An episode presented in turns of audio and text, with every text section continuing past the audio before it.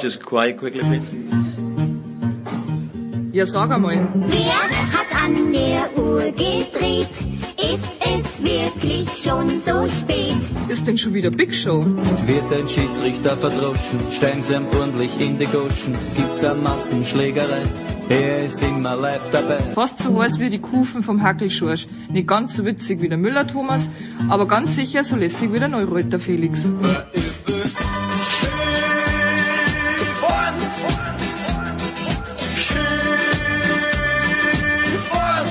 Hockt euch hin, vielleicht ein Weißbier oder zwei und auf jeden Fall ein paar Würst. Mit einem gescheiten Senf dazu. Muss kein Händelmeier sein. Kann aber. Plötzlich Müller vor dem Kasten, das Volk schreit Uwe, wie mir scheint. Da schießt der Müller knapp daneben, denn er war ja nicht gemeint. Die Big Show. Jetzt!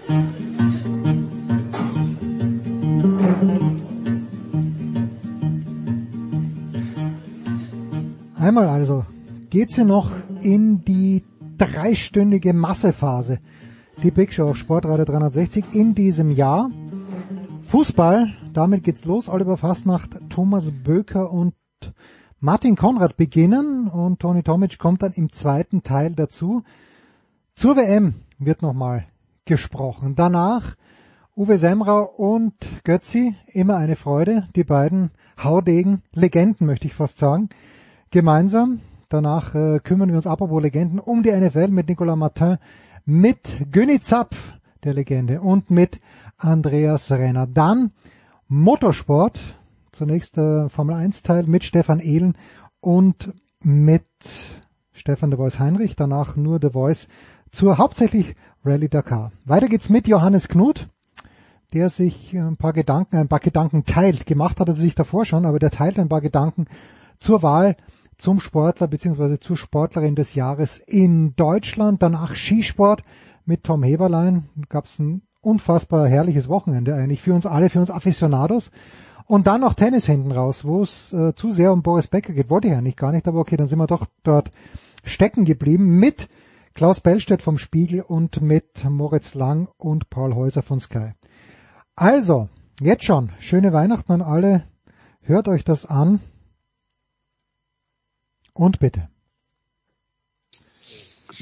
Und so geht's ja also los, die Big Show 591, die letzte des Jahres 2023 und wir beginnen mit einer sehr, sehr feinen Fußballrunde. Zum einen in Nürnberg äh, oder in der Nähe von Nürnberg, äh, nicht ganz fit, aber umso schöner, dass er trotzdem dabei ist, vom Kicker Thomas Böker. Guten Morgen, lieber Thomas.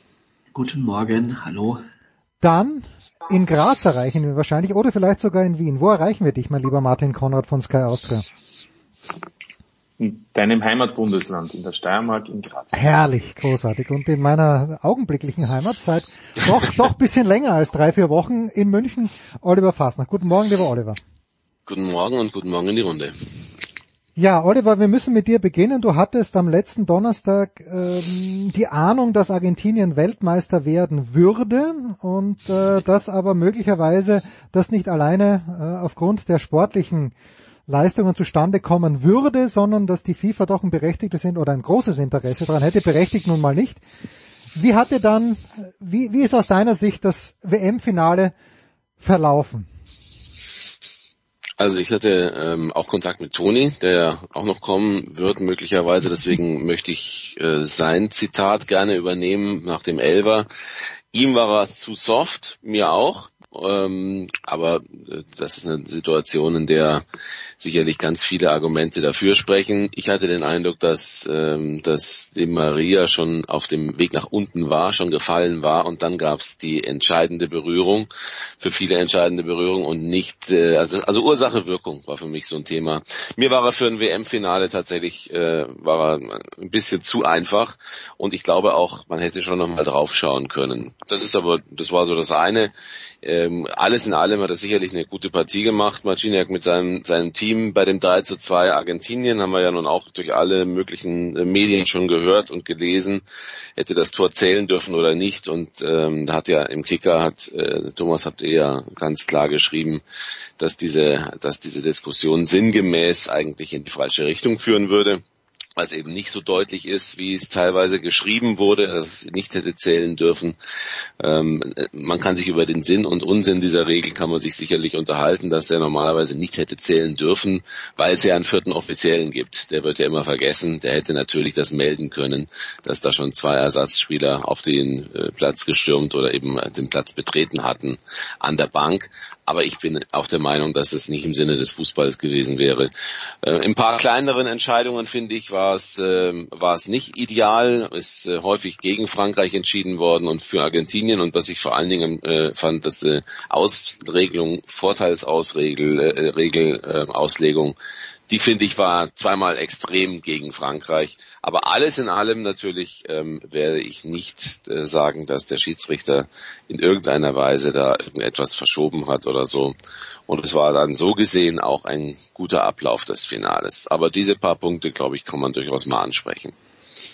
Jetzt ist natürlich schwierig zu fragen, Thomas, wenn ein Spiel in einem Elfmeterschießen entschieden wurde, warum hat Argentinien gewonnen, weil Argentinien hatte die Partie ja schon gewonnen. Mein Sohn hat äh, auf der Couch in der 80. Minute sich schon relativ entspannt zurückgelehnt und ich habe gesagt, pass mal auf, wenn jetzt ein Tor fällt, das habe ich ihm schon in der 43. Minute gesagt, wenn ein Tor fällt für Frankreich, dann geht's ja nochmal rund.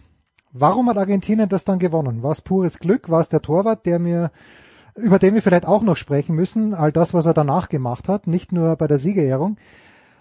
Thomas, was ist deine, deine Analyse? Also ähm, ich finde, dass Elfmeterschießen grundsätzlich äh, sehr oft zu Unrecht äh, als, als Glück abgetan wird. Ähm, da gehört von allen Beteiligten sehr, sehr Können dazu. Äh, von den Schützen, äh, aber auch von den Torhütern. Und wenn dann eine Mannschaft ein Elfmeterschießen gewinnt, dann ist das äh, von allen, die daran beteiligt sind, äh, sportlich wie und auch nervlich äh, eine große Leistung immer.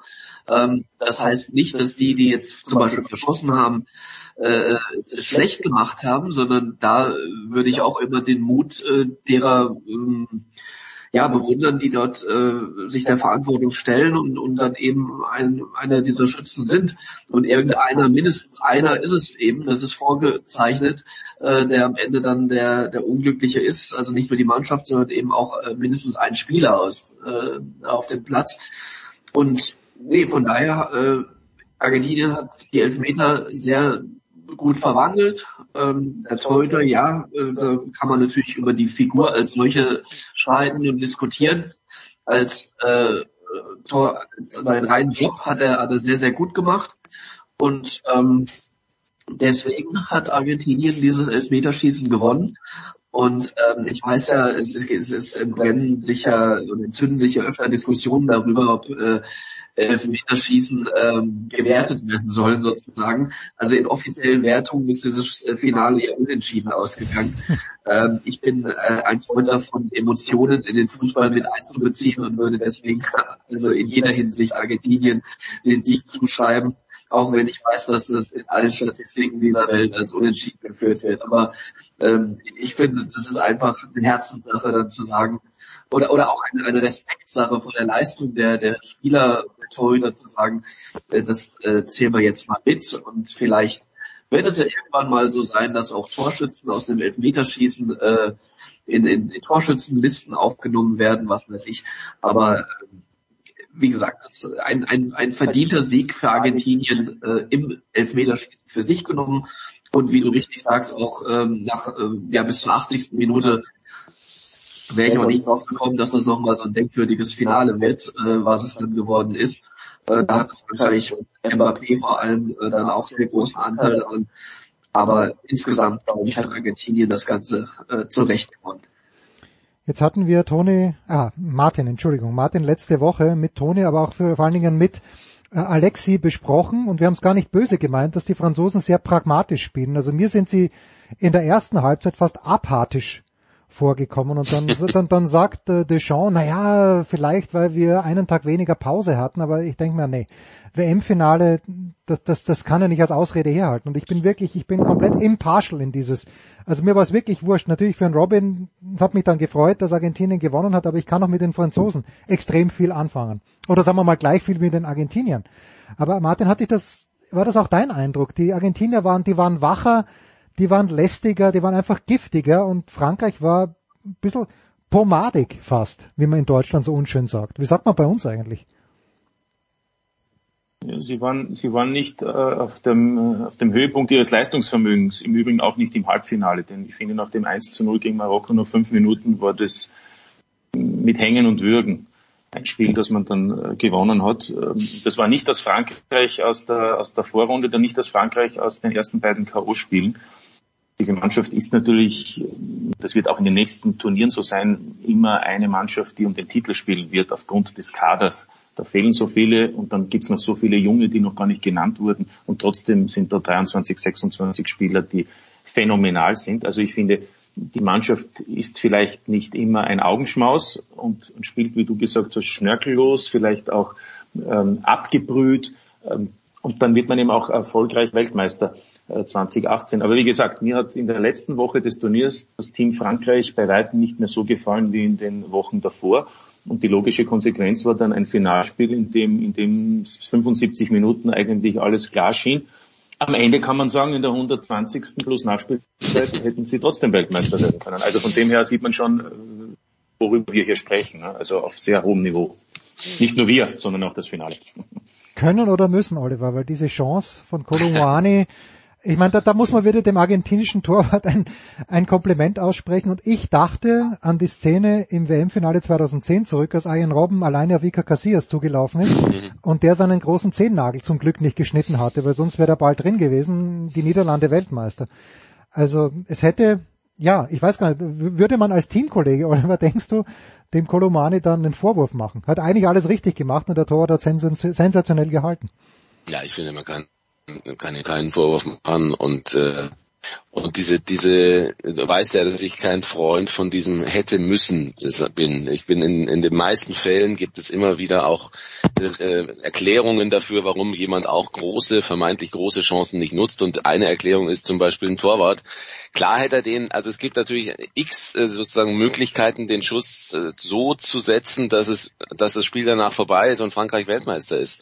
Völlig klar. Und natürlich kann man den anders verwandeln, aber es war jetzt kein schlechter Schuss. Er hat den nicht, nicht getroffen zum Beispiel. Es war halt einfach schlicht und ergreifend eine gute Reaktion oder einfach eine gute Aktion von beiden letztlich und halt dann auch weltmeisterlich vom Torhüter in dieser Situation.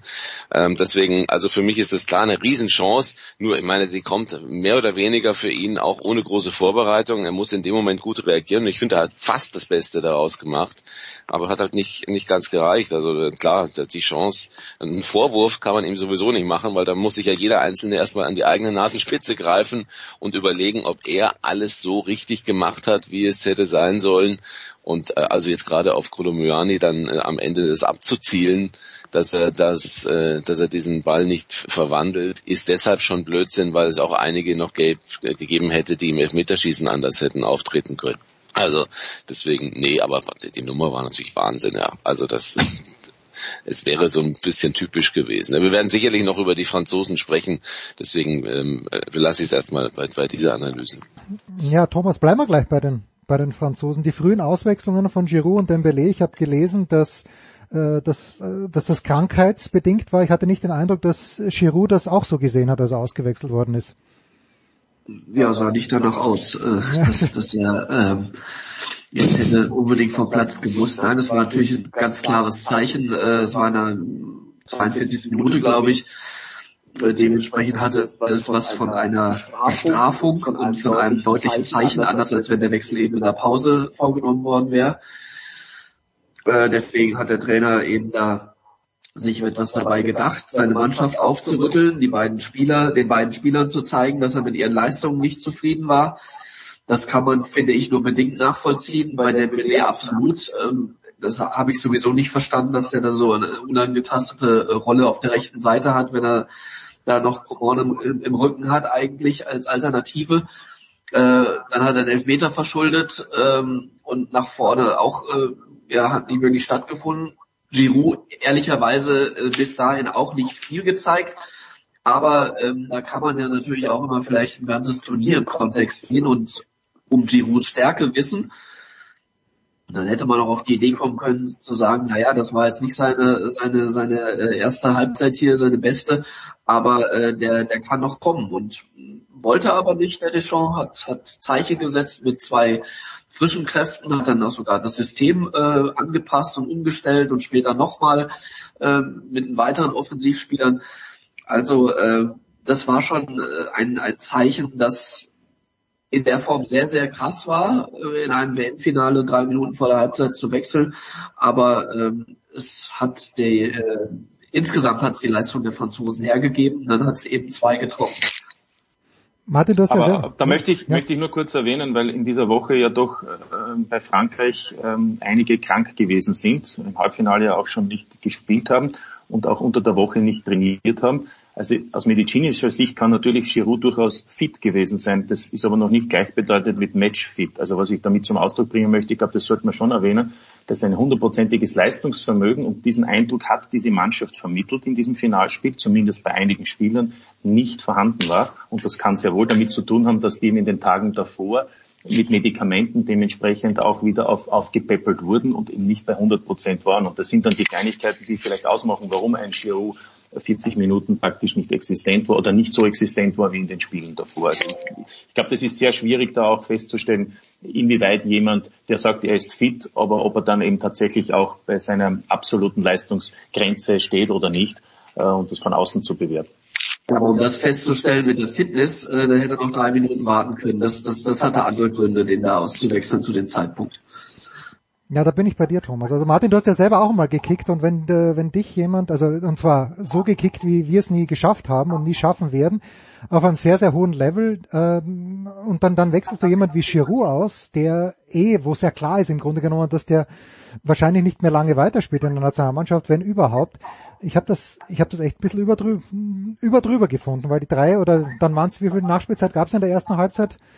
Vier, fünf Minuten, also das hätte man noch durch, durchhalten können, Martin, Sieben, oder nicht? ich. Sieben Ja. Minuten, ja. Okay, also die zehn Minuten hätte er noch durchgehalten, Martin, oder? Naja, es waren dann insgesamt mehr als zehn Minuten. Ja, das, aber dafür gibt's Menschen, die eine Trainerlizenz haben und Okay, okay, gut. Ja, aber das muss, das ist natürlich schon, das ist natürlich schon ein Thema. Ne? Also ich möchte nicht wissen, was was in Deutschland aus der aus der Grippewelle oder aus diesem Virus gemacht worden wäre vor einem Finale. Und nur weil jetzt Frankreich daraus eben nicht die ganz große Nummer gemacht hat, weder vorher noch, also aus meinen äh, Beobachtungen her, nachher habe ich auch nicht gehört, dass irgendwie das ein großes Thema gewesen wäre aus der Mannschaft oder aus dem Verband heraus äh, oder aus dem Trainerteam. Aber natürlich waren da einige geschwächt und ähm, ich glaube schon, dass dass sie dass sie nicht, das war also das war auch mein Eindruck, die waren eben, du hast vorhin apathisch gesagt, ja, aber sie wirkten auch zum Teil wirklich nicht fit. Also ich finde, sie wirkten in dieser ersten Hälfte nicht so, nicht anwesend, nicht so präsent, nicht nicht so bereit, auch Wege zu gehen, teilweise unkonzentriert. Und ich ich bin fest davon überzeugt, dass das auch mit diesen mit dieser äh, gesundheitlichen Vorgeschichte zu tun hatte beim einen oder anderen. Und dann wisst ihr selber, dann ist in so einer Mannschaft natürlich auch die Stabilität nicht mehr da. Und es ist eigentlich eher nur den Franzosen sozusagen zu verdanken, dass es, dass sie selber es nicht zu so einem großen Thema gemacht haben. Gut. So. Müssen wir, wir müssen noch mal zurückschwenken, weil äh, es gab ja viele ikonische und nicht so tolle ikonische Bilder nach diesem Finale. Ich glaube, Toni- Tomic möchte dann auch was zum Umhang sagen, den Messi tragen musste. Aber Thomas, mir gehen jetzt die Argumente aus, wenn ich meinem Sohn erzähle, dass Maradona immer noch der beste Spieler der Geschichte ist, weil der Robin jetzt sagt, was willst du von mir? Ja, wie oft hat Maradona die Champions League gewonnen, muss ich ihm erklären, die gab es damals noch nicht. Und man muss ja ehrlicherweise sagen, dass Messi jetzt mit einer deutlich schlechteren Mannschaft Weltmeister geworden ist als Maradona. Wie kann ich meinem Sohn gegenüber argumentieren? Dass Maradona besser ist als Messi, oder Ja, was? natürlich. Natürlich ist immer noch mein? Argument, ist immer noch mein Argument. Maradona ist der beste Spieler der Geschichte und Messi möglicherweise knapp dran, aber eben noch nicht auf Augenhöhe. Okay. Ja, äh, wie kannst du da argumentieren? Das ist nicht einfach. Ich glaube, dass es den, den besten Fußballer der Welt äh, sowieso nicht gab, weil man damit zu vielen Unrecht tun würde. Wenn du Maradona nennst, äh, frage ich, was ist mit Pelé? Wenn ich Pelé sage, sagen andere vielleicht, was ist mit Zidane? Dann sagt der Nächste, was ist mit Beckenbauer? Was ist mit Messi? Und so weiter. Von daher glaube ich gar nicht, dass so eine Festlegung überhaupt notwendig ist. ich würde so formulieren, dass Messi der beste Fußballer der Neuzeit ist.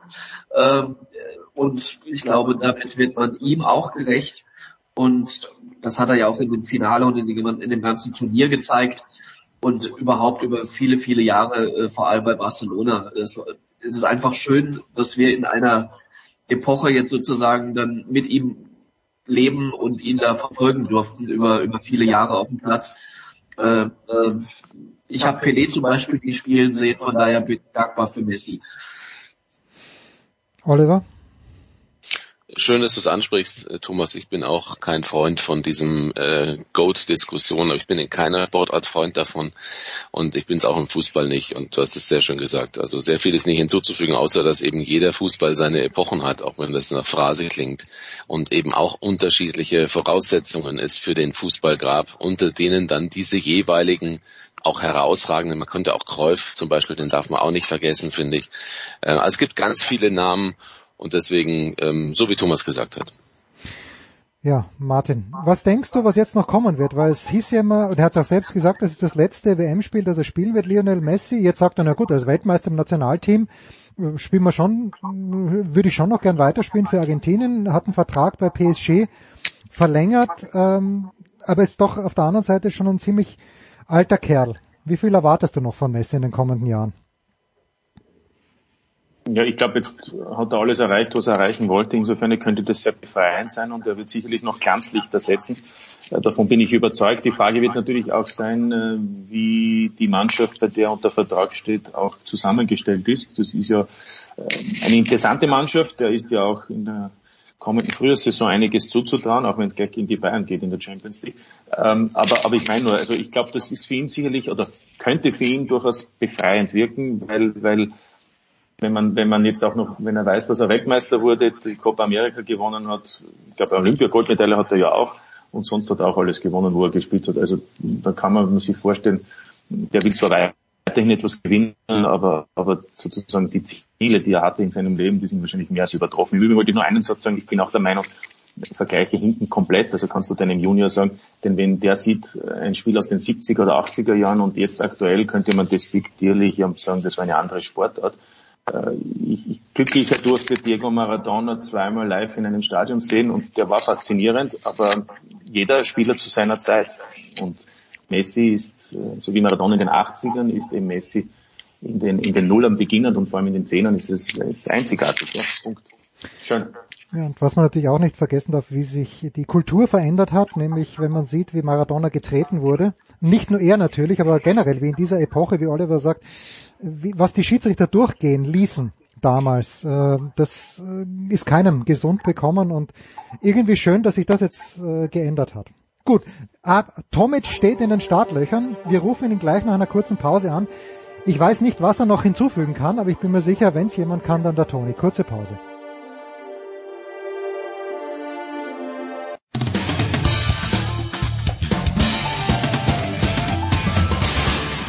Hallo, Servus zusammen. Hier ist der Hansi Müller. Ihr hört Sportradio 360. In der Big Show 591 geht's weiter mit Fußball. Oliver Fassner ist dabei, Martin Konrad, Thomas Böker neu dazugekommen. Toni Tomic, Servus Toni. Servus. Was wir noch nicht besprochen haben, Toni, wir wollen gleich noch ein generelles Fazit ziehen, aber was wir noch nicht besprochen haben, ist die Situation bei der Siegerehrung, wo Lionel Messi einen schwarzen Umhang umgehangen bekommen hat, for a lack of better words, und damit dann auch dieses ikonische Foto geschossen hat. Äh, mir war sehr, sehr unwohl dabei. Ich glaube, ich war nicht der Einzige. Toni, war das ein bisschen sinnbildlich dafür, wie die FIFA generell ist? War das ein unglücklicher Zufall? Wie hast du das gesehen? Also unglücklicher Zufall sicherlich nicht. Ich denke, das war wohl geplant und ich denke auch Herr Infantino war auch äh, über die Pläne sehr wohl informiert, ähm, hat es offensichtlich auch durchgewunken, weil dagegen hatte er dann offensichtlich auch nichts. Also er ist, er ist weggegangen von der üblichen ähm, Zeremonie, die man auch so kennt. Ähm, bei früheren Weltmeisterschaften höchst unglücklich. Also du kannst es natürlich äh, unglücklich formulieren, du kannst es natürlich sagen, fast schon aufgezwungen. Ähm, man kann verschiedene verschiedene äh, Beschreibungen dafür finden. Ich finde es äh, eine Panne, ehrlich gesagt, weil es ist äh, ein Foto, das für die Ewigkeit bleibt. Ich kann natürlich sicherlich den Gedanken nachzu nachvollziehen, dass das Heimatland sozusagen diese, ich weiß gar nicht, wie, wie nennt man äh, diese Birsch, glaube ich, oder? Ähm, Mhm. die, diesen Gewand, Bist ja. dieses Gewand, ja, ähm, sozusagen von, von sich aus als, als Geschenk äh, übergeben möchte. Aber dann übergibt man das Geschenk, aber für dieses Foto, für den größten Moment, auf den alle Fußballer hinarbeiten und vor allem auch dann auch der Kapitän, der dann auch den Pokal stimmt, ähm, ist es äh, also wirklich totale Panne gewesen. Und ähm, das kann ich nicht nachvollziehen, dass da die FIFA eingeknickt ist. Tja, Oliver, das wäre so gewesen, wie wenn Fabian Cannavaro, äh, Fabio Cannavaro wohlgemerkt 2006 von Franz Beckenbauer einfach nochmal schnell oder von Sepp Blatter einen Trachtenjank umgehängt bekommen hätte. Also das hätte auch Ein paar keinen- Lederhosen. Ein paar Lederhosen, Ja, genau, hätte auch keinen ja. schlanken Fuß gemacht. Ja, aber dann Gamsbad in Kitzbühel, ähm, äh, aber halt bei anderen Sportarten, beim Tennis zum Beispiel, ja. Ähm, ja, ich glaube einfach, dass diese, diese Situation denen total in die Karten spielt, die sowieso sehr kritisch mit dem Turnier umgegangen sind und äh, das war sozusagen nochmal die Spitze darauf. Wenn man aber äh, mal sieht, was so ein Bischt eigentlich aussagt, dann ist einfach die Kombination aus dem schlechten, aus dem etwas ungünstigen Bild und aber der Geste und der politischen Aussage vielleicht, die ist nicht zu trennen, aber trotzdem ist sie anzusehen. Also es ist eigentlich die größte Ehre, Ehre und die größte Würde, die einem Menschen verliehen werden kann. Ja, weil hochrangige Persönlichkeiten tragen ihn, es sind äh, also Würdenträger, festliche Anlässe. Es ist also vor allen Dingen einfach ein, der Ausdruck dafür, sozusagen, es wird ja sogar von, von der Ehre als Edelmann gesprochen. So, das Blöde ist jetzt, dass das Ganze in Katar stattfindet und äh, vielleicht ein erstmal dieses Bild entsprechend so um die Welt geht und man den Eindruck hat, Messi wurde da jetzt reingezwungen. Aber ich finde schon, dass man das auch sachlich besprechen muss. Das ist jetzt keine, kein, keine Watschen oder keine irgendwie, keine, äh, das ist jetzt kein Fehlverhalten in dem Sinn aus Sicht des arabischen und persischen Raums gewesen, sondern das genaue Gegenteil. Und vielleicht hätte man einfach sagen können, hier ist dieser Bischt, jetzt ziehst du ihn wieder aus und jetzt kannst du mit deinem Trikot die Bilder nachliefern, die die Welt darüber hinaus gerne sehen möchte. Das ist das, was man, glaube ich, kritisieren kann. Aber ansonsten ist mir das auch zu viel an Geschrei. Äh, bin ich anderer Meinung, Thomas? Ja, ähm, kann man tatsächlich so und so sehen. Also ich bin, ich habe hab mich auch unwohl gefühlt, als ich das gesehen habe. Ich fand tatsächlich es sah so aus, als würde es ihm ja buchstäblich schon aufgezwungen, weil er war, war ja augenscheinlich überrascht und wusste nicht, was das Ganze jetzt sollte. Hat sich dann aber auch gefügt, äh, natürlich, äh, wollte natürlich auch kein Theater da machen. Von daher war das Ganze nicht sehr, äh, sah nicht sehr glücklich aus und ich fand es auch unpassend. Auf der anderen Seite muss man natürlich dann auch äh, jegliche Kultur respektieren und, und, und auch deren ähm, äh, ja, was dann, was dann ausgesagt werden soll, damit ausgedrückt werden soll. Und ähm, dann gibt es auch wieder Schlimmeres wahrscheinlich als, als diesen Umhang. Aber ähm, das Gesamtbild der WM, das alles äh, ja nicht nicht unseren Vorstellungen sozusagen oder den allgemeinen Wertevorstellungen entsprochen hat, ähm, das, äh, das passt da rein dann letztlich. Äh, und äh, ich, ich fand auch überhaupt nicht, äh, oder, oder, oder andersrum, ich fand unsäglich äh, äh, letztlich dann in dem Moment der Pokalübergabe, äh, dass sich äh, der Emir und der Herr Infantino äh, am liebsten von dem Pokal gar nicht mehr getrennt hätten, aber naja, dann mussten wir sie halt doch den Messi geben. Äh, so, so sah das aus und äh, bloß noch die Hand äh, beide lang genug dran lassen. Äh, also eine, eine fürchterliche Selbstinszenierung, äh, wo, wo dann der, der eigentliche äh, Protagonist, nämlich Messi äh, und die Argentinier äh, in den Hintergrund gedrängt wurden. Und das war äh, auch nicht würdig, aber dann eben auch passend zu dem Ort äh, der WM, der eben einer WM auch nicht würdig war. So, da, da, da möchte ich aber trotzdem Einspruch erheben, Thomas, weil ich stell dir vor, unter Trump in Amerika wäre das Ganze passiert oder meinetwegen auch unter Biden. Keine Ahnung, wie eitel er ist, also ich, ich denke, dass, dass gerade das sich ins Bild drängen bei der Siegerehrung, das würde ich jetzt auf keinen Fall Katar-spezifisch sehen, weil äh, Nein, nein, das meine mein ich auch beide. Also ich meine, naja, Infantino ist ja so, ja gut, Infantino. Ein, einer von beiden hätte halt loslassen müssen. Mhm. Also oder sich vorher einigen. Keine Ahnung, ich übergebe das, die Medaille, du übergibst den Pokal und sonst was. Aber äh, da quasi sich doch, dass die sich quasi darum streiten, wer dem jetzt den Pokal gibt, das ist ja äh, fürchterlich. Martin, wie? Und äh, da sind wir jetzt schon bei Gianni Infantino. Äh, in Deutschland die WM extrem kritisch beobachtet und auch verhältnismäßig wenige TV-Zuschauer, immer noch viele, aber natürlich deutlich weniger als in den letzten Jahren. In Frankreich Rekordeinschaltquoten. Ich glaube, in England haben sehr, sehr viele Leute geschaut. Also weltweit in, Amer in den USA habe ich gehört oder gelesen, dass das Finale das am meisten gesehene Fußballspiel überhaupt jemals war. Äh, und dann sagt Gianni Infantino, hat er gesagt, die FIFA ist der Gewinner oder Infantino ist, ist, der Gewinner oder Katar ist der Gewinner. Anyway, ähm, ist denn die FIFA als Gewinner und ist Infantino als Gewinner aus dieser WM hervorgegangen? Trotz der Kritik, die ihm vor allen Dingen aus Deutschland entgegengehalten wurde. Tja, das weiß nicht, ob der Infantino kämpft an vielen Fronten, aber ich glaube, du hast vieles angesprochen. Also zunächst könnte ich jetzt eine These aufstellen, wenn Deutschland in der Co-Phase gewesen wäre und bis ins Halbfinale vorgedrungen wäre, ich davon aus, dass auch mehr Menschen äh, in den deutschen diversen TV-Anstalten äh, vorbeigeschaut hätten. Also davon bin ich eigentlich sofort überzeugt, weil am Ende des Tages ist es dann ein Fußballspiel ähm, in diesen 90 oder 120 und mehr Minuten.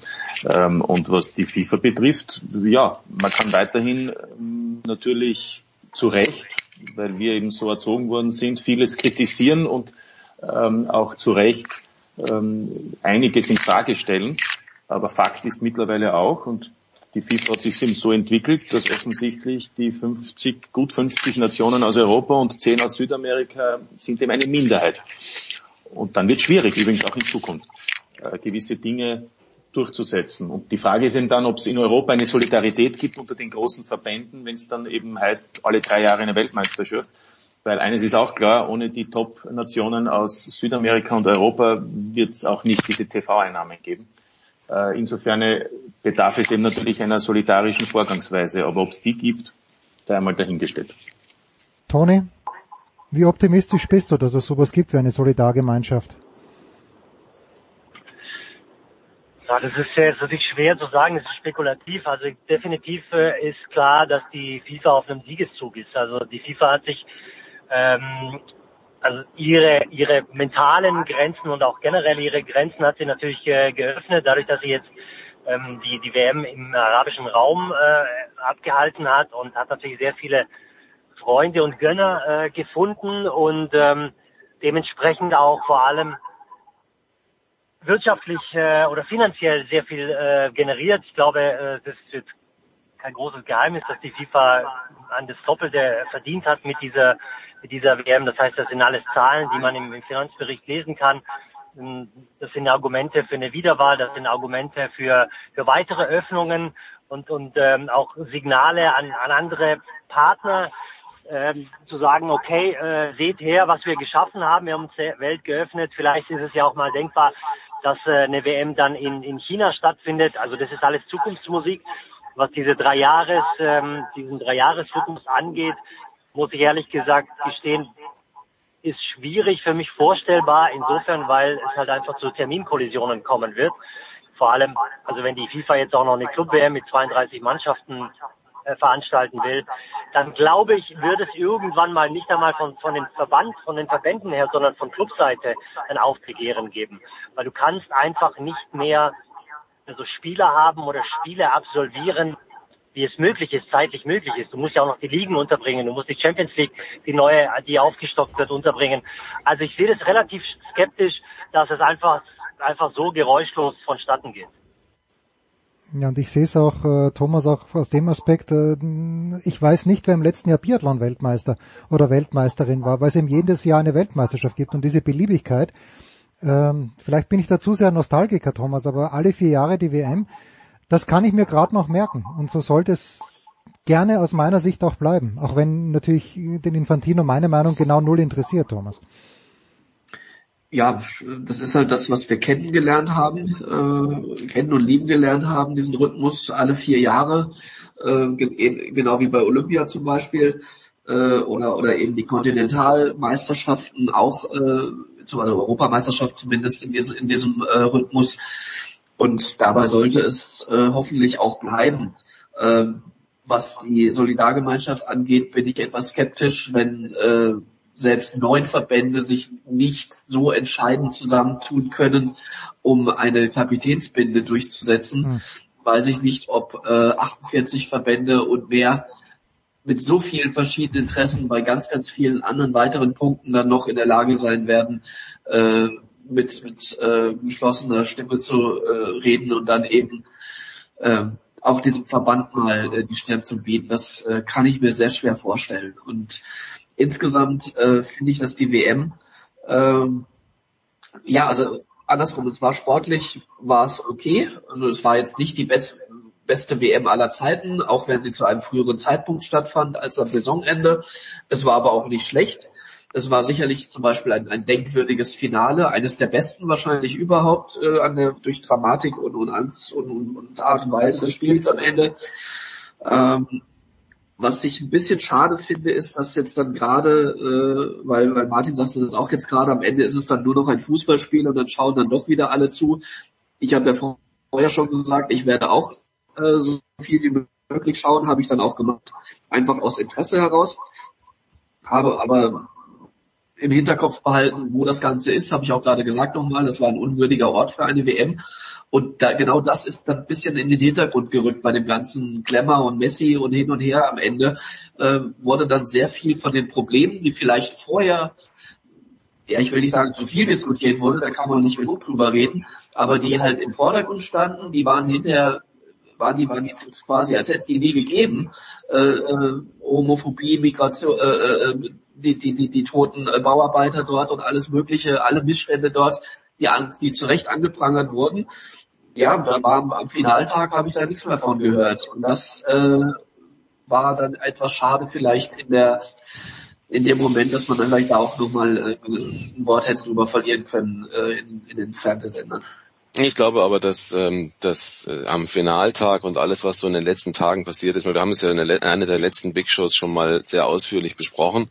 Ich weiß nicht, ob du das Fass jetzt nochmal groß aufmachen möchtest, aber ich glaube, grundsätzlich ist jeder ganz gut beraten, wenn er A, mit sachlichen Argumenten und auch mit äh, sachlichen Zahlen argumentiert. Das ist wochenlang und monatelang nicht der, der Fall gewesen. Ähm, Stichwort Guardian wurden x-mal auch von, von, durchaus von NGOs auch schon bestätigt, dass das die falschen Zahlen sind. Andere haben daran ganze Beiträge gebastelt. Außerdem wurde von Anfang an eigentlich allen Fußballfans erstmal die Stimmung komplett kaputt gemacht durch die Berichterstattung, auch vorher schon. Und dann danach sich hinzustellen, und es sind jetzt einige, die gesagt haben, vielleicht haben wir es falsch eingeschätzt, vielleicht haben wir zu große Kritik geübt. Ja, jetzt nachträglich ist das schön zu sagen, aber es gab eigentlich relativ wenig Momente, in denen Menschen, die einfach nur Fußball singen wollten, Lust gemacht wurde so richtig auf diese WM. Dann finde ich, ist interessant, dass wir uns irgendwie immer wieder anmaßen zu sagen, wo eine WM recht. Also wie ist die WM? Was war das für eine WM? Also als Spieler, ich höre von den Spielern eigentlich nur Positives. Ich höre von ihnen, dass sie organisatorisch fantastisch untergebracht waren, dass die Stadien großartig waren, dass das Miteinander mit den Katari, dass das Miteinander mit den Menschen dort, über die ja zum Teil auch einfach nicht richtig berichtet wurde, die wurden in einen Topf geschmissen mit der Politik, dass die Menschen einfach auch eine große Freude daran hatten und auch sehr offen waren zu Fans, Journalisten etc. pp. Also ich glaube schon, dass man da, es wäre jetzt eine eigene Sendung wahrscheinlich, aber hier sollte man trotzdem weiter differenziert äh, drauf schauen und ich freue mich schon auf die ganzen Beiträge in den nächsten Jahren über Menschenrechtsverletzungen, Kriminalität äh, äh, in Mexiko freue ich mich wahnsinnig schon drauf, wie man dann darauf schaut und sicherlich mindestens genauso hart dann damit umgeht, hoffe ich jedenfalls, dass man dann genauso offen auch ist, dafür zu sehen, wo sind denn da die Schattenseiten, wenn man es denn braucht. Und zum Abschluss noch, ich glaube eben auch, dass das Thema äh, äh, Einschaltquoten wie Martin sagt, die wären anders gelagert gewesen, wenn Deutschland tatsächlich äh, weitergekommen wäre. Und ich äh, habe aber auch von einigen gehört, dass sie einfach irgendwann keine Lust mehr hatten, von Anfang an erstmal die ersten Tage, die ersten Spiele, die ersten Übertragungen waren so negativ. Wenn man das die ganze Zeit hört, ich meine, wer glaubt denn, dass er sich dann Zeit nimmt dafür, sich sowas anzuschauen? Also äh, es ist eine, eine zum Teil eine Hochnäsigkeit gewesen und es ist der echte, der Fußballfan, der einfach nur Fußball sehen wollte, ist von, aus meiner Sicht zum Teil äh, links und rechts abgewatscht worden. Aber ich glaube, es geht nicht mehr ohne. Ja, also der Tennis-Fan in mir, der Tennis-Journalist in mir möchte sich Zverev gegen Medvedev anschauen aus berechtigtem Interesse in Saudi-Arabien und dann denke ich mir wirklich, Schaukampf in Saudi-Arabien, geht's überhaupt noch? Ja, nicht mal gezwungen von irgendeinem Verband, sondern nur wegen der blanken Kohle dort und die beiden waren ja nicht die einzigen, sondern es waren ja 16 Leute, die da hingefahren sind. Da, es lässt sich nicht mehr trennen. Das, das eine vom anderen, glaube ich. Ja, aber das ist doch umso wichtiger, dass man trotzdem auch weiter dahin da, da, darüber redet. Und ähm, also äh, Oliver, sorry, ich bleib dabei, dass das für mich, äh, das kannst du hochnäsig nennen oder auch nicht. Äh, für mich ist das kein Ort, äh, kein Land in dem Sinne, äh, da wo, wo diese Menschenrechte oder dieses Verständnis so vorherrscht. Äh, es ist kein, kein Land, das, das sich bei einer WM derart präsentieren darf, meiner Ansicht nach. Ähm, das, da bleibe ich bei.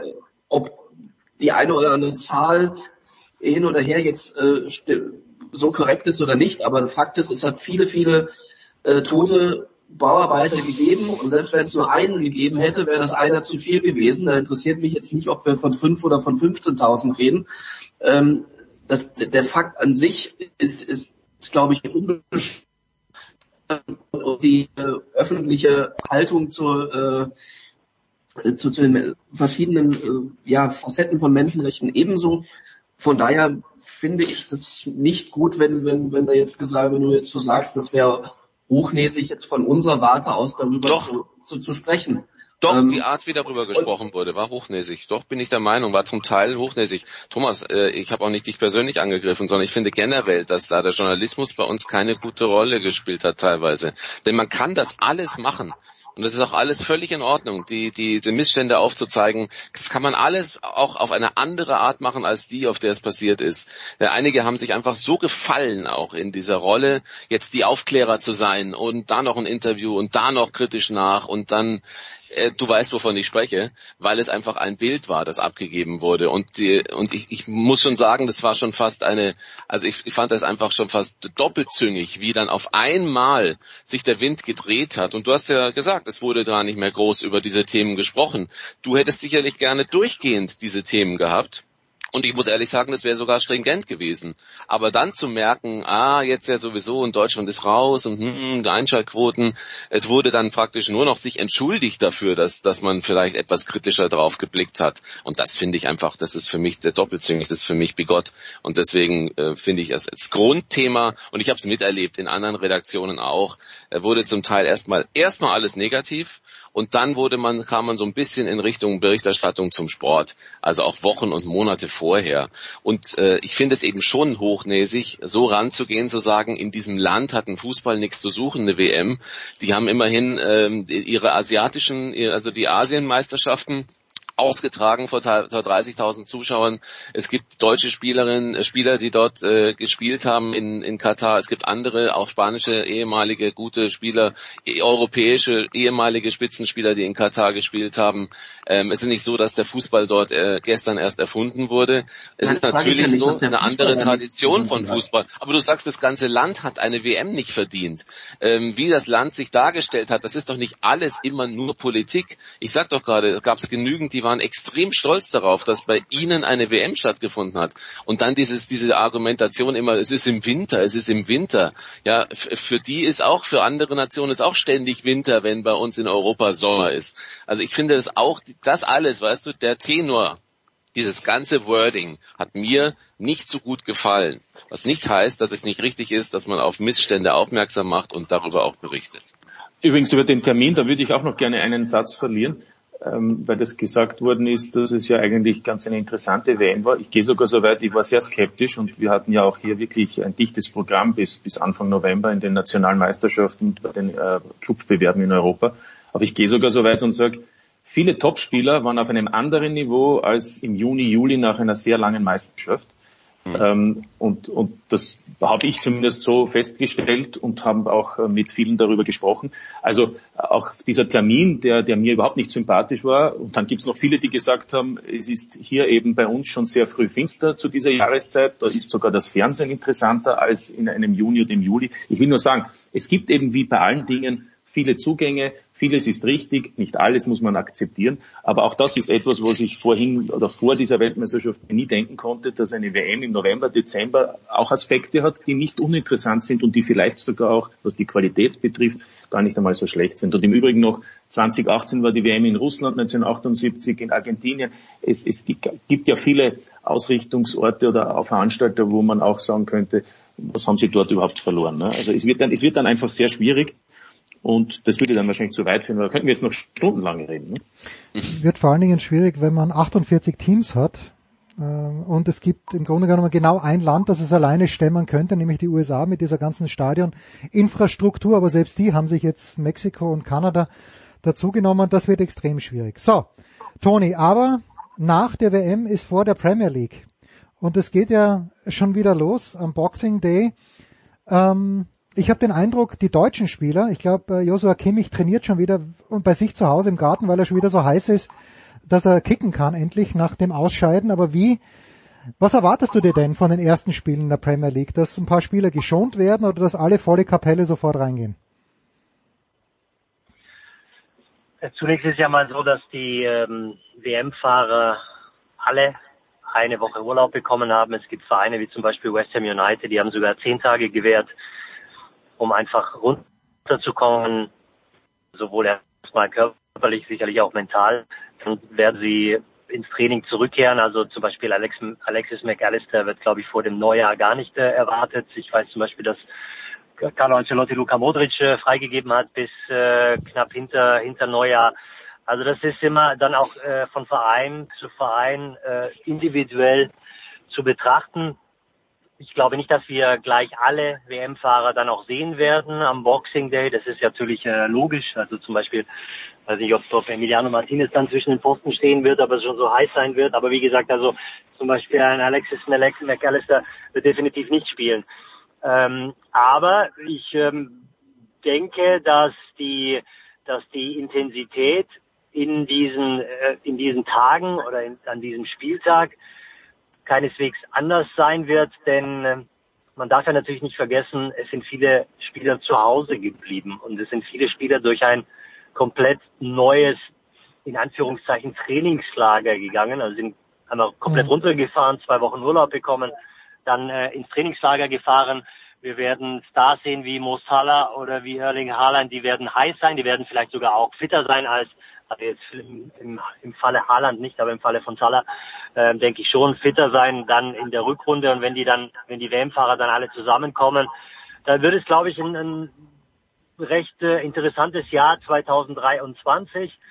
Also ich denke, was die, die Boxing Day, die Weihnachtsfeiertage angeht, ähm, wird es äh, von der vom Interesse und von der Intensität und von vom Entertainment nicht anders sein als in den Jahren zuvor. Amen.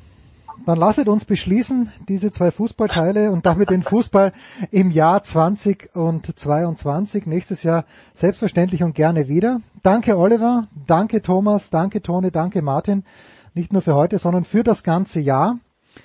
Äh, ich wünsche euch allen äh, schöne Weihnachten, wie immer gutes Essen. Und äh, Martin, ich, ich warne dich schon vor, ich werde nach Weihnachten in Graz sein, vielleicht schaue ich bei dir vorbei. Das aber dann off-air.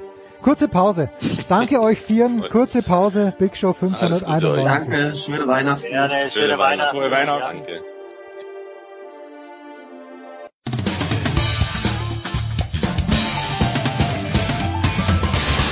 Hallo, hier ist Erik Meyer und ihr hört Sportradio 360. Weiter geht's in der Big Show 591 mit, wie alle zwei Wochen mittlerweile üblich. Uwe Semmerer weiß das noch gar nicht, dass er alle zwei Wochen eingeladen wird, aber er ist immer dabei. Guten Morgen, lieber Uwe. Guten Morgen. Und natürlich auch mit dabei Götzi. Guten Morgen. Grüß euch. Ich fange mal so an. Wenn man nur die sportliche, Karriere, die aktive Karriere betrachtet, sportliche Erfolge mit einbezieht, Charisma und die Wirkung, die ein Sportler gehabt hat während dieser aktiven Zeit, wirklich nur die aktive Zeit, dann sag ich, Boris Becker ist der größte deutsche Sportler aller Zeiten. What say you, Götzi? Boah, Denk, Denksport am frühen Morgen. Ja. Ja, du, also wenn ich jetzt da kramen würde im Oberstübchen, würde ich vielleicht auf den einen oder anderen kommen, der äh, ja in einer ähnlichen Dimension unterwegs war. Aber klar, also er ist auf jeden Fall ganz, ganz, ganz, ganz vorne mit dabei. Und ähm, ja, vermutlich spielst du drauf an, was jetzt gerade in den letzten Tagen medial los war nach seinem nach seiner vorzeitigen Gefängnisentlassung. Ja, aber da- das interessiert mich zum Beispiel überhaupt nicht. Wir werden dann im Tennisteil noch drüber reden und mit Johannes Knutter über den Sportler des Jahres. Aber ich habe null Interesse und ich habe auch überhaupt kein voyeuristisches Interesse dran. Ich habe mir das Interview auch nicht angeschaut. Zum Glück hat der SED, weil ich Dienst hatte bei Tennisnet, hat das bisschen zusammengefasst. Zum Glück, weil ich kein Interesse hatte. Aber Uwe, nur der, der Sportler, der aktive Sportler Boris Becker, da geht nichts drüber, weil wegen Boris Becker haben 10 Millionen Deutsche begonnen Tennis zu spielen. Natürlich auch wegen Steffi Graf meinetwegen, aber Becker war da doch die Hauptfigur, Uwe. Ja, ja, ich erinnere mich an meine Oma, die dieses Spiel nie verstanden hat, aber nachts aufstand, um Bobbel zu sehen. Ähm, fand ich sehr erstaunlich. Sie hat äh, von Boris deutlich mehr Matches äh, gesehen als von mir.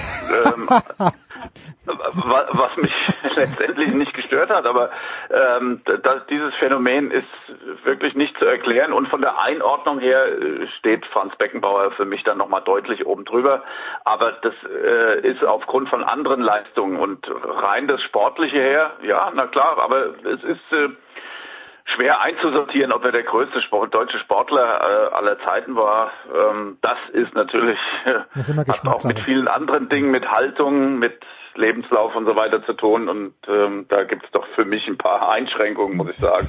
Okay. Also was mir gerade noch, äh, jetzt was mir gerade noch einfällt, äh, weil du, du, du hast ja auch das Thema Wirkung angesprochen und, und ähm, ja, Bekanntheitsgrad. Also da würde ich zum Beispiel Uwe fast widersprechen wollen. Das wäre echt interessant, ob, ob Beckenbauer da eins drüber steht. Also ich erinnere mich bloß an eins, nur als Beispiel. Das ist äh, auch schon über 20 Jahre her. Uwe, du warst auch mit dabei. Ähm, US Open 2000 wird es wahrscheinlich gewesen sein. Vielleicht war es auch 99. Da waren wir vor Ort und Patrick Kühnen war Experte und äh, Boris war in Town ein paar Tage. Und ähm, dann waren, glaube ich, die MTV, äh, MTV Music Awards in, in New York und das war ja damals noch eine ganz große Sache. Das war eines der äh, Events. Ähm, das war einer Prime von MTV. Und eines Morgens saß Patrick Kühn dann wieder im Bus äh, raus zur Anlage und der war, der, der war, der, der hat sich richtig angesehen, der war tief beeindruckt. Der war am Abend zuvor mit Boris unterwegs und er meinte nur, du, wir sind da angekommen bei den MTV Music Awards. Da war das war ein Starauflauf äh, der ersten Kategorie und dann kam Boris an und dann haben die quasi Spalier gemacht und der ist da reinmarschiert. Ich glaube, der war noch nicht mal irgendwie äh, da angemeldet oder dergleichen. Also auch ähm, also zum Beispiel Amerika, grundsätzlich Black Community, damals mit ähm, mit seiner Ehefrau Barbara. Äh, Boris hatte auch in diesen Bereichen eine unfassbare Bekanntheit und auch ein entsprechendes Standing. Ja, das glaube ich Ja, so. hast- Bitte Uwe. Ha- Hast natürlich recht, Franz Beckenbauer bei dem MTV Awards, das ist schwer vorstellbar. Und übrigens, weil, weil du es erwähnst, Uwe, es läuft jetzt auf Sky äh, diese, dieser Film, Der Kaiser. Ähm, und ich habe da noch weniger Interesse dran. Es ist nichts, was ich über Beckenbauer wissen möchte. Hast du Interesse an diesem Film? Hast du ihn vielleicht sogar schon gesehen, Uwe? Habe ich auf jeden Fall eher Interesse dran als an dem Interview mit Boris. Ja, aber ich finde über Beckenbauer, Beckenbauer ist auserzählt. Also das, sorry. Und und äh, Holger Gerz hat in der SZ ja auch eine, hat auch eine Kritik über das Interview geschrieben jetzt mit Boris, aber auch über den den Kaiser-Film. Und ja, wenn, wenn man 90 aufhört, wie er über das Feld schreitet, äh, da fehlt dann doch auch noch einiges. Äh, Götzi, hast du Interesse? Warst du vielleicht sogar bei der Premiere, zu der ich nicht eingeladen war? Zur Premiere von was? Von Kaiser, da war der, der Kaiser, da war doch irgendwas in, in irgendeinem Münchner Kino. Jetzt müsste ich mal überlegen, ob ich in meinem Leben einmal zu einer Premiere eingeladen war. Äh, vielleicht ah ja, zur, zur Premiere der, der Tanzaufführung meiner Tochter. Schön. Da war ich mit dabei. Äh, nein, selbstredend war ich nicht eingeladen zur Premiere des Franz Beckenbauer Films, aber ich habe ihn tatsächlich schon gesehen. Und? Ja, ich war hin und her gerissen. Ich war echt ein bisschen ambivalent auf der einen Seite. Also ich habe ihn gern angeguckt und ich habe ihn interessiert angeguckt und mir ist auch nicht langweilig geworden. Boah, mit den Schauspielern habe ich mir zum Teil ein bisschen schwer getan. Und ehrlich gesagt, seine ganzen Weibergeschichten sind wir auf den, auf den Sack gegangen nach einer gewissen Zeit. Das, das hat so eine prominente Rolle gespielt. Und ähm, das sind das sind die Bereiche, die, die mich nicht so interessieren. Gut, so haben wir alle Bereiche, die uns nicht interessieren. Aber was mich interessieren würde, Uwe, ist, wie kann es sein, dass die SG Flensburg-Handewitt den THW Kiel mit 13 Toren Unterschied aus der Halle schießt? Ja, wie so Spiele dann immer mal so laufen. Ich habe ja den Vorspann ein bisschen begleitet mit dem Champions League Spiel ähm, äh, vom THW und habe auch die Entwicklung dorthin äh, mir angeschaut. Ähm, da war noch ein anderes äh, Spiel in Kiel dabei gegen Nord. Und ähm, diese ganze Reihe war ja angefüllt von Arbeitssiegen im Vorfeld. Und ähm, dass sie diese beiden Spiele in der Champions League gewonnen haben gegen Nord und in Aalborg, das war essentiell, um wieder äh, eine gute Ausgangsposition zu haben im kommenden Jahr. Aber es war auch irgendwo ein Kraftakt, weil neben den Langzeitverletzten immer mal wieder welche von dem Grippevirus gebeutelt waren innerhalb des Kaders und ähm, dieser Anlauf aufs Derby, der war für den THW viel, viel schwieriger als das, was ähm, vorher bei der SG Flensburg-Handewitt passiert ist. Und von daher waren die Voraussetzungen nicht so günstig. Erklärt aber nicht, dass sie äh, am Ende so abgeschlachtet werden in dem Derby. Das ist jetzt exponiert, dieses Ergebnis, keine Frage, und das will niemand in Kiel. Aber ähm, es ist bis zu einem gewissen Grad auch zu erklären gewesen durch die Vorgeschichte, die aktuelle.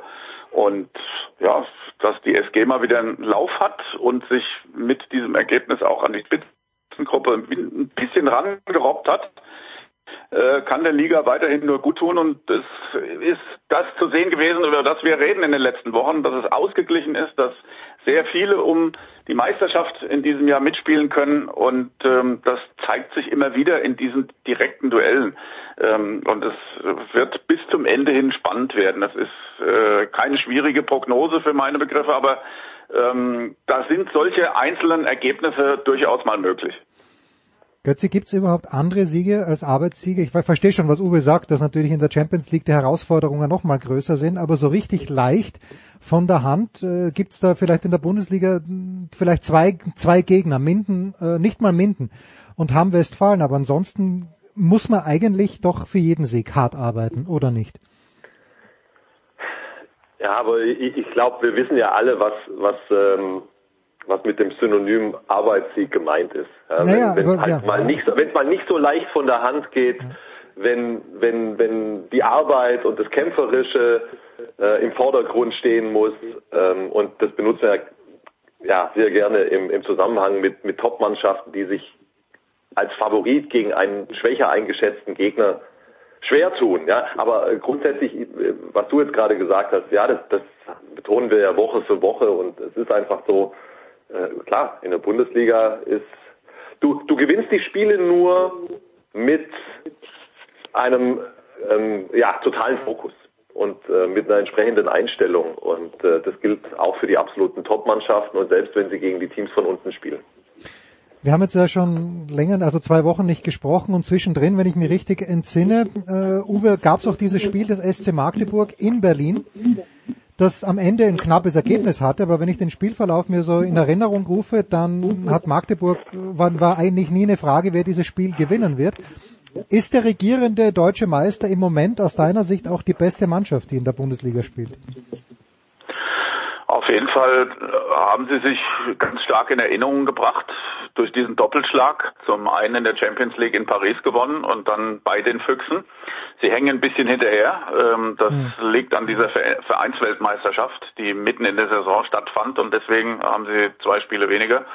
aber die tauchen natürlich dann irgendwann da oben auf wieder, ja. Aber auch den der SCM ist verwundbar. Da gibt's auch Spiele, wo äh, sie wirklich kratzen müssen bis zum Ende, um gegen Mannschaften aus dem Mittelfeld zu gewinnen. Ähm, ob sie im Moment die beste Mannschaft sind, boah, das ist wirklich schwer zu sagen. Wenn ich jetzt wieder sehe, wie leicht die Löwen im Pokal äh, in Melsung äh, gewonnen haben, mhm. Da muss ich sagen, die machen auch wenig falsch äh, in diesem Jahr. Warum nicht die Löwen? Ja, das wird sich auch erst wieder zeigen, wenn es die direkten Duelle gegen die Mannschaften oben gibt. Ja, und das ist vielleicht auch ein Zeichen. Ähm, die SG Flensburg-Handewitt hat mir für meinen Geschmack da zu viel liegen gelassen bisher. Das heißt aber nicht, dass sie nicht auch das Zünglein an der Waage am Ende sein können. Das hat ja so ein Spiel wie gegen den THW jetzt gezeigt. Wenn die Kapelle vollständig besetzt ist, dann kann da jeder verlieren und das gilt für alle, die da vorne stehen. Aber dass der SCM im Moment eine dominante Rolle einnimmt, würde ich nicht sagen. Das waren zwei tolle Momentaufnahmen und äh, wer weiß, was äh, bei der Weltmeisterschaft äh, passiert mit diesen ganzen Nationalspielern. Das ist ja auch immer ein Trugschluss äh, zu sagen, im nächsten Jahr geben wir dann Vollgas äh, mit allen Spielern, die wir zur Verfügung haben. Nein, das Gegenteil wird der Fall sein. Also da werden ein paar angeschlagen, ob im Kopf oder im Körper, zurückkommen und dann muss man sich mit den gleichen Problemen herumschlagen wie schon in der ganzen Saison, dass man eben immer reagieren muss auf einen dezimierten Kader, weil man ein paar Verletzte hat.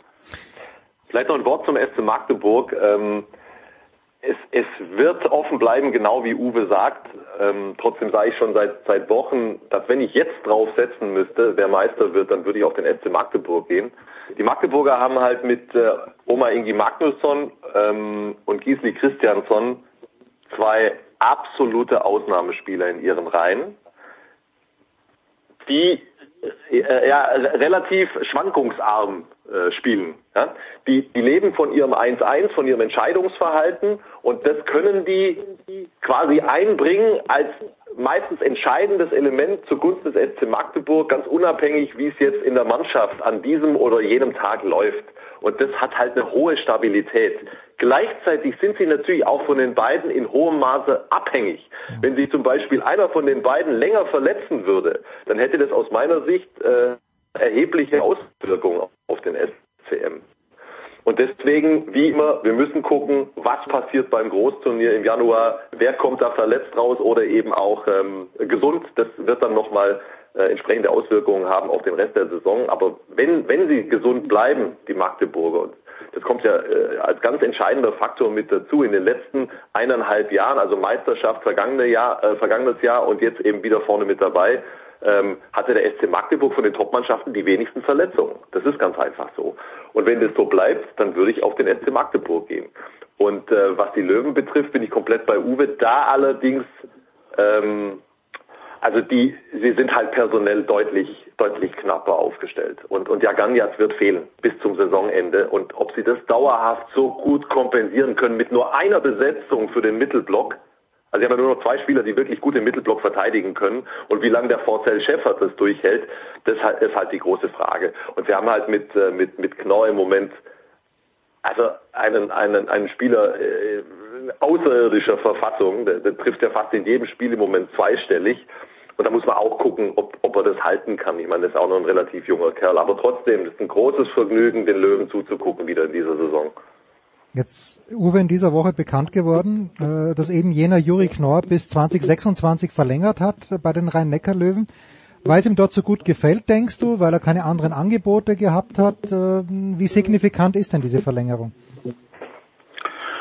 Ich glaube, er honoriert, dass sie ihn dort auch wirklich aufgebaut haben. Und äh, ja, also was man immer von ihm hört, ihm gefällt es hier in der Gegend sehr gut und äh, ähm, das ist ein, ein starkes Zeichen. Äh, ich denke, die Löwen sind endlich mal wieder in der Situation, dass sie äh, auch wirklich gute Spieler hier in die Region holen können und er als Leuchtturm äh, funkelt dann natürlich und äh, ist mehr oder weniger ein Magnet, mit dem man da die, die Mannschaft basteln kann.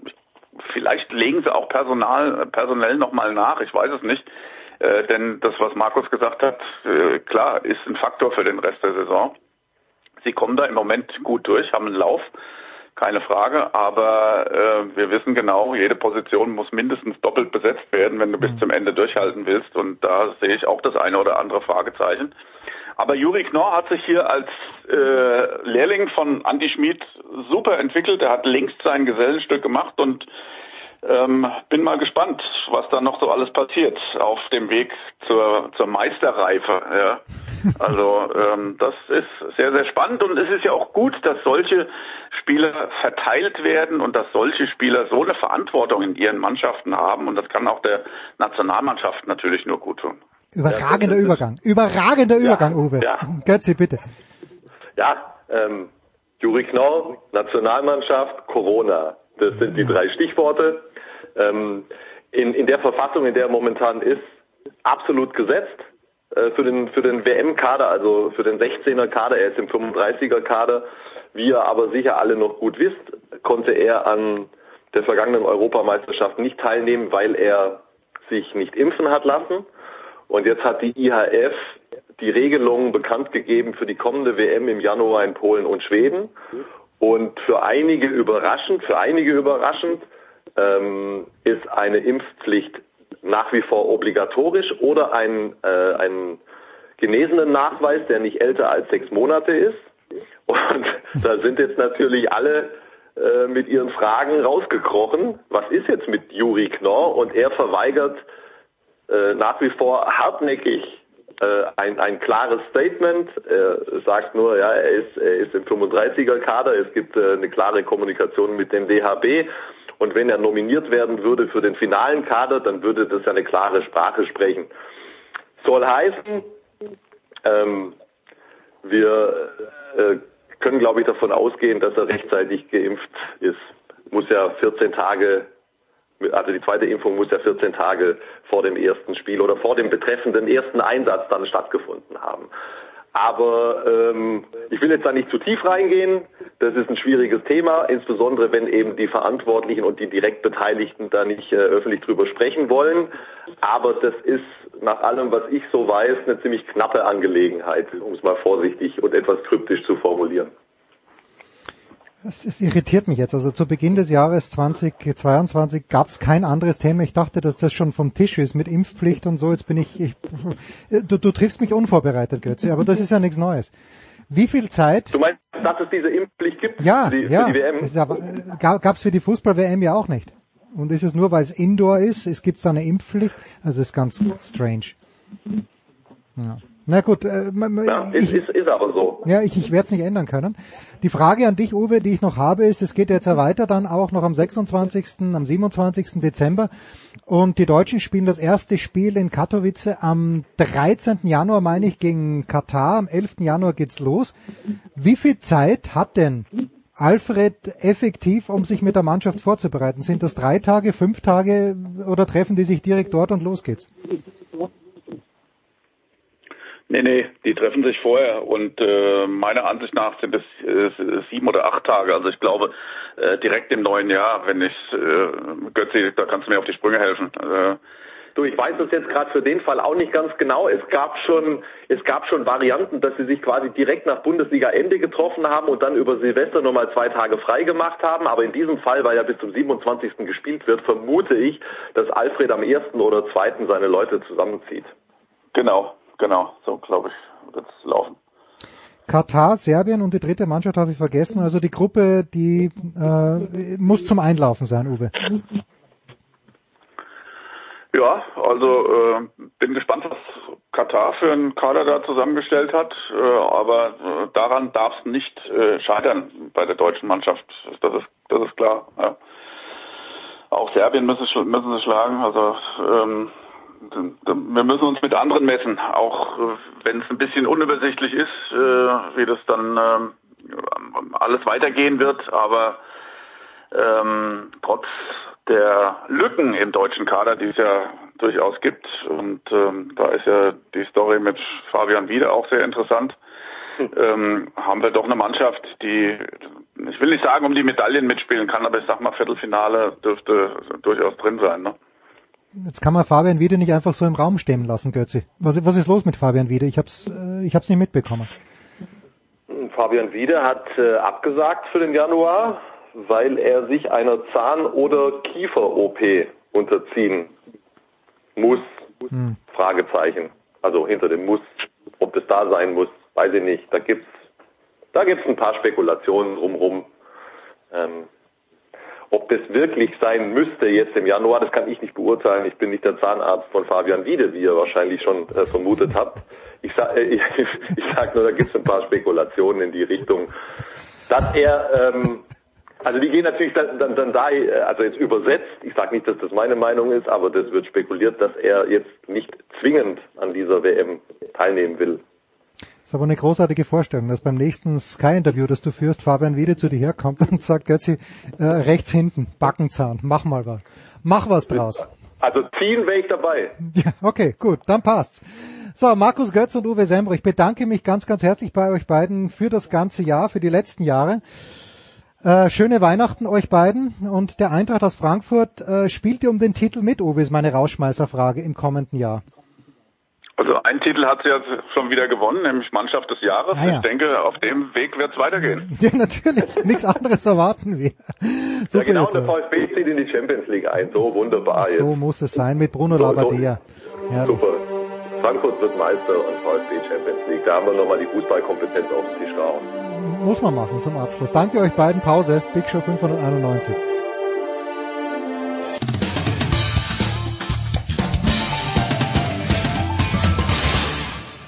Ja, hallo, grüße euch, hier spricht Franco Foda und ihr hört Sportradio 360.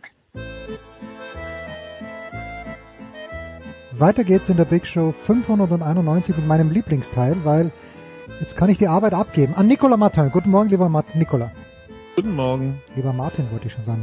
Lieber Nicolas selbstverständlich. Und Ja, im die- NFL... die- Bitte? Zwei, zwei, zwei Vornamen als ist immer wieder ein Traum. Pierre-Hugues Herbert fällt mir da ein. Der hat sogar drei. Gut, äh, mit am Start sind beim NFL-Teil auch noch Andreas Renner. Grüß dich, Andreas. Hallo? Und Günther Zapf. Servus, Günni. Hallo, servus, grüß euch. Was habe ich in dieser Woche wieder mitgekommen, bekommen in der NFL? Ich äh, immer ganz, ganz schlimmes, nicht mal Halbwissen, sondern Achtelwissen, Nicola. Aber Rob Gronkowski hat, glaube ich, getweetet, I am bored. Was ist das in Schilling wert? Wie war das? Ein Schilling war, nee, sieben, sieben Schilling waren eine Mark? Waren eine nee, Mark, 14 genau. Schilling? Ja, nein, nee, ja? sieben Schilling waren eine Mark, ja, genau. Ja, kannst ja, ähm, also ich weiß nicht, wie fit er sich gehalten hat, ja, aber also sagen wir, bei Tampa, ich meine, wenn die mit ihrer irgendwann 6 und 11 Bilanz in die Playoffs kommen, warum nicht, aber ja. Moment, Moment. Ist er retired oder gäb's also äh, von von der juristischen Seite her, von der regeltechnischen Seite her, gäb's eine Möglichkeit, dass er sagt, in zwei Wochen bin ich dabei, Burschen? Klar, es, eigentlich schon, retiren und unretiren kannst du ja, also Okay. ich wüsste jetzt nicht, Okay. Sag mal nur, Jens, wenn Nikola jetzt äh, tweeten würde, mir ist langweilig. Dann, dann würde ich ihn würde öfter dieses Auf anrufen. und Aufregung ersetzen. Ja, schon, weil dann würde ich sagen, mach doch bitte die nächsten Wochen bitte die Big Show alleine. okay, ich bin schon raus. Bitte, Nicola. Ja, aber wir, also ähm, wir, wir müssen trotzdem hier ein bisschen Trauriges besprechen und betrifft ja auch die Steelers, Jens. Ähm, äh, eigentlich war alles angerichtet. Morgen jährt sich die sogenannte Immaculate Reception, Oh ja, also der oh ja. unbefleckte Fang, zum 50. Mal. Am äh, Samstag sollte ähm, Franco Harris, der damals den Ball gefangen hat, geehrt werden äh, beim Spiel Steelers gegen Raiders und Günther Jetzt ist er vorgestern verstorben und die NFL äh, trauert. Äh, was bei mir bei Franco Harris geblieben ist, es, äh, es gibt ja, wie heißt denn dieses Tier? Der Quokka, ja? Dieses Tier, das immer lächelt. Bei, bei, bei Franco Harris ist auch immer dieses Lächeln geblieben. Aber für natürlich für die NFL-Fans bleibt diese Immaculate Reception. ja, es war äh, einer der Spielzüge vielleicht äh, nach wie vor der der äh, Spielzug in der NFL-Historie, der im Gedächtnis bleibt, den jeder kennt, äh, muss man natürlich ein bisschen einordnen. Das Ganze äh, 1972, du hast ja gesagt, 50 Jahre wird's am Samstag, ist das Ganze her. Das war der erste Playoff-Sieg für die Steelers. Und die sind immerhin 1933 gegründet. Heute sagt jeder Steelers äh, Riesenteam, ja, die sind äh, quasi ständig in den Playoffs. Aber so war es nicht. Damals natürlich auch viel weniger Teams. Da, da waren ja nur vier pro Conference äh, in den Playoffs. Trotzdem ist das natürlich ein Wendepunkt gewesen. Sie haben äh, dann im, im Nachhinein den Super Bowl nicht gewonnen. Ist bekannt, 72 war ja die, die 17-0-Saison der Miami Dolphins, aber zwei Jahre später ging es dann richtig ab. Sie haben ja dann innerhalb von sechs, von, von äh, sechs Jahren viermal den Super Bowl gewonnen.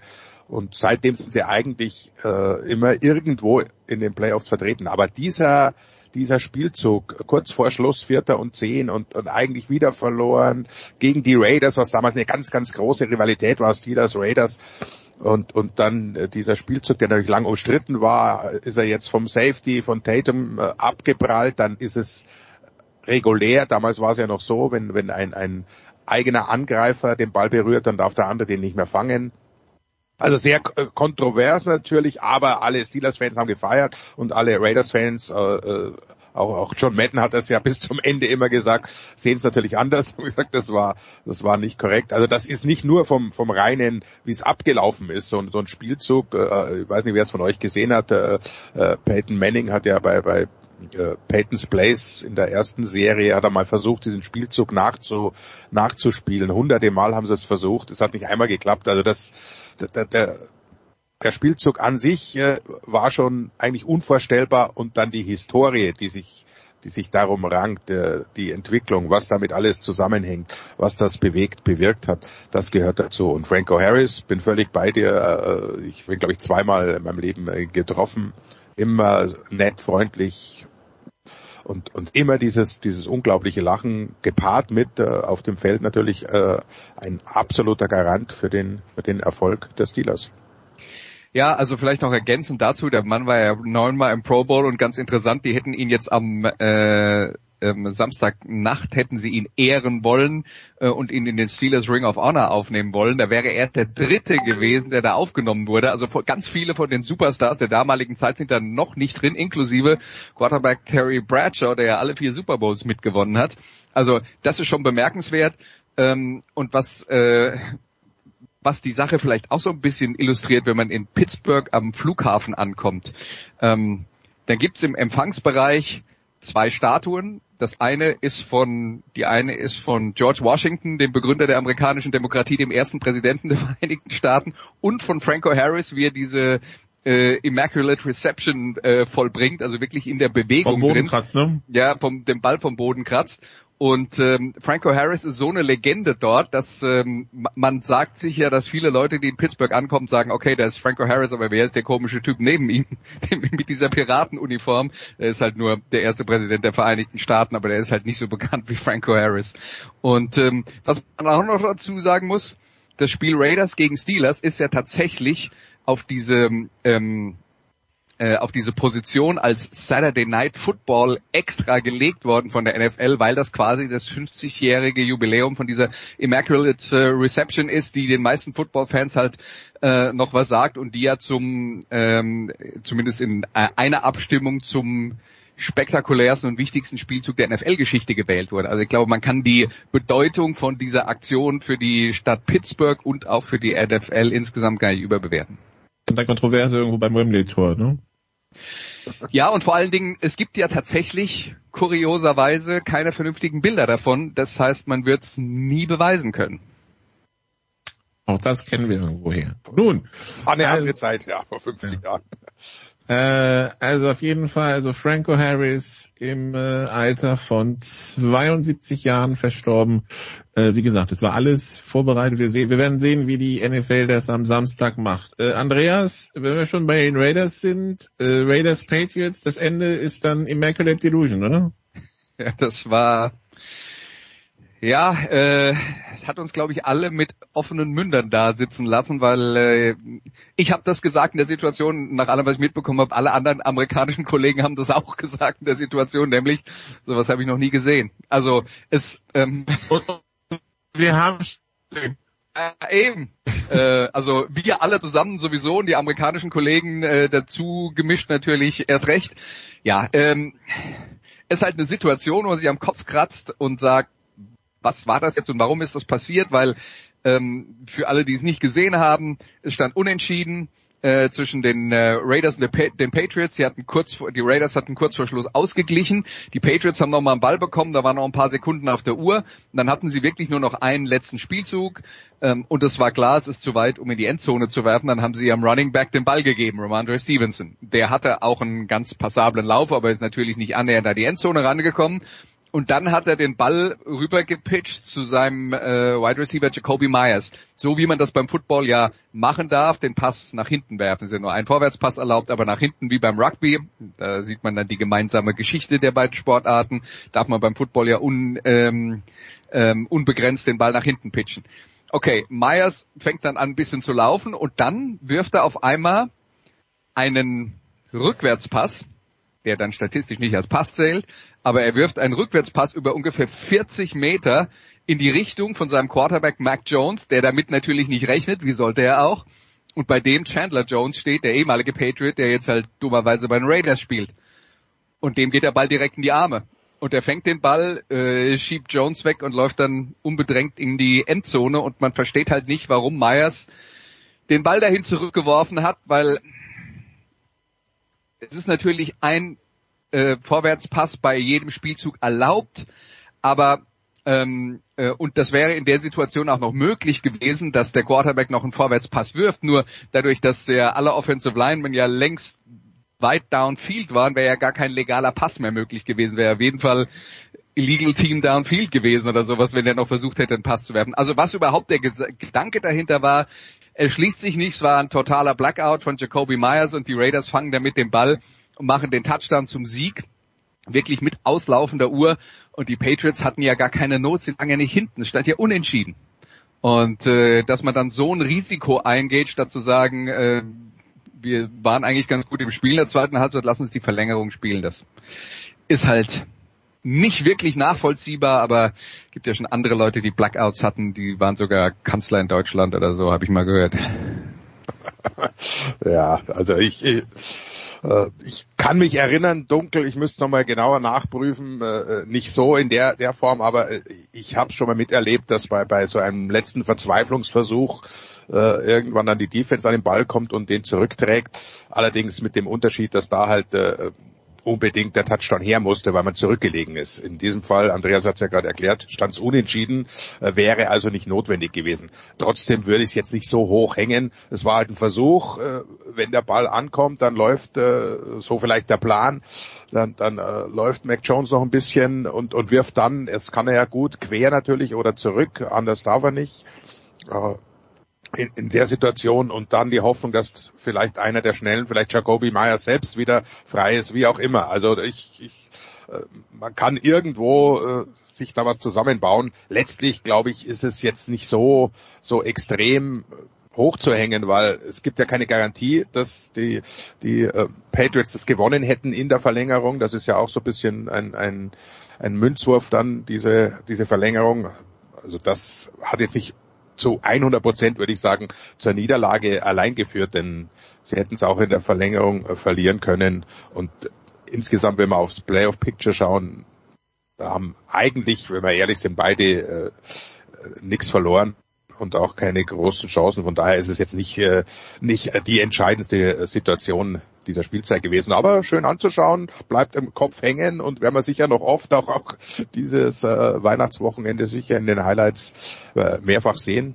Und äh, das, was mir vor allem hängen geblieben ist, war der Tackle-Versuch, wenn man es überhaupt so nennen darf, Mac Jones.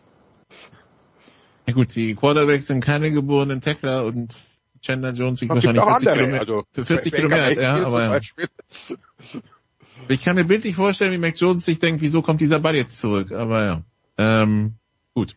Die Patriots sind übrigens auf Platz 8 in der Playoff-Liste, äh, 7 und 7, äh, zusammen mit den und Jets. Das ist, weißt du, das ja. ist ja der entscheidende Punkt. Also Günther hat natürlich schon grundsätzlich recht. Man kann jetzt darüber diskutieren, äh, ob das jetzt wichtig ist, ob die in die Playoffs kommen oder nicht. Für sie schon.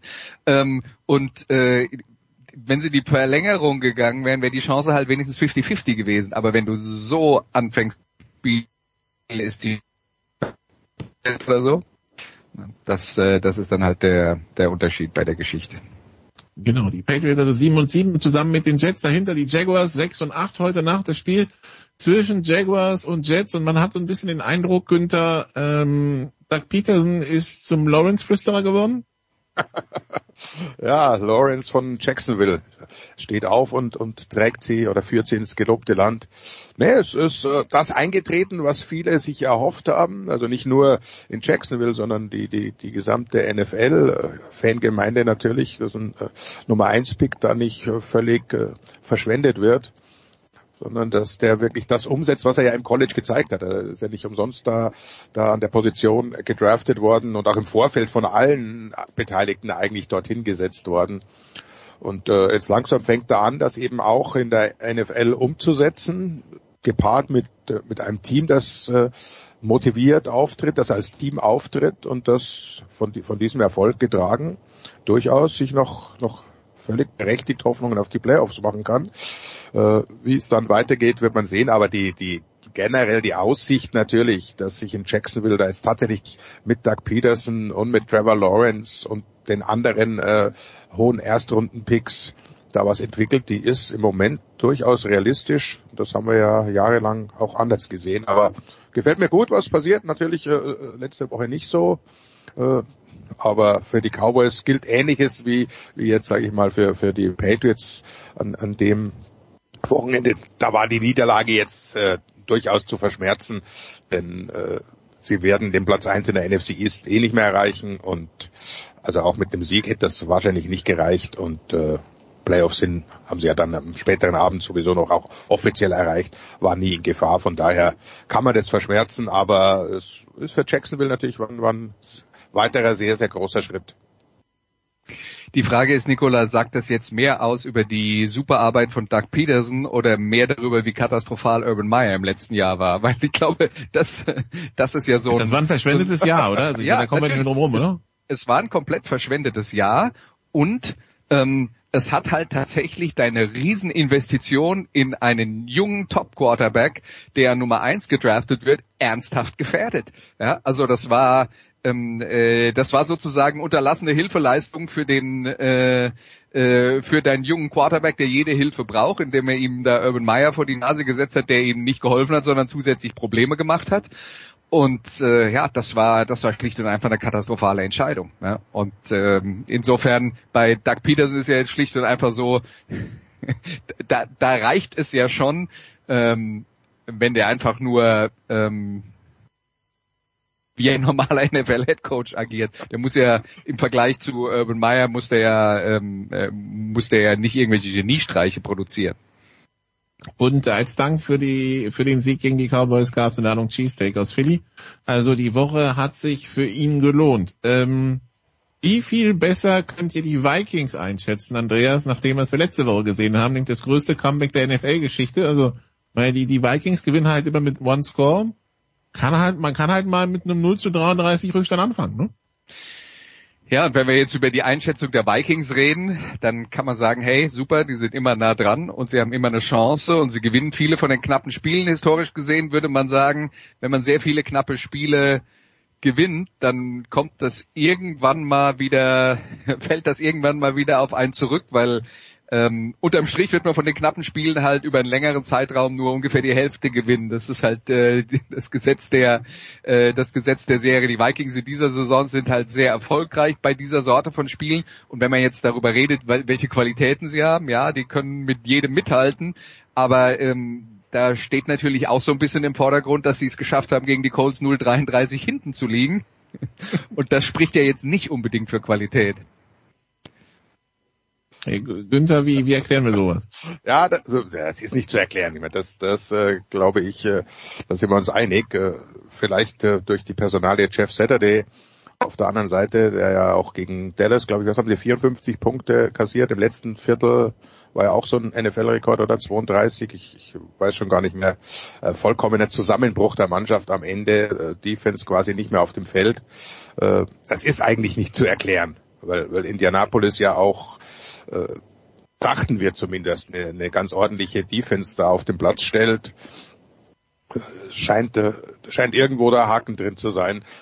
Minnesota, ich kann es, äh, mir geht's ähnlich wie, Andreas, ich kann es äh, nicht richtig einschätzen. Ich traue ihnen immer noch nicht so ganz. Wir, haben ja immer noch neben neben den One-Score-Games, dass in, in den Playoffs dann ganz schnell äh, mal plötzlich in die andere Richtung gehen, haben wir natürlich immer noch Kirk Cousins und sein, äh, seine Bilanz in wichtigen Spielen, in Primetime und Playoff-Spielen.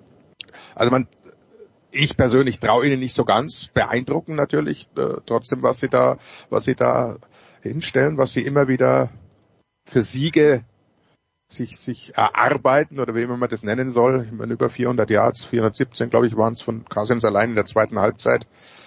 Es ist ja nicht nur durch eine fehlende Defense zu erklären, sondern sie machen auch vieles richtig. Von daher, ich, ich bin immer noch so ein bisschen, äh, ich traue ihnen nicht so ganz, aber man muss langsam, muss sie, glaube ich, schon auch richtig ernst nehmen.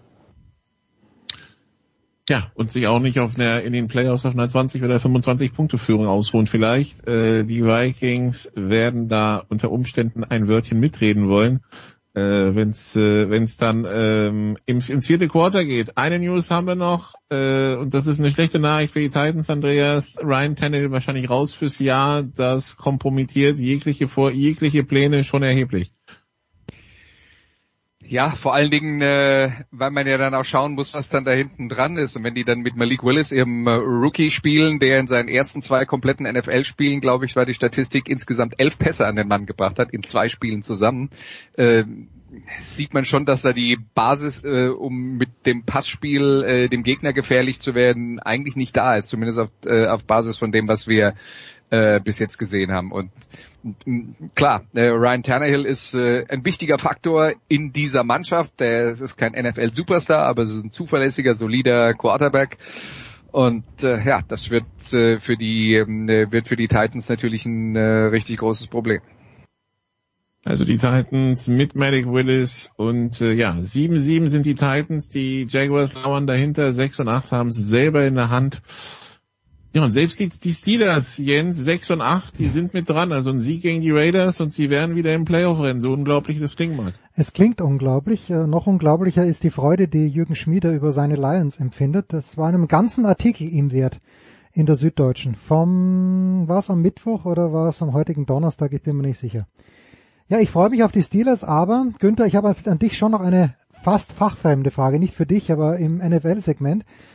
Was ist denn für die PGA Tour der größere Schock gewesen, dass sich die Lift Tour überhaupt ge gegründet hat oder dass das Masters jetzt gesagt hat, na uns ist eigentlich wurscht, auf welcher Tour ihr spielt, bei uns sind alle herzlich willkommen. Ähm, beides zusammengenommen. Also die, die, die Lift, sie haben ja alles versucht, es zu verhindern, aber äh, gegen Geld kannst du halt nichts machen. Das haben wir ja auch jetzt äh, gerade erst neulich gesehen bei dieser komischen Rundballveranstaltung im, im Nahen Osten.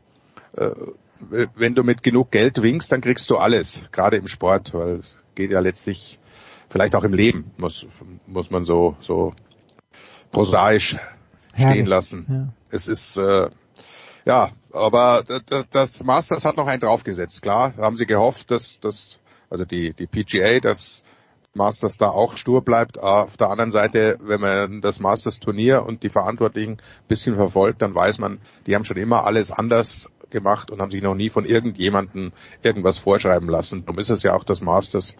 Und äh, es hätte mich gewundert, wenn die anders entschieden hätten. PGA Tour, was machen die? Die satteln halt nochmal richtig Geld drauf. Also versuchen halt mit der gleichen äh, Waffe zurückzuschlagen. Aber das Ding ist im Brunnen. Jetzt muss man eigentlich versuchen, irgendwann eine, eine vernünftige Lösung der Zusammenarbeit zu finden. Aber befürchte, das wird noch ein bisschen dauern. Fight Fire with Fire oder so ähnlich. Gut, dann bedanke ich mich herzlich bei euch dreien, aber nicht, äh, bevor ich Andreas nicht entlasse. Andreas, am Sonntag, man mag es kaum glauben, in Österreich der Christtag, weltweit der 25. Dezember oder Christmas Day, wie die Amerikaner sagen. Was gibt's da im Musikradio 360? Wham. Ja, wir. Wham, natürlich. aus, aus Davos, genau. live aus Davos. Sieben, siebenmal das gleiche Lied. Ja. Ähm, nee, aber wir sind fast so, dass wir siebenmal das gleiche Lied haben. Wir haben Sven Metzger zu Gast, der seine äh, Lieblingssongs äh, und Lieblingsplatten aus dem Jahr äh, 2022 äh, vorstellt. Und er hat tatsächlich eine absolute Lieblingsplatte und deswegen gibt's von dieser Platte gleich vier Songs auf einmal und Sven sagt, eine der besten Platten aller Zeiten. Und wenn ihr wissen wollt, was das ist, Musikradio 360 am Sonntag. Ja, das hat man heute Oh, schon. was für ein Cliffhanger. Was für ein Teaser Cliffhanger alles. Und wir hatten ja heute schon mal, aller Zeiten ist natürlich schwierig, weil das schließt ja alles Zukünftige mit ein. Aber wenn Sven Metzger das sagt, dann sind wir gespannt. So, danke euch dreien für das ganze Jahr. Danke Günni, danke Andreas, danke Nikola. Frohe Weihnachten alle miteinander. Wir hören uns Ebenso. im nächsten Jahr wieder. Pause, Big Show 591.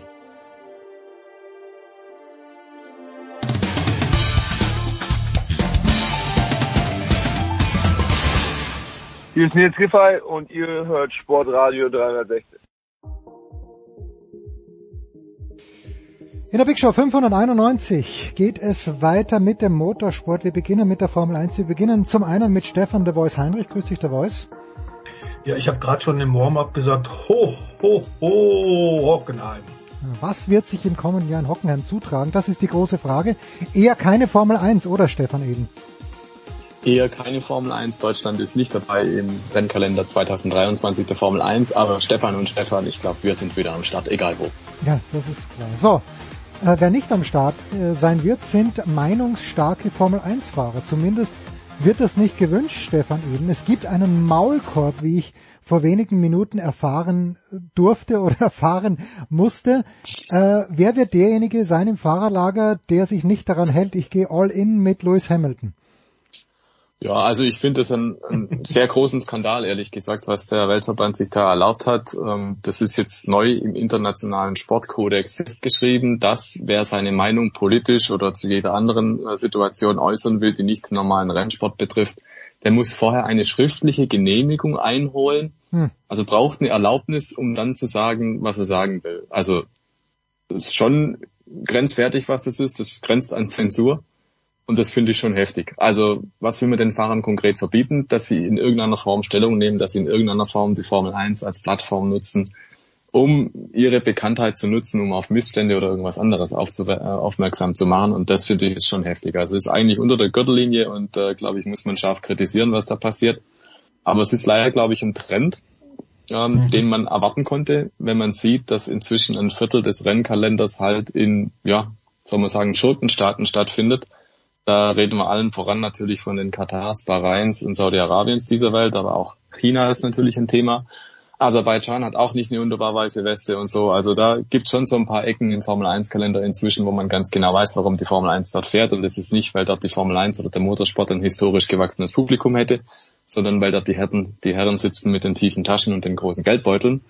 Und weil die Formel 1 halt sich ungeachtet dessen einfach die Taschen füllt. Man schreibt sich ja selber auf die Fahnen wie Race S1 tut dann aber nichts, was unter anderem auch Lewis Hamilton kritisiert hat zum Beispiel, dass es alles Lippenbekenntnisse sind und sonst nichts weiter.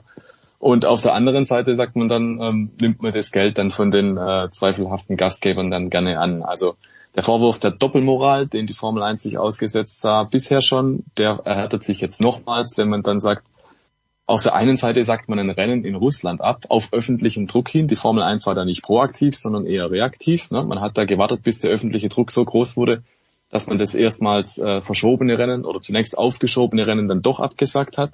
Und auf der anderen Seite heißt es dann, man darf sich künftig im Fahrerlager nicht mehr politisch äußern. Also das passt halt nicht zusammen, da passt der linke Schuh nicht zum rechten Schuh. Das ist Doppelmoral vom Allerfeinsten und FIA und Formel 1 machen da kein gutes, kein gutes Gesicht dabei, meiner Meinung nach. Und ja, wer traut sich dann noch irgendwas zu sagen? Vielleicht Lewis Hamilton, wobei da haben wir in der Vergangenheit, in der jüngeren Vergangenheit auch gesehen, als es dann darum ging, dass er zum Beispiel mal mit einem, ja, mit einem Motto-T-Shirt oder so auf dem Podium war, dann wurden die Podiumsrichtlinien wieder straff gezogen, hat es der Hamilton auch gelassen. Und immer wenn es irgendwelche Regeländerungen gab, dahingehend, dass solche Sachen dann eingeschränkt sind, ähm, dann hat der Hamilton sich eigentlich bei den Nasenpiercings, um die korrekte Unterwäsche, um die Eheringe und so weiter und so fort. Und das hat sich auch so ein paar, ein paar Wochen hingezogen und der Hamilton hat immer gesagt, findet er Schwachsinn, findet er blöd. Und irgendwann war das Nasenpiercing bei ihm halt verschwunden, zum Beispiel, ja. Also er hat dann auch quasi den Kampf eingestellt. Und ich fürchte, es steht zu erwarten, dass das ähnlich sein wird jetzt mit dem verbalen Maulkorb, den die Fahrer da kriegen, weil allen Ernstes, also wer, der irgendwas vorhat zu machen, wird denn vorher bitte schön irgendwas einreichen und das genehmigen lassen. Also es ist und bleibt tatsächlich ein Skandal und eine Farce. The Voice.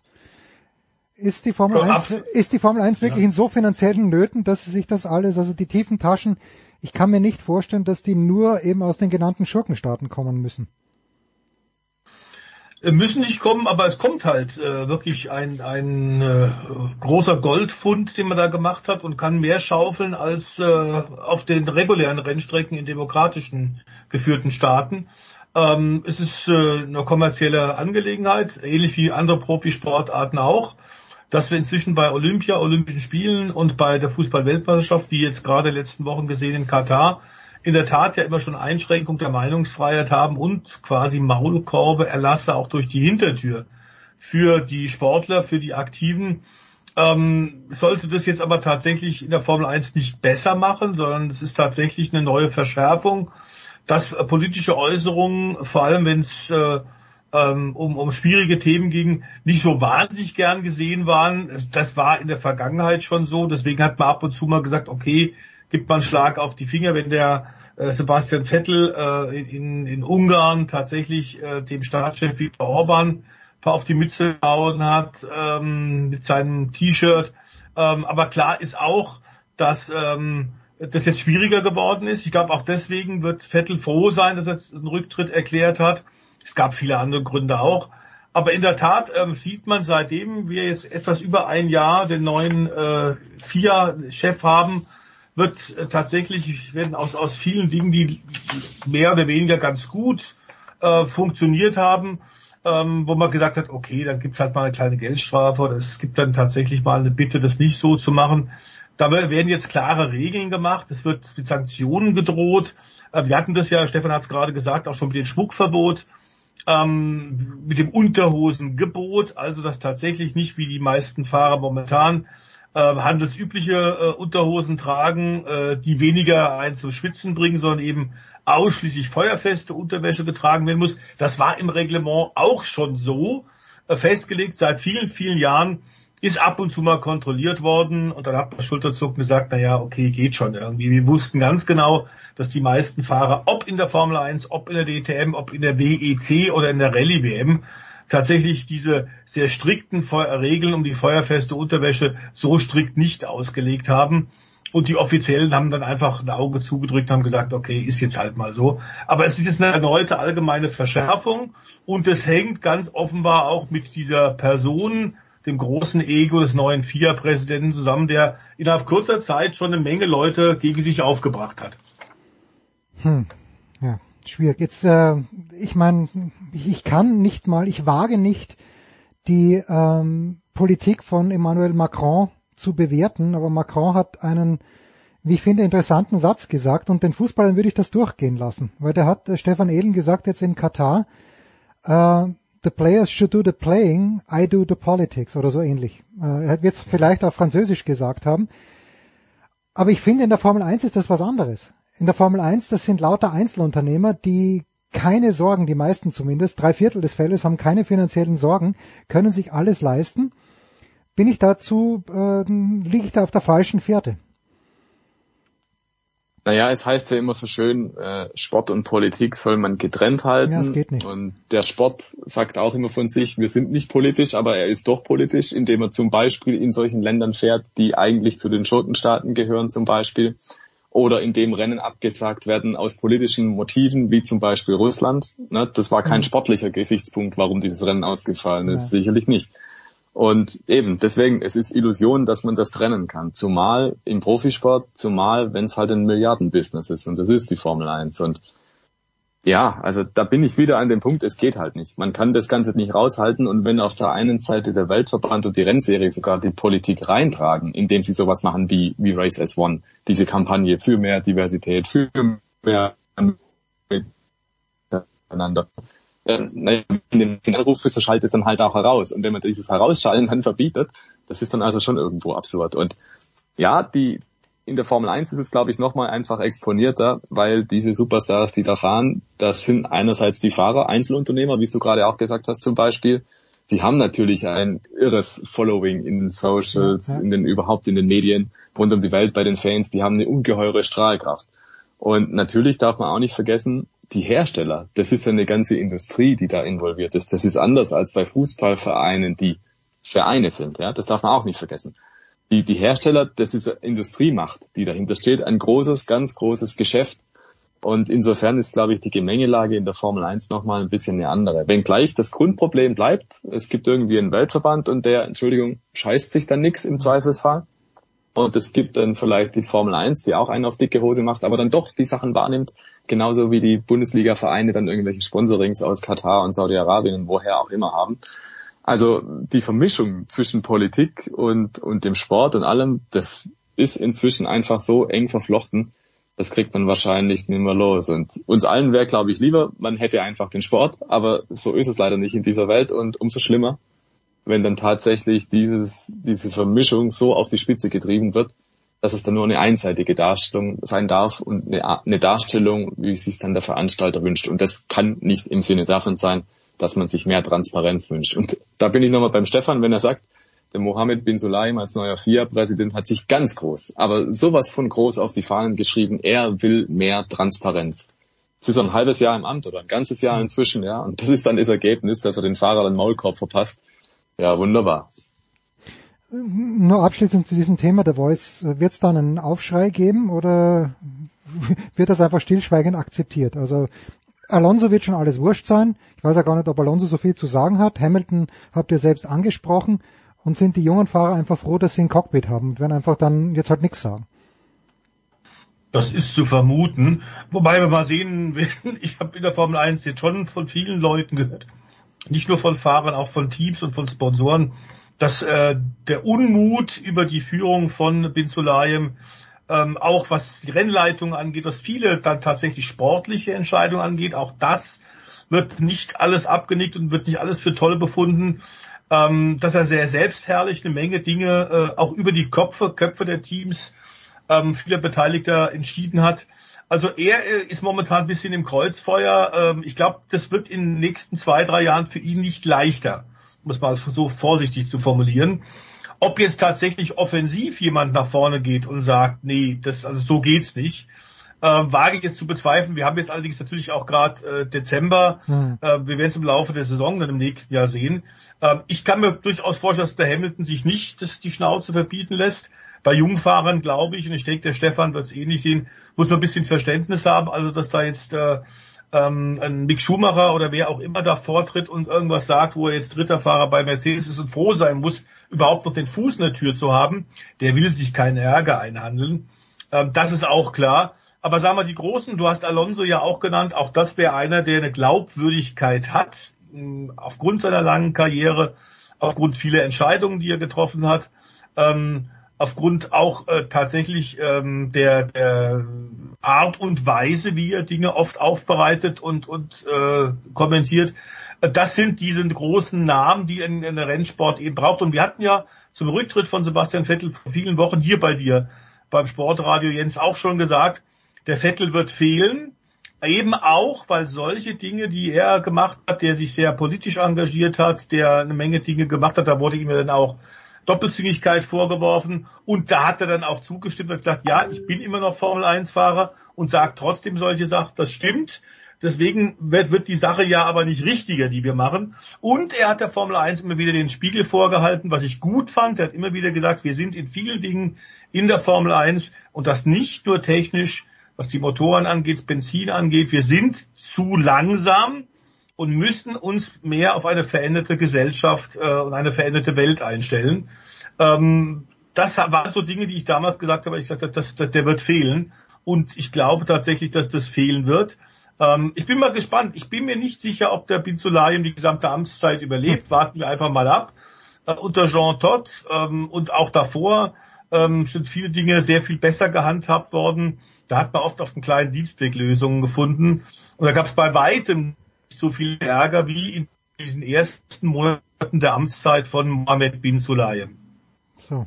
Ja, wer, wer hat Vettel gesehen bei dieser, ich habe es nicht gesehen. Stefan Ehlen, hast du gesehen, äh, Vettel bei der Sportlerwahl, wo er äh, sich Eintracht Frankfurt angenommen hat? Äh, ich habe da nur einen Hinweis von The Voice bekommen. Hast du es gesehen, Stefan Ehlen? Was kannst du uns erzählen? Ich, Ich kann dir tatsächlich auch nicht sehr viel erzählen, auch nur das, was ich gelesen habe. Ich habe es nicht selber verfolgt. Also The Voice hast du selbst weißt, dann verfolgt. Ja, The Stage Voice. is yours. Ja, The Voice hast ja, du. na, ich, ich, ich war da. Äh, Ich war in Baden-Baden, habe mir das angeguckt.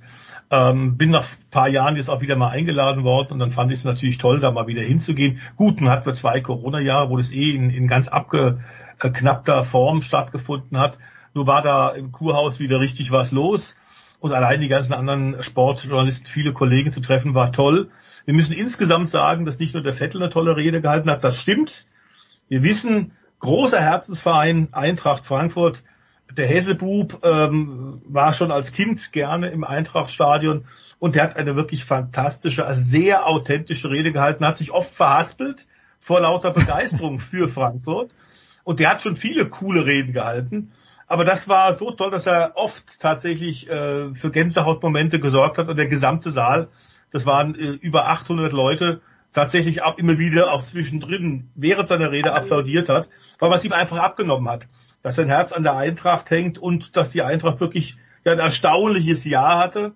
Ähm, Im Übrigen auch, sollte man sagen, äh, wenn wir schon Sport und Politik gerade in der Formel 1 hatten, Eintracht hat ja auch einen, einen außergewöhnlichen Präsidenten. Ja, ja. Nicht nur, dass der sportlich für Erfolg gesorgt hat, aber Peter Fischer ist eben auch einer, der durchaus im Profigeschäft Fußball sehr oft den Mund aufmacht und sich da auch schon eine Menge Feinde, vor allem im rechten Lager, äh, Feinde gemacht hat. Das ist ihm völlig wurscht. Der zieht es durch. Und insofern war das alles sehr, sehr passend. Es waren insgesamt aber nicht nur die Ehrung, es war eine Menge außergewöhnliche, clevere, ehrliche Gespräche und ehrliche Worte. Also man muss auch tatsächlich sagen, Gina Lückenkämper war toll nach ihrem Sensationsgold über 100 Meter. In München hat sie auch eine Menge Dinge doch gesagt, die weit über den Sport hinausgegangen sind. Und vor allem auch, muss man sagen, ähm, der Mann des Tages oder der Mann dieser Saison, eine Leichtathletik, Zehnkampfass, ähm, Niklas Kaul, der tatsächlich auch deutlich gemacht hat, ähm, dass er einfach Glück hatte. Dass er zwar eine tolle Leistung gebracht hat, keine Frage, nach drei etwas mageren Jahren. Und nach acht von zehn Disziplinen war er noch Siebter. Und dann hat er aufgedreht. Aber er hat gesagt, ähm, zum Beispiel, dass, dass kein äh, Olympionike, kein Wintersportler ähm, da mit dabei war, hing damit zusammen, dass diese Olympischen Spiele in Peking stattgefunden haben. Ähm, da kam die Zeitverschiebung hinzu, aber eben auch diese Bedingungen eines solchen Großereignisses. Die politische Situation war schwierig. Ähm, und deswegen ist da eine keine so große Euphorie aufgekommen. Bei uns in München war das anders. Wir haben eine Heim-EM gehabt, da waren wahnsinnig viele Fans, tolle Emotionen. Und das hat sich mit Sicherheit, sagt er, in den Ergebnissen dieser Sportlerwahl dann auch niedergeschlagen und hat dann am Ende gesagt, und das fand ich ganz cool und ehrlich, wir hatten an diesem Jahr in München einfach Glück. Ähm, es war ein wahnsinnig interessanter Abend, es war toll und äh, schön, dass der Vettel tatsächlich, und das ist für einen vierfachen Weltmeister ungewöhnlich, dann so eine Laudatio auf seinen Herzensfußballverein vorträgt. Das würden auch nicht viele machen.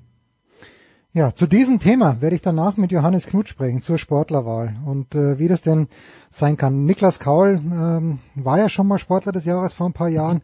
Gina Lückenkämper hat immer was zu sagen. Ähm, Stefan Ehlen schicken wir gleich in die Weihnachtsferien, aber natürlich nicht, ohne ihn zu fragen. Wann geht's denn für die Formel 1 Teams wie los? Wir haben ja, glaube ich, bis März, bis dann der erste Grand Prix tatsächlich ist. Aber wann kann Fernando Alonso äh, sich dem Skifahren abwenden und muss wieder was für den neuen Aston Martin tun? Tatsächlich ist Aston Martin bisher das einzige Team, das schon einen fixen Termin hat für 2023 vor Saisonbeginn. Wenn mich nicht alles täuscht, ist es, glaube ich, der 12. oder 13. Februar. Nagel mich nicht ganz genau drauf fest, aber in dieser Zeitphase ist dann die Vorstellung des neuen Fahrzeugs. Da gibt es den AMR 23, also das erste Alonso-Auto von Aston Martin. Alle weiteren Teams werden sehr wahrscheinlich rund um das Datum ebenfalls ihre Autos vorstellen und dann geht's ja direkt dann rein in die Testwoche. Die ist dann, glaube ich, vom 23. bis 25. Februar in Bahrain dann schon. Und der Auftritt, äh, der erste Auftritt ist dann am 1. Märzwochenende, da ist dann das erste Rennen ebenfalls in Bahrain. Genau, also das sind so die Eckdaten und es herrscht bis dahin im Prinzip bis zu dieser Testwoche ein Testverbot. Man darf nur höchstens 100 Kilometer mal so einen kurzen Shakedown fahren. Das ist dann aber auch schon alles und äh, richtig rund geht's dann also im Prinzip Ende Februar und davor ist halt ein bisschen PR-Getrommel mit sehr wahrscheinlich Autos, die nicht so aussehen, wie sie später auf der Rennstrecke fahren werden. Aber das kennen wir ja schon. Ich werde jetzt auch gleich einen 100 Kilometer Shakedown in meinem Privatauto angehen. Stefan, ich bedanke mich ganz herzlich bei dir, nicht nur für heute, sondern wie immer für das ganze Jahr bei Sportradio 360. Dir und deiner Familie schöne Weihnachten und bis nächstes Jahr dann. Ich sage auch vielen Dank für ein schönes Jahr, immer wieder unterhaltsam, komme gern wieder. Bedanke mich auch bei euch und bei den Zuhörern. Es war mir eine Freude und bis nächstes Jahr. Grand Prix Geschichten 2, wer es noch nicht hat, ich hab schon. Bestellt das bitte. Kurze Pause, dann geht's weiter mit The Voice.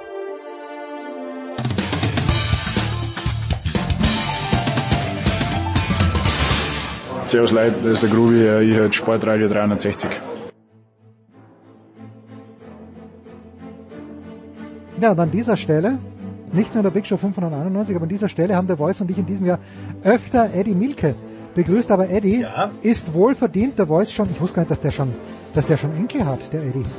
Du ja, wusst, wusste ich schon. Du wusstest Nicht nur ein, mehrere. Nein! Opa Eddie. Familie.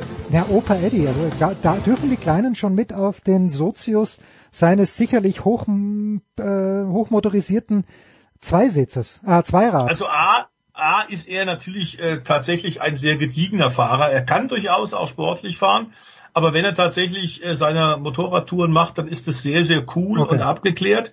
Trotzdem glaube ich, allein aus Altersgründen sind die Enkel hinten noch nicht drauf. Okay, gut. So, wo hoffentlich niemand mitfährt, der unbefugt an Bord ist, das ist die Rallye Dakar und das ist eigentlich immer das, was wir als letztes vor Weihnachten machen, der Voice. Wir schauen voraus äh, irgendetwas, äh, was deine besondere Neugierde weckt, wenn wir auf die Ausgabe 2023 schauen. Na, es ist immer, ähm, ich habe das ja, äh, ich glaube, 25 Jahre begleitet, die Rallye, äh, auch selber sogar dann teilweise mitgefahren in Begleitfahrzeugen, und zwar teilweise sogar in Wertung, vor allem bei der längsten Dakar-Rallye quer durch Afrika, äh, die dann am Südzipfel tatsächlich Afrikas geendet hat, als wir wirklich den gesamten schwarzen Kontinent entdeckt haben. Das waren ähm, weit über 10.000 Kilometer. Das ist schon einfach heftig und es ist einfach immer wieder ein Riesenabenteuer, das der Thierry Sabine, der unvergessene, Gott hab ihn selig, äh, entdeckt und entwickelt hat, diese Idee tatsächlich ähm, auf eine ganz große Reise äh, zu gehen. Ähm, und klar ist, dass es immer professioneller geworden ist in den letzten Jahren. Wir hatten ja auch schon vor etwas mehr als einem Jahr den Heinz Kinnigartner hier bei dir, Ja. Jens, der auch gesagt hat, äh, es ist toll und es ist immer noch ein Wahnsinn und wir sind alle völlig begeistert, aber klar ist auch, es ist schon auch wahnsinnig gefährlich geworden durch Zu die schnell, zu schnell hat er gesagt. Genau, ne? durch die Geschwindigkeiten. Und man hat auch in diesem Jahr, und ich glaube KTM und Heinz Kinnigartner hinter den, hinter den Kulissen mit der ASO, dem Veranstalter, auch sehr viel Gespräche geführt, um eben das Risiko ein bisschen einzudämmen, dass es per se immer noch äh, eine wahnsinnige Herausforderung ist, und zwar körperlich, vor allem für viele der semi-professionellen Fahrer, die sich einfach ihren Lebenstraum erfüllen, einmal diese legendäre Rallye Dakar äh, zu bestreiten, die ja nach vielen Jahren in Südamerika tatsächlich vor vier Jahren zurückgekommen ist wieder und jetzt ihre vierte Ausgabe Mhm. in Saudi-Arabien hat. Ähm, 31. Dezember geht's los, 31. Dezember ist Prolog und dann ab dem 1. Januar tatsächlich geht's Schlag auf Schlag. Es wird wieder eine Rekordanzahl von Teilnehmern äh, dabei sein. Viele Frauen, mehr Frauen äh, als jemals zuvor. Verschiedenste Nationalitäten aus allen Herrenländern rund um den Globus kommt man. Und auch diese neue Routenführung hat's wirklich in sich. 14 äh, Etappen also in Wertung gefahren, in Zeit gefahren. 70 Prozent der Strecke ist völliges Neuland. Wir haben natürlich wieder alles von Dünen, endlosen Dünengebieten.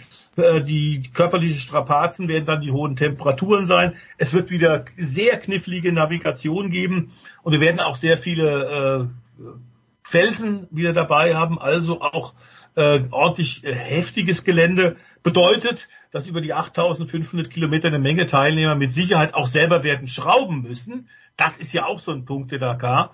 Du musst im Grunde ein mindestens gelernter Kfz und zwar ein geübter Kfz-Meister sein, wenn du teilnimmst, weil du einfach keine kaum fremde Hilfe auf kaum fremde Hilfe warten kannst. Und wenn du die annimmst, bist du eigentlich draußen.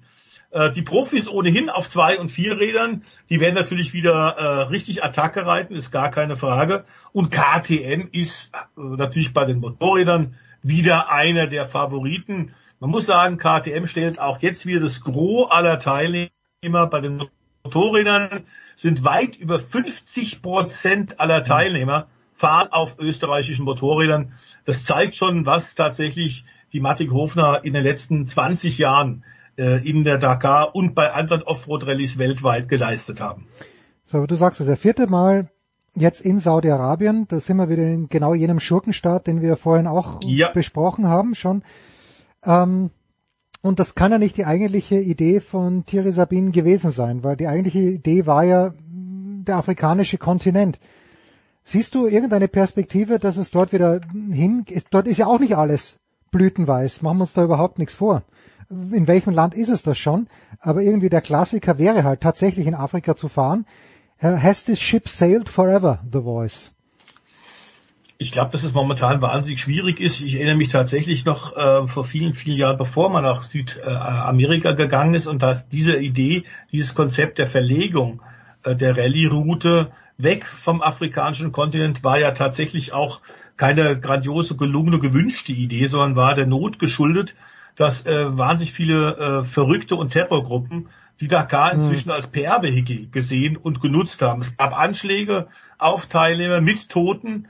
Ähm, und das war einfach alles viel, viel zu gefährlich, ist viel zu gefährlich geworden. Im Grunde ist in gewisser Weise die Dakar natürlich Opfer ihres eigenen Erfolges geworden, ihrer irren Popularität, ähm, dass auch unglaublich viele Medienschaffende dabei sind, wahnsinnig viele Fernsehsender live berichten, wie jetzt unter anderem Red Bull TV und natürlich die Ex-Kollegen von Eurosport, die wieder alle abendlich berichten werden. Das heißt, wenn du tatsächlich irgendein wildes, äh, obskures politisches Statement unbedingt willst, äh, dann stellst du dich da mit einer Bazooka hin und versuchst eines dieser Autos oder der Motorräder zu erwischen und schon bist du in den Schlagzeilen und hast überall weltweit äh, Resonanz.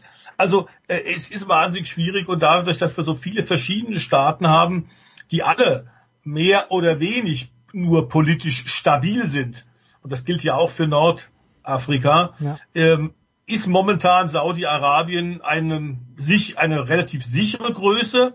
Man hat allerdings auch dort schon gesagt, die ASO, dass wenn wir Saudi-Arabien als Ausgangspunkt nehmen, werden wir uns im Laufe der zweiten, dritten oder vierten Ausgabe auch in Nachbarländer vergrößern und die Route ausweiten. Das ist alles bisher, bisher alles nicht stattgefunden. Auch in diesem Jahr bei etwa Tagesetappen zwischen 400 und 800 Kilometern ist die gesamte Rallye tatsächlich im Königreich Saudi-Arabien und überschreitet da keine Nachbarlandgrenze.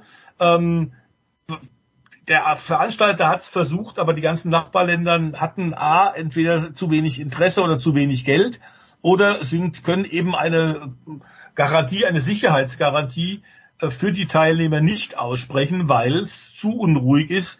So bleibt man jetzt also tatsächlich auf diesem Gelände, ähm, diesem großen Sandkasten zwischen Rotem Meer und Persischen Golf eben in Saudi-Arabien. Und das ist ja auch äh, etwas, zumindest etwas äh, Gewinnbringendes in Sachen Geografie gewesen, was ich jetzt bei der Fußball-WM in Katar gelernt habe. Da wurde ja öfter diese Karte eingeblendet mhm. und da sieht man mal, wie groß Saudi-Arabien eigentlich ist. Also wenn du sagst, die mm, Etappen bis zu 800 Kilometer, da hätte man in Katar ja sechsmal hin und her fahren durchs ganze Land können, wahrscheinlich sogar noch öfter. Äh, und äh, gut, wenn das der einzige Benefit ist, meinetwegen in Saudi-Arabien, denn so be it. Gibt es denn irgendwelche deutschen österreichischen Staat, also Matthias Wagner, weiß ich nicht, ist der wieder dabei, mhm. die, ähm, der, ja. die wirklich Aussichten haben, auch was zu reisen? Also deutsche Teilnehmer haben wir auch, aber die werden äh, in den unterschiedlichen mittleren bis unteren Klassen versuchen einfach durchzukommen, was ja schon tatsächlich eine Riesenleistung ist, wenn du in Wertung das Ziel erreichst. Matthias Wagner hat tatsächlich auch wieder Gesamtsieg äh, denn äh, die Schulteroperation, die er hatte, äh, ich glaube, im Ende Sommer, Anfang Herbst durchführen lassen, ähm, die ist gut überstanden. Er ist fit, ist auch schon wieder Offroad-Rallyes gefahren, war da auch schnell. Also äh, klar ist, Matthias Wagner ist wieder einer der wenigen Kandidaten, von denen wir von Anfang an ausgehen können, dass die zum Sieg dazu, äh, zum Siegeranwärter dazugehören. Wir haben Honda stark, wir haben natürlich auch die KTM-Schwestermarken, die unterm Konzerntag der Pira AG sind, also zum Beispiel Husqvarna. Wir haben GasGas, die im letzten Jahr tatsächlich diese Marke ja auch gewonnen hat mit Sam Sunderland. Der ist sicher auch wieder einer der Favoriten. Also wir haben drei Marken, quasi mit gleichem Motorrad wie eben die Uhr KTM, die dabei ist.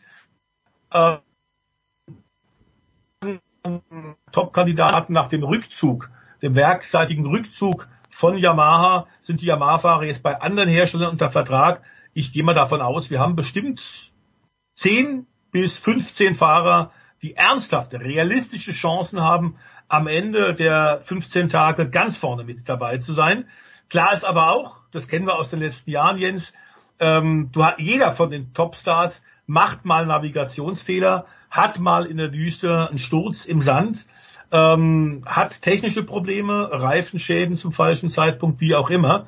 Es wird ein bisschen tatsächlich die Frage sein, ähm, wer hat auch das Glück des Tüchtigen? Was wir schon angedeutet haben, ist, dass die schnellsten Fahrer, die die Tageswertung ja dominieren, am nächsten Tag tatsächlich ja einen, einen großen Nachteil hatten, ähm, weil sie als Erste losfahren mussten. Also die Startreihenfolge mhm. am Folgetag hat sich immer ergeben aus dem Ergebnis des jeweiligen Renntages. Und wenn du als Erster losfährst, können sich alle anderen an deinen Spuren orientieren. Du hast, äh, was Navigation angeht, einen Riesennachteil. Und das hat man tatsächlich jetzt mit einigen Maßnahmen äh, eingebremst, verändert. Äh, es gibt äh, Bonuszeit für Etappensiege.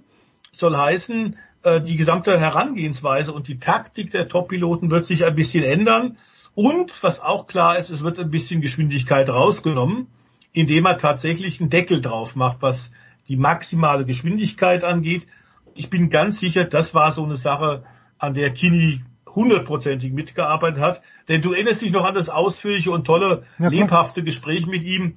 Er hat da deutlich gemacht, dass das einfach des Guten zu viel ist. Bei aller Abenteuerlust, bei allem Wettbewerbsgeist und bei sicherlich auch dem Willen, äh, die Wüste schnell und zügig zu besiegen. Es ist in den letzten Jahren so viel passiert und wir klopfen auf Holz, dass diese Veränderung, die man vorgenommen hat und dieser Veränderungsprozess soll auch weitergehen in den nächsten Jahren. Ähm, was da sehr, sehr gut zu erwähnen ist, dass sowohl bei den Motorrädern wie bei den Autos tatsächlich der Veranstalter sehr genau zuhört. Es mhm. sind also auch über das Jahr äh, immer wieder im Frühjahr, im Sommer, im Herbst ausführliche Treffen und Meetings mit allen Teilnehmern, auch mit den Sponsoren und mit der Veranstaltungsorganisation ASO, die ja zum Beispiel auch das Radrennen Tour de France organisiert. Das heißt, da ist ein Austausch und da wird durchaus auf äh, auch die Meinung der Teilnehmer gehört. Ähm, ich glaube, dass das äh, eine gute Kombination ist und dass es auch ein Grund ist, warum tatsächlich die Dakar wieder auch in wirtschaftlich schwierigen Zeiten so boomt und Rekordstarterzahlen vorweisen kann. Gut, dann müssen wir jetzt einmal noch den Bogen äh, rumbringen, nämlich zu, ja, zu Eddie gewissermaßen auch, denn der Voice, das ist ja noch eine offene Frage, oder vielleicht ist ja auch schon geklärt, aber die DTM hat sich ja umorientiert, ja, wird jetzt äh, mit dem ADAC mhm. äh, gemeinsam oder vom ADAC veranstaltet. Das, das bringt natürlich für uns die Frage, wie sieht's mit den TV-Rechten aus? Weiß man schon was? Äh, wann würde man hier Entwarnung oder Warnung geben? Also es, sie sind in den letzten Zügen. Klar ist, es gab bereits einen Vertrag, unter anderem mit Eddies Haus, Leib- und Magensender, mit Pro7 Sat1. Ähm, aber klar ist, dass durch die Auflösung der ITR Ende November diese ganzen Verträge null und nichtig sind. Hm. Im Übrigen auch die Verträge zwischen dem ADAC und der zweiten großen deutschen Rennserie, nämlich dem ADAC GT Masters, die ja mit den gleichen GT3 Autos absolviert wird. Und da war natürlich immer so ein bisschen Konkurrenzdenken. Seit zwei Jahren verwenden die die gleichen Sportfahrzeuge äh, und klar ist auch, dass natürlich der eine immer auf den anderen geschielt hat. Jetzt wird es eben anders sein, alles in den Händen des ADAC. Die haben eine Menge Arbeit innerhalb kürzester Zeit absolviert und haben ein neues Konzept aufgelegt. Die DTM wird also relativ unangetastet bleiben mit acht Veranstaltungswochenenden und 16 Rennen, vor allem in Deutschland in Holland und natürlich Jens auch in Österreich. Red Bull Ring, vorletztes Rennen im kommenden Jahr, dann Ende September, bevor der Abschluss dann in Hockenheim stattfinden wird. Das große Finale wie üblich Oktober. Fernsehverträge sind also neu auszuhandeln und klar ist, dass äh, Sat1 unbedingt weitermachen möchte. Ähm, aber klar ist auch, dass inzwischen ein anderer sich gemeldet hat, nämlich RTL. Hm. Äh, die würden das auch sehr, sehr gerne übernehmen und zwar für den Sender, Sender Nitro der bisher eben das Masters übertragen hat. Ähm, ich glaube, es wird in den nächsten Tagen darum gehen, und da wird sogar zwischen Weihnachten und Neujahr noch verhandelt, äh, um auf deine Frage zurückzukommen. Das heißt, das ist natürlich ein ganz wichtiger Punkt bei der Vermarktung. Wenn du als Team spontan hast, werden die fragen, ja, welche Sendezeiten haben wir und wo, auf welchem Sender wird das denn live gezeigt? Das ist Teil natürlich des, der gesamten Finanzierung. Und wenn du das nicht weißt, wird das natürlich sehr, sehr schwer. Wir haben deswegen auch im Übrigen, allein deswegen, weil diese äh, Auflösung der ITR und der Übernahme der Rechte der DTM von Gerhard Bergers Organisation durch den ADAC, wir haben deswegen auch den Auftakt des kommenden Jahres verschoben. Der wird nicht wie üblich im April stattfinden, sondern erst Ende Mai in Oschersleben, am 26. bis 28. Mai, um den Teams mehr Gelegenheit zu geben, tatsächlich ihre Sponsorenpakete jetzt noch zu schnüren. Ähm, RTL will wohl auch einen Vertrag haben, die würden das auch gerne machen. Und da wird es A jetzt darauf ankommen, wer zahlt wie viel, mhm. welcher von diesen beiden Sendern zahlt mehr und B, ganz klar, wie, was für eine Laufzeit gibt es. Bei Sat 1 wäre es natürlich eine wunderbare Sache, weil die ja relativ viel jetzt in der letzten Zeit schon machen, äh, mit der Marke Pro 7, Extreme E durch Eddy und die Formel E Weltmeisterschaft. Da würde natürlich auch im nächsten Jahr die DTM ganz gut dazu passen, aber RTL wie gesagt, die haben etwas größere Sender, die haben vielleicht auch ein bisschen mehr Finanzen. Und seitdem sie die Formel 1 nicht mehr haben, juckt es die natürlich trotzdem immer wieder auch, auch mehr wieder Motorsport zu haben. Also es ist momentan, glaube ich, 50-50. Schwer zu sagen, wer die Nase vorn hat. Nur die Zeit drängt und wir brauchen schnell eine Entscheidung. Ja, bei Nitro gibt's auch ein bisschen Fußball. Es wird dann bald mal bei RTL auch die NFL geben. Ich glaube, ab der kommenden mhm. Saison, also es tut sich ja. ein bisschen was. Der Voice, was soll ich dir sagen? 52 Senden, nein, es waren glaube ich 50 Big Shows in diesem Jahr und 51 Mal warst du am Start. Ich bedanke mich ganz, ganz herzlich. Es ist immer, es ist, ich lerne jedes Mal was dazu. Es ist so großartig und deshalb äh, auch an dich der gesonderte Dank nochmal für ein weiteres Jahr fantastischer Expertise. Äh, es ist mir ein Vergnügen, es ist mir eine Ehre. Ich verneige mich, wünsche allen unseren Zuhörern äh, und natürlich dir und deiner Familie nur das Allerbeste. Jetzt bisschen die Drehzahl runterkriegen für die schönen Tage. Ob die nun weiß sind oder äh, ob es grau in grau ist und nass und nur feucht, ich weiß es nicht. Meine Tochter äh, Nora hat sich mal wieder weißes Weihnachten gewünscht und habe ich gesagt, wenn es nicht anders geht, gehe ich noch am 24. raus mit der Mehltüte ja. und werde für ein bisschen weiße, weiße Farbe sorgen. So muss man es machen. So kennt man dich. Stefan der Voice Heinrich, ich danke dir herzlich. Kurze Pause in der Big Show 591. Ja, weil wir vorhin gerade drüber sprachen, jetzt mit Johannes Knut über die Sportlerwahl des Jahres in Deutschland.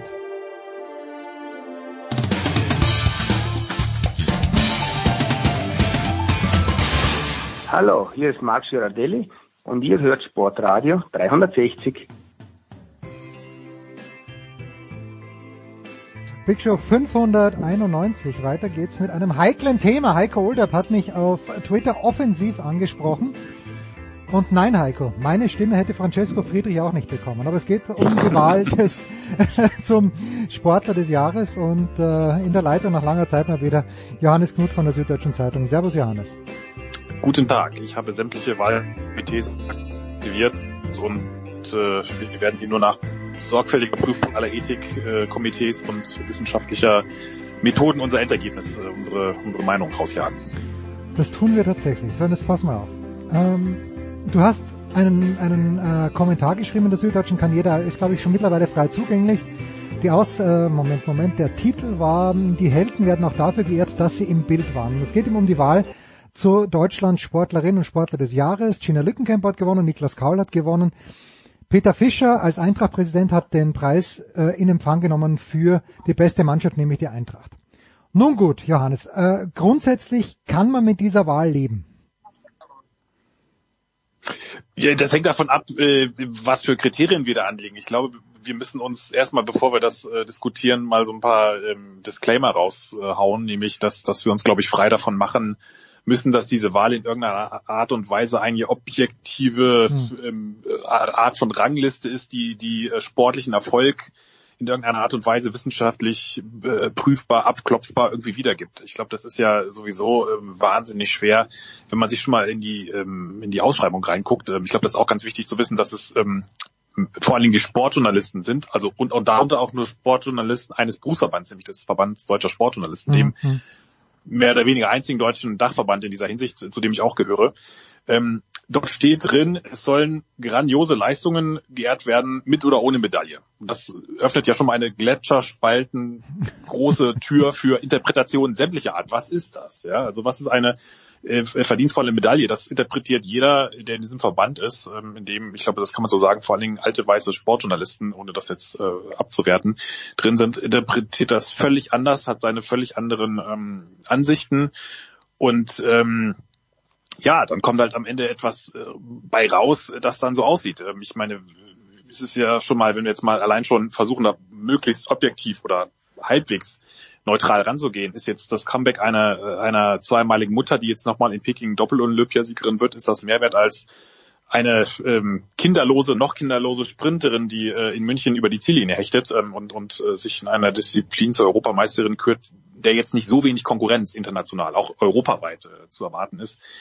Ähm, das, das allein da kann man schon so viele Argumente dafür und daneben, äh, dagegen führen. Äh, deswegen muss man sich, glaube ich, einfach gewahr sein, dass so eine so eine Abstimmung immer einen einen gewaltigen ähm, ja Fehler oder wie auch immer einen Interpretationsspielraum lässt. Und letztlich das das ist jetzt einfach keine keine neue Feststellung. Es ist eine äh, passiert dann das was wir da sehen.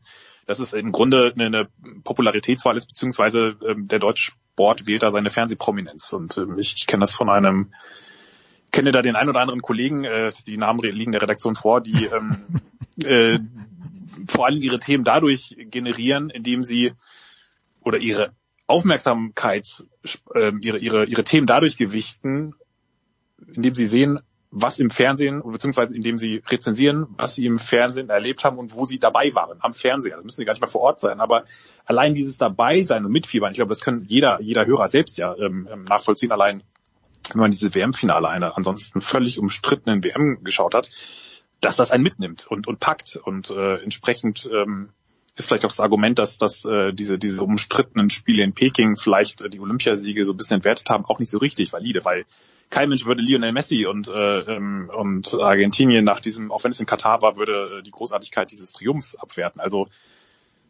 am Ende ist es, glaube ich, wirklich eine Form äh, davon, wie, wie ähm, Sportler sich selber präsentieren, wie sie rezipiert werden und ähm, ja, wie sie natürlich dann auch äh, im Großen und Ganzen ähm, in, in Szene gesetzt werden. Und äh, dann kommt halt so etwas dabei raus. Ähm, das sage ich jetzt völlig wertfrei. Ja, so, und, ähm, und er hat, äh, er, der Johannes hat in seinem Kommentar auch die Liste der Winter-Olympiasieger angeführt. Und ganz ehrlich, Johannes, ich schaue ja wirklich jeden Scheiß außer Rodeln und Bobfahren und vielleicht weiß ich deshalb nicht, äh, ich kann Denise Hermann Wick selbstverständlich zuordnen. Damals hieß er nur Denise Hermann. Hier schon zu Gast mhm. gewesen, wohlgemerkt. Nathalie Geisenberger weiß ich. Vincent Geiger, okay, kann ich zuordnen. Katharina Hennig ist, glaube ich, Langläuferin, bin mir aber nicht hundertprozentig sicher. Francesco Friedrich weiß ich. Äh, und bei Laura Nolte hast du dazu geschrieben, samt Bob Cruise. Da, da, da, mhm. da kann ich I connect the dots, aber ich habe keine Ahnung, wer Christopher Groth hier ist. Johannes, ja, Hanna Neise, weil du sie vor Katharina Hennig hingeschrieben hast, vielleicht auch, war das vielleicht der, der, ähm, der Sprint im Langlauf, den sie beide gewonnen haben. Tobias Wendel nie gehört. Tobias Arlt vielleicht gehört. Victoria Karl könnte eine Skispringer sein, Skispringerin sein. Bin mir auch nicht sicher. Also selbst ich ein Olympianerd, der alles gesehen hat. Ich habe Probleme und ich kann mich natürlich erinnern an Gina Lückenkämper und an ähm, Niklas Kaul, weil ich sogar im Stadion gesessen bin, gar nicht weit von hm. dir. Es ist schwierig, es ist ganz, ganz schwierig, Johannes.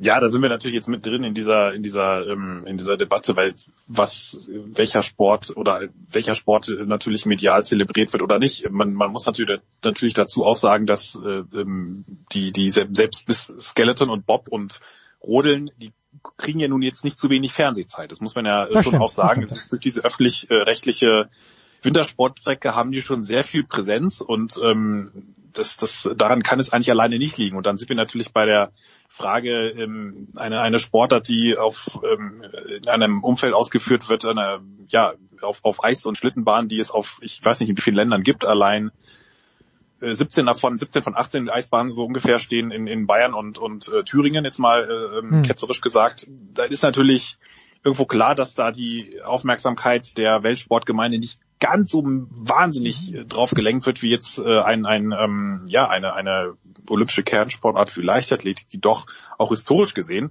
auch bei vielen der Abstimmungsberechtigten, Klammer auf, Klammer zu, ähm, doch noch ein bisschen anderen Stellenwert hat. Also das alles zählt mit rein und ähm, äh, das ist, äh, ich glaube, da gibt es letztlich keine ähm, keine Lösung, die alle zufriedenstellen wird, weil das das Grundproblem ist ja einfach, dass wir Dinge miteinander vergleichen, die nur sehr sehr sehr schwer miteinander äh, vergleichbar sind. Dasselbe haben wir auch bei der Sportförderung zum Beispiel. Ja. Wir haben jetzt ein eine, das deutsche Sportfördersystem meint, es könnte jetzt mit Hilfe eines wissenschaftlichen Systems namens POTAS, Mhm. ich erspare euch die genauen Ausführungen, ähm, quasi errechnen, ähm, wie förderwürdig der Deutsche Bogenschießverband verglichen mit ähm, Mixed Langlauf verglichen mit ähm, U18 Tischtennis ist und erstellt dann eine Rangliste. Das ist natürlich so unsinnig, wie es klingt. Ein Stück weit macht man das mit diesen Sportlerwahlen ja auch. Oder wenn man jetzt vergleicht, äh, wer ist jetzt der größere Sportler, Messi oder äh, CR7, gut, das geht ja noch, aber ähm, Messi gegen versus Pelé oder, oder Maradona, das sind ja auch so ähm, Selbstbespiegelungen, die eigentlich äh, automatisch auf, auf, eine, auf eine schiefe Ebene, auf ein schiefes Fundament führen. Und äh, von daher muss man sich, glaube ich, einfach von der von der ähm, von dieser ähm, Vorstellung frei machen, dass es da irgendwie eine Art von Objektivität gibt. Ähm, ich denke, man man kann jetzt auch den Sportlern schlecht vorwerfen, dass sie in, in Helm mit Helm und, und Wurstpellenanzügen unterwegs sind. Ähm, sicherlich äh, vermarkten sich, vermarktet sich der eine offensiver als der andere, aber ich denke auch, ein Skeleton-Olympiasieger könnte noch so viel aus seinem Leben preisgeben, mal abgesehen von irgendwelchen Playboy-Anfragen oder sonstigen. Es wird wahrscheinlich nie wirklich dazu reichen, ähm, das, das, das größere Licht einer, ähm, einer so, so einer Sportlerwahl zu sehen, genauso wie 17-malige Weltmeister im, im Kunstradfahren. Auch da, ich kann, kann mich erinnern, dass die Kollegen von den Stuttgarter äh, Nachrichten und Zeitungen dann ein langes Interview hatten. Da sind, da gibt es deutsche Athleten, die, die räumen da seit äh, gefühlt im halben Jahrhundert alles ab Mhm. und werden aber nie in die öffentliche, öffentliche Wahrnehmung kommen. Und ich denke mal, man muss da auch ein Stück weit akzeptieren, dass es da einen gewissen, ähm, ich sage jetzt mal despektierlich Promi-Bonus gibt. Ähm, ja, ich glaube, äh, auch, auch das darf man auch einfach, äh, wenn man sich davon so ein bisschen befreit, dann äh, ähm, glaube ich, kann man das schon stehen lassen. Ich finde es trotzdem schon interessant, wenn ein Florian Wellbrock, der jetzt, glaube ich, weiß nicht, wie viele WM-Medaillen und Titel allein im vergangenen Jahr gewonnen hat, also im jetzt zurückliegenden Jahr, dass der hinter einem leichtathletigen Leichtathletik Europameister, so beeindruckend diese Leistung war, ähm, nicht gewinnt. Also da finde ich schon, wenn man, um das abzuschließen, aus, aus, so aus meinem Blickwinkel so einen gewissen Trend erkennt, dass dieser, diese Tendenz zum einzelnen Moment, zur Emotion, man könnte auch sagen zum Boulevardesken, dort immer mehr Raum greift. Also dass der einzelne Sportmoment, wie, wie jemand, äh, ja, wie, wie so ein Ereignis äh, eine breite Masse packt, dass das tatsächlich vielleicht mehr zählt als ein ähm, wirklich beeindruckendes Potpourri an Erfolgen in einer immerhin auch olympischen Kernsportart, dem Schwimmen. Ich weiß nicht, wann wir die letzten Schwimmen-Weltmeister äh, in, in solcher Form hatten, wenn überhaupt. Ähm, also das finde ich schon äh, durchaus bemerkenswert, dass, dass solche Leistungen dann nicht für ganz vorne reichen. Ähm, ich glaube ja auch 2021 hat ja auch Alexander Zverev äh, vor Weltbock geschafft. Also da, da verstehe ich manche Maßstäbe nicht so ganz bei den Kollegen, ehrlich gesagt. So, und schau, diesen, diesen Vergleich, den finde ich gut, den du bringst. Weil du vergleichst jetzt Schwimmen, du sagst ja selbst Schwimmen mit der Leichtathletik, beides, also das sind für mich, wenn es nur zwei Kernsportarten gibt im Sommer, dann sind's die beiden. So, und dann, dann kommt mal lange nichts und dann würde ich vielleicht Turnen mit reinnehmen, äh, wobei man auch im Winter turnen könnte, aber Schwimmen und Leichtathletik, dass man das wunderbar miteinander vergleichen kann. Und Heiko, oder du hast nein, Heiko hat's geschrieben und du hast es für gut befunden. Man hat ja auch bei den Weltmeisterschaften in Eugene gesehen, wie wie es im weltweiten Vergleich aussieht. Äh, ist Kaul dort überhaupt, Kaul, ist Kaul überhaupt gestartet in Eugene? Der ist gestartet, der ist auch sogar relativ äh, weit vorne gelandet, auf fünf oder sechs Ah, oder okay, ja, vier, ja. glaube ich nicht. Aber er hat auch das, äh, hat er ja auch immer wieder gesagt, im Grunde mit angezogener Handbremse gemacht, weil er, München, ja. also das verstehe ich schon als Zehnkämpfer, da kannst du dich wirklich, wenn so zwei Höhepunkte hintereinander sind, das schaffst du nur an einem äh, Event da wirklich richtig ähm, deine Leistung abzuliefern. Also wenn er sich voll auf Eugene konzentriert hätte, hätte der vielleicht sogar eine, eine, eine Medaille gemacht. Bei Sprinter, bei, im Grunde bei jeder anderen Leichtathletikdisziplin, jetzt mal ausge, ausgenommen Marathon, vielleicht ist es eigentlich sogar ein Vorteil, dass du zwei Höhepunkte hast. Also da Mhm. ist es, das hat jeder Leichtathletik, auch im DLV haben alle gesagt, das ist überhaupt kein Problem. Es ist eigentlich eher ein Vorteil, wenn du wirklich in Form bist, wenn du zwei Höhepunkte hintereinander hast, weil dann kannst du eigentlich doppelt äh, absahen. Das Einzige, was ein bisschen herausfordernd ist, dass du mental diese Herausforderung äh, hinkriegst und eben, ich meine, Malaika Mihambo ist ein bestes Beispiel, wenn die sich nicht Corona eingefangen hätte, dann wäre die wahrscheinlich auch in München Europameisterin geworden. Das wäre überhaupt, war überhaupt kein Problem. Äh, ähm, da ist, ich meine, die machen ja auch mehrere Diamond League Wettkämpfe hintereinander. Das ist, das geht alles. Aber ähm, was war unsere Ausgangsfrage? Nein, nein, aber Also- whatever happened to Malaika Mihambo, die übrigens Weltmeisterin geworden ist, wenn ich mich richtig erinnern kann, und Korrekt. äh, und und äh, Vize-Europameisterin. Wie, wieso ist die Leistung von Gina Lückenkämper da höher? Nichts gegen Gina Lückenkämper, die ja- und auch überhaupt nichts, schon gar nichts gegen Niklas Kaul. Wie wir wissen, österreichische Mutter, bei mir sowieso, sakrosankt Niklas Kaul. Und ich war, äh, außer Wertung. Au- Außer Wertung, ja, äh, das ist alles gut, aber gerade das mit Malaika Mihambo, vielleicht weiß ich schon, was ist zweimal hintereinander oder was ist, also ich weiß auf jeden Fall einmal schon, also Olympiasiegerin. Zweimal auf jeden Fall. Zweimal, ja. So, und, Dreimal, wenn mich nicht alles täuscht. ja, und so, und die Leistung ist alles in allem natürlich höher einzuschätzen, weil die ja wirklich auch im Vergleich mit der Weltspitze äh, gezeigt hat, was sie kann. Und das mit Corona wusste ich nicht in München, aber ganz ehrlich, ich habe mir Hamburg, du, du mm, schaust dir öfter zu, aber wie die in München rausgekommen ist, das war das erste Mal, dass ich sie wirklich so live gesehen habe. Die hat eine Aura, da fällt mir nichts mehr ein. Das wusste ich gar nicht, ja. Das ist großartig. Das ist äh, alles völlig richtig beobachtet und ähm, das kann man natürlich auch dann in so einem Jahr mal honorieren. Ähm, ich glaube, in dem Fall war es wirklich dieser emotionale Moment, Mhm. dieser, dieser Abend, dieses Unerwartete auch, dass, dass sie da wirklich in letzter Sekunde sich an zwei großen Favoritinnen noch vorbeigehieft hat. Ähm, auch die Geschichte, auch wie sie das natürlich dann erzählt, ne, dass sie im Halbfinale so technisch so schlecht gelaufen ist, dass ähm, dass sie eigentlich schon gar nicht mehr zum Finale eintreten wollte, bis ihr Trainer ihr dann wirklich mal übertragenen und vielleicht sogar buchstäblichen Sinn in den Hintern getreten hat.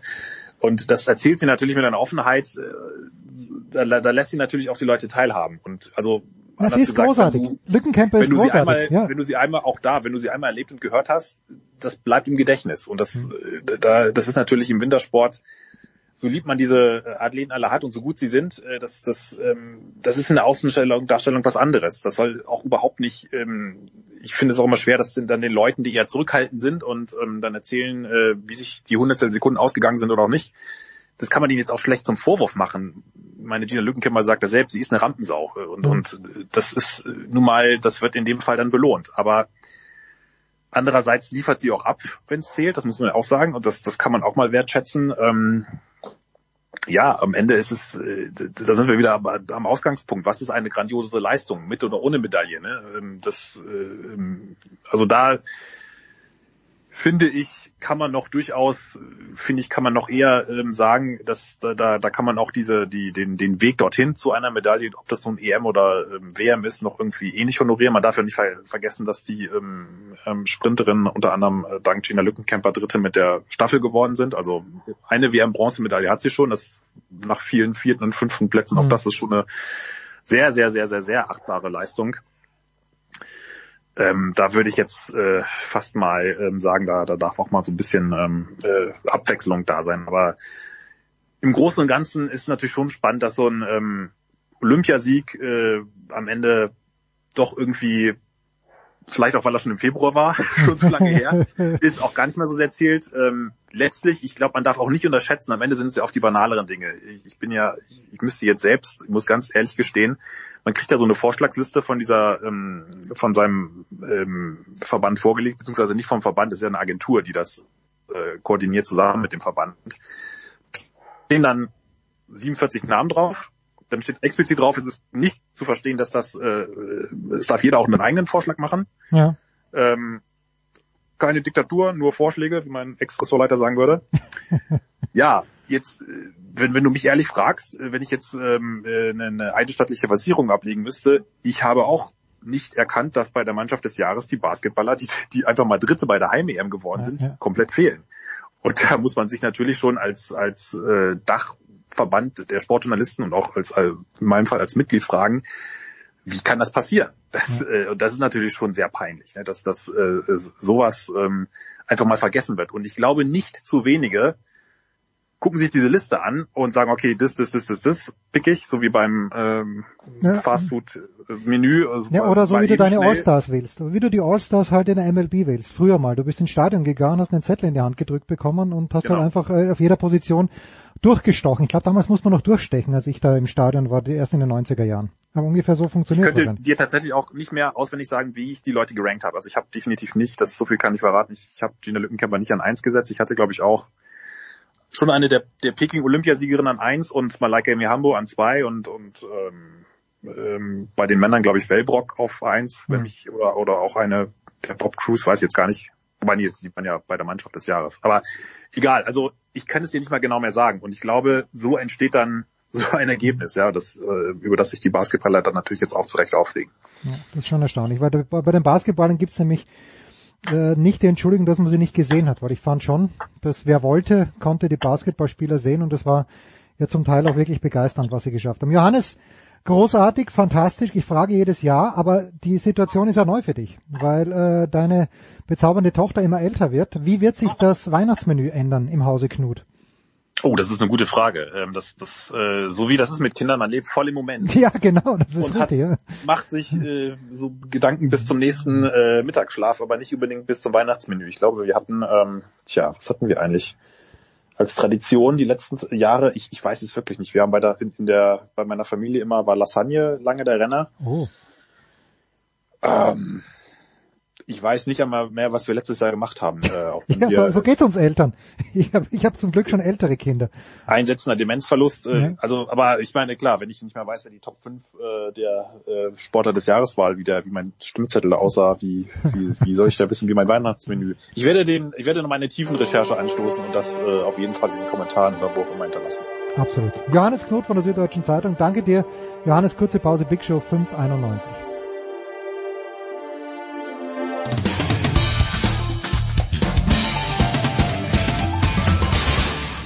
Grüß euch, da ist der Manuel Feller und ihr hört Sportradio 360. Herrschaften, weiter geht's in der Big Show 591 mit dem alpinen Skisport. Letzte Woche Solo für Marc Girardelli, diese Woche Solo für auch einen Mann, der fünfmal den Gesamtweltcup gewonnen hat. Wir haben allerdings noch nicht die Sportart gefunden für Tom Heberlein. Guten Morgen, lieber Tom.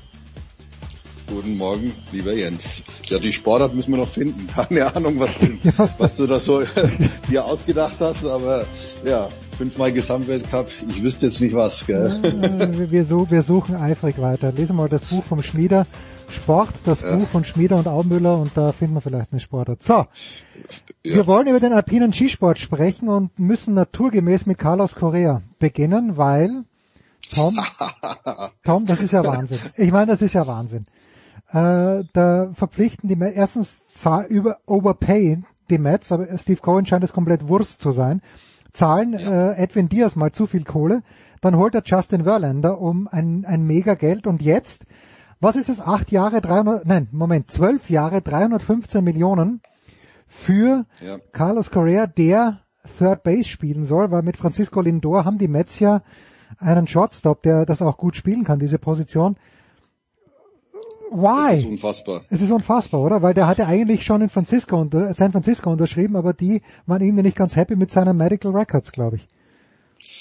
Ja, unterschrieben hatte er tatsächlich noch nicht. Ah, Ähm, okay. Das ist ja immer so, wenn, äh, wenn ähm, Verträge ausgehandelt werden, dann stehen die zwar erstmal auf dem Papier, aber die äh, das sogenannte, also immer abhängig von der Medical Examination heißt es dann ja immer. Pending a physical, dann- oder? Pending a physical. Pending a, pending a physical, physical oder medical äh, ja, examination.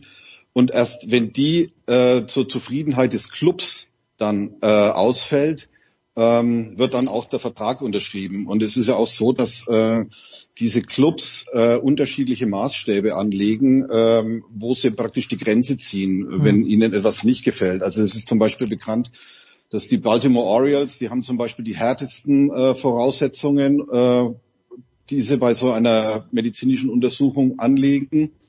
Ähm, die San Francisco äh, Giants haben das haben offensichtlich auch hohe Standards. Die Mets haben offensichtlich nicht so hohe Standards.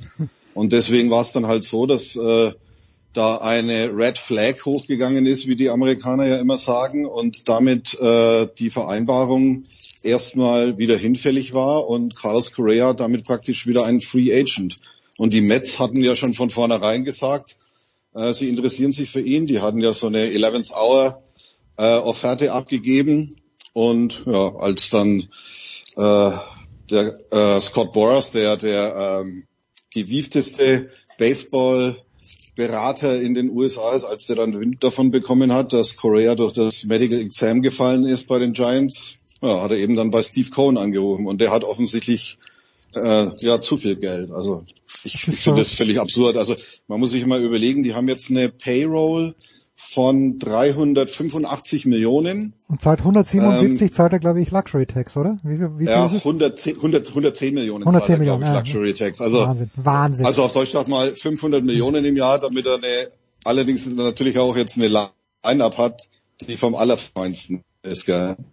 Das ja, Ja. aber er hat, er hat zwei Pitcher, die, Starting Pitcher hat er auch noch dazu, also ja, aber die, die Starting Pitcher sind Ja. natürlich schon, schon, relativ alt sind. ja, re- genau, relativ alt mit äh, Verlander und mit Max Scherzer. Äh, dann haben sie ja, glaube ich, einen Japaner haben sie auch noch eingekauft, also ganz stark. So, jetzt aber wirklich zum Taylor, ja, Skisport. genau.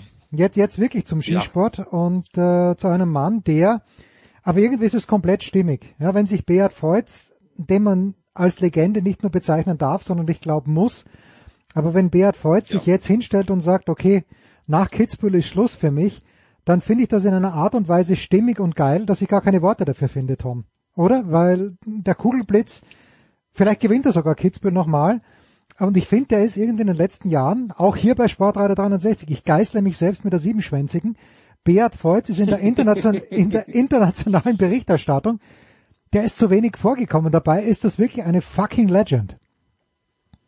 Ist er, ja, muss man sagen. Und äh, ich glaube, zu dieser, wie du sagst, fucking Legend äh, trägt einfach auch bei, dass er ähm, es geschafft hat oder schafft, ähm, abzutreten in einer Phase, wo er vielleicht noch nicht ganz auf dem absteigenden Ast ist. Er hat ja schon ein bisschen Schwierigkeiten gehabt, jetzt in die Saison reinzukommen.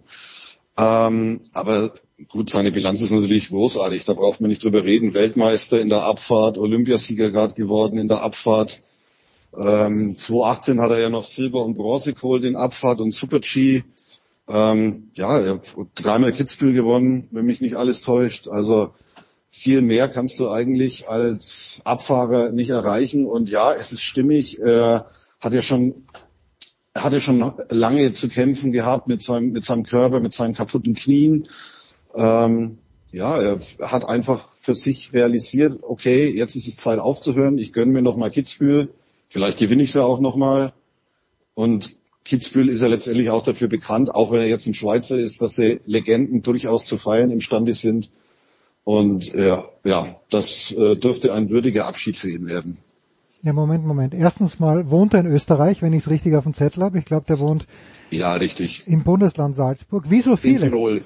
Ein Tirol wohnt er, in Tirol, In Tirol wohnt er doch. Ja, in Tirol wohnt er, ja genau. Okay. Aber macht ja nichts. Ich meine, er bleibt trotzdem noch Schweizer. er. Ja, ungern, ungern.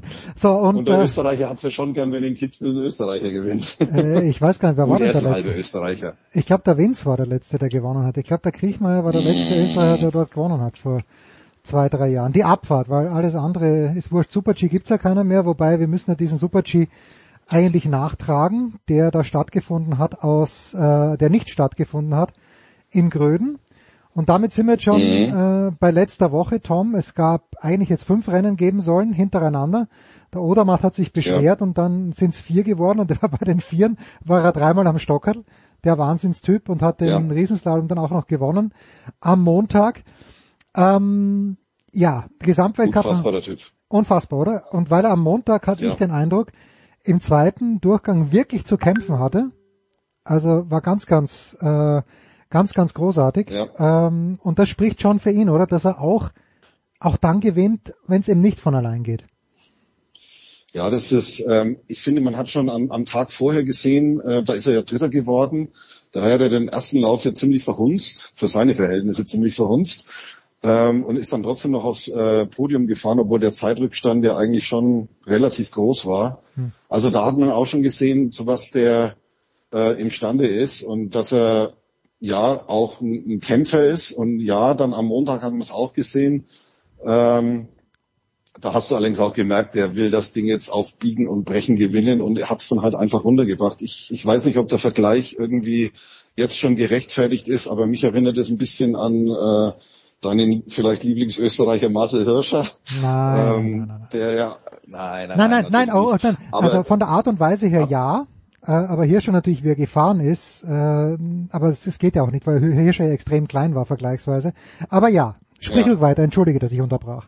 Nee, nee, alles gut, alles gut. Ich finde, ich finde es halt, ich finde es schon bemerkenswert, dass der, dass der Odermatt halt immer Wege findet. Also jetzt könnte man sagen, zumindest um aufs Podium zu fahren, aber dass er immer einen Weg findet, ähm, auch wenn er vielleicht kämpfen muss oder wenn er nicht so gut drauf ist, äh, diese Rennen zu gewinnen und auch der Gran Risa zu gewinnen. Das ist jetzt ja, ähm, da musst du schon was drauf haben. Also da gewinnst du nicht mal aus Versehen, sondern da gewinnst du wirklich nur, wenn du alles aus dir rausholst und äh, auch wenn du Fehler machst, dass du halt, halt trotzdem ähm, ja irgendwie trotzdem noch sicher nach unten bringst. Also ich, ich fand es schon sehr beeindruckend, wie er diesen zweiten Lauf da runtergehauen hat.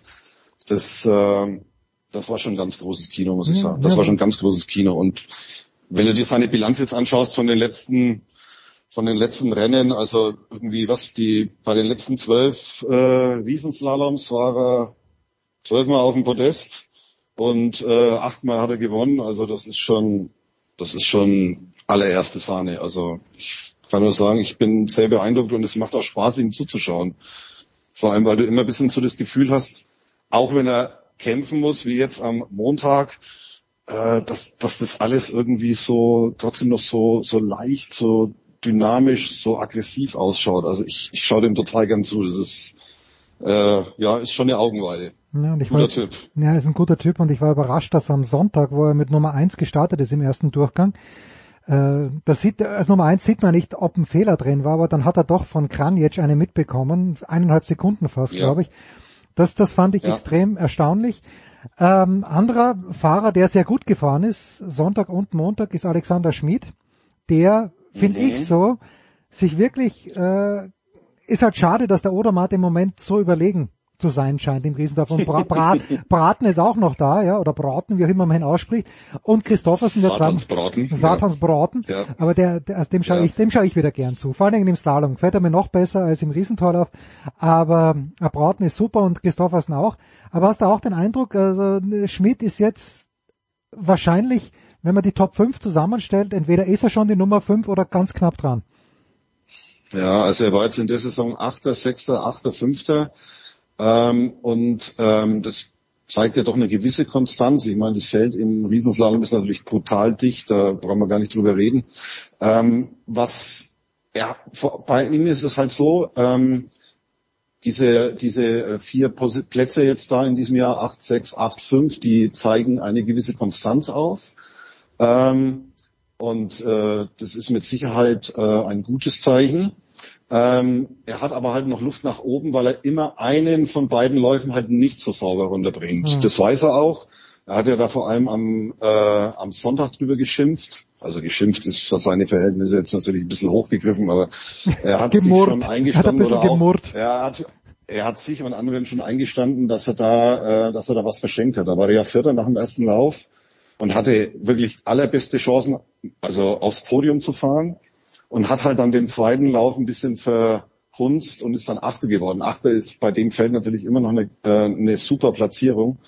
Ähm, aber wenn er jetzt noch in ein Rennen mal so diese Konstanz reinbringt, dann glaube ich, dann könnte er schon einer sein, den, ja, der, der regelmäßig dann wirklich auch aufs Podium fährt. Also er hat mit, mit Sicherheit die Voraussetzungen. Er hat sich jetzt zwar neulich mal die Schulter ausgekugelt vorletzte Woche, aber er ist ansonsten verletzungsfrei. Ähm, und das merkt man ihm auch an. Also er hat jetzt nicht mit irgendwelchen Wehwehchen zu kämpfen oder irgendwelche Dinge auszukurieren. Er kann sich halt wirklich richtig voll auf, aufs Training und auch auf die Rennen konzentrieren. Und ähm, ich, mir ist er manchmal noch ein bisschen so zu, zu zart, zu sanft, also so zumindest in seiner Außendarstellung.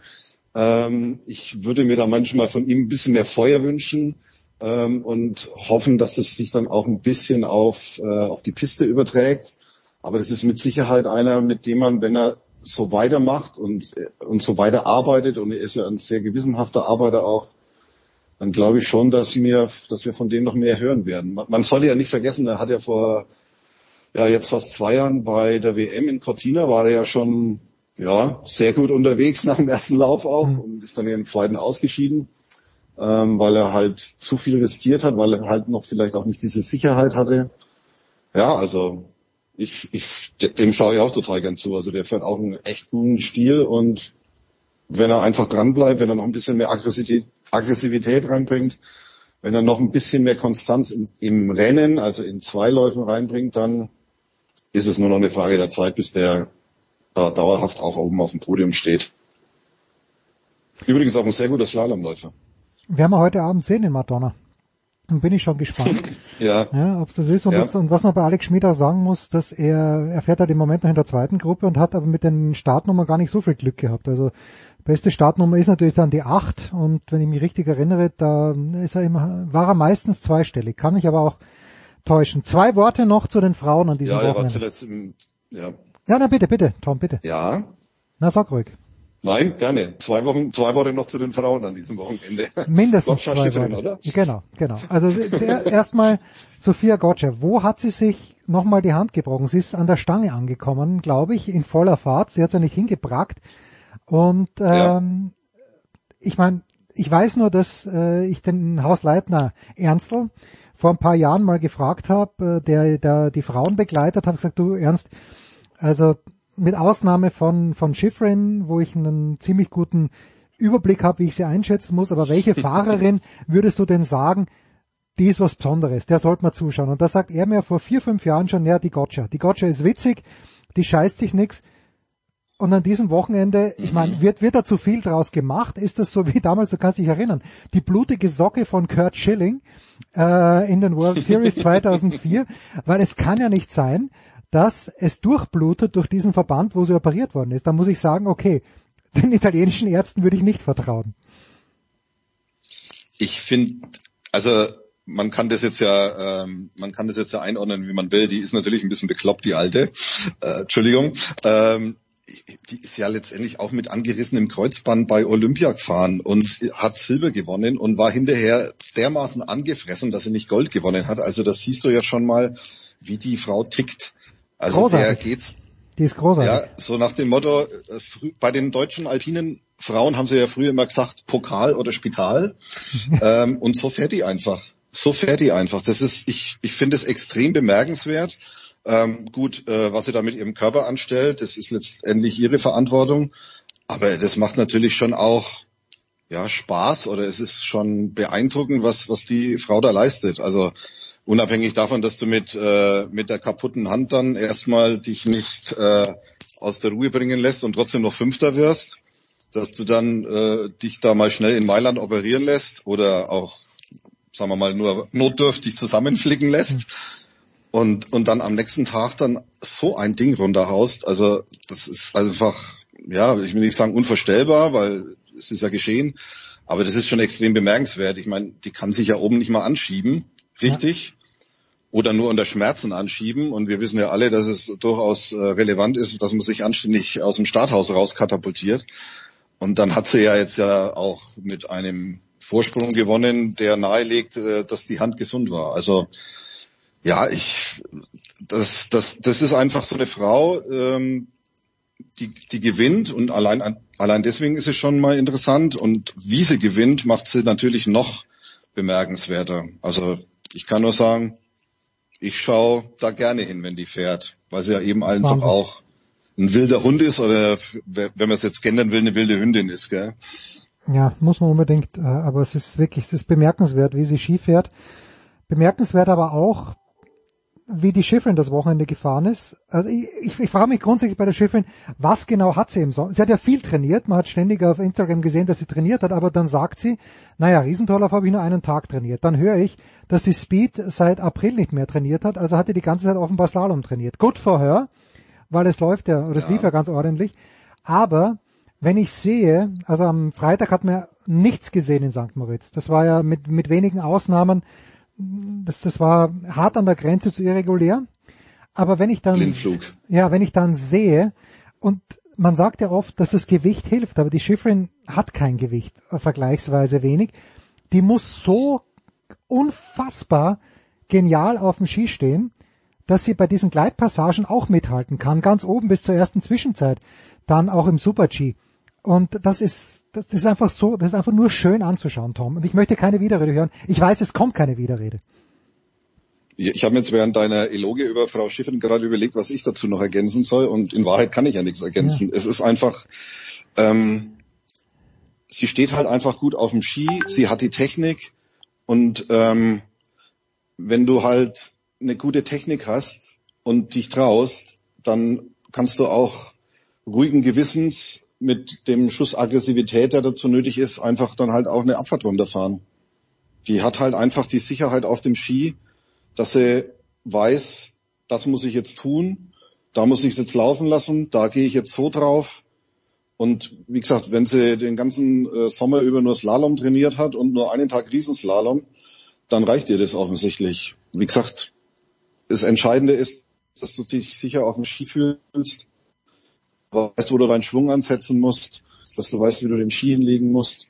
Und wenn du diese Sicherheit hast, und die hat sie offensichtlich, ganz offensichtlich, dann kannst du halt einfach auch solche Rennen fahren. Und selbst wenn dann eben das Wetter eben mal nicht so mitspielt, also wenn du dich nicht sicher auf dem Ski fühlst, dann fährst du so nicht runter, wie die am Freitag runtergefahren ist. Also das ist auch das bemerkenswert, eindrucksvoll, überragend. Ja, ganz, ganz stark. So, I let you go on Brauchst this one. mehr? Nein, nein, das ist, ist, ist alles notiert, okay. aufgeschrieben, passt schon. So, jetzt äh, die Süddeutsche Zeitung von heute hat Linus Strasser, den Jungvater Linus Strasser, herrlich, herzliche Gratulation und Linus wohnt ja auch in Österreich in Kirchberg, wie ich erfahren habe. Das wusste ich ja. gar nicht, dass er in Kirchberg wohnt. Ähm, mhm. Die Süddeutsche Zeitung hat ihn heute in den Favoritenkreis geschrieben in Madonna. Siehst du das auch so? Ich tue mich da immer ein bisschen schwer bei ihm. Ähm, von den Voraussetzungen her, die er als Skifahrer mitbringt, auf jeden Fall. Ähm, gut, er hat letztes Jahr in Adelboden gewonnen, das gewinnst du auch nicht mal ebenso. Ähm, auch bei ihm ist es halt einfach immer so die Sache. Ähm, in, in Schladming hat er gewonnen. Wie ist er von, Wo, wo hat er Nein, gewonnen? in Schladming hat er gewonnen. Ja, ja. Entschuldigung, in, in Schladming hat er gewonnen, in Adelboden war er Dritter, ja. genau. Entschuldigung. Ähm, also gut, aber auch in Schladming gewinnst du nicht einfach mal so. Ja. Ähm, aber bei ihm ist es halt auch so, du weißt halt immer nicht, welchen Linus Strasser du kriegst, wenn er oben am Start steht. Also ähm, er hat ja selber vor der Saison gesagt, das Wichtigste für ihn ist, dass er Konstanz findet über eine, über eine Saison. Und das gilt natürlich auch, wie wir gerade bei Alexander Schmidt festgestellt haben, das gilt natürlich auch immer für ein Rennen. Ähm, letztes Jahr hat er ja viele Rennen gehabt, wo er immer einen Lauf überragend gefahren ist und einen Lauf äh, jetzt nicht so gut gefahren ist. Und deswegen tue ich mich immer ein bisschen schwer, ihn zu den Favoriten zu zählen. Wenn du die Favoriten auf zehn Leute anlegst, äh, dann gehört er mit Sicherheit dazu und dann ist es mit Sicherheit auch berechtigt. Weil im letzten Jahr haben von den elf Slaloms hat acht Sieger gegeben, wenn ich mich richtig erinnere. Mhm. Also kann man den Favoritenkreis schon so weit ziehen, zumal er ja auch ein Rennen gewonnen hat und nicht das Unwichtigste.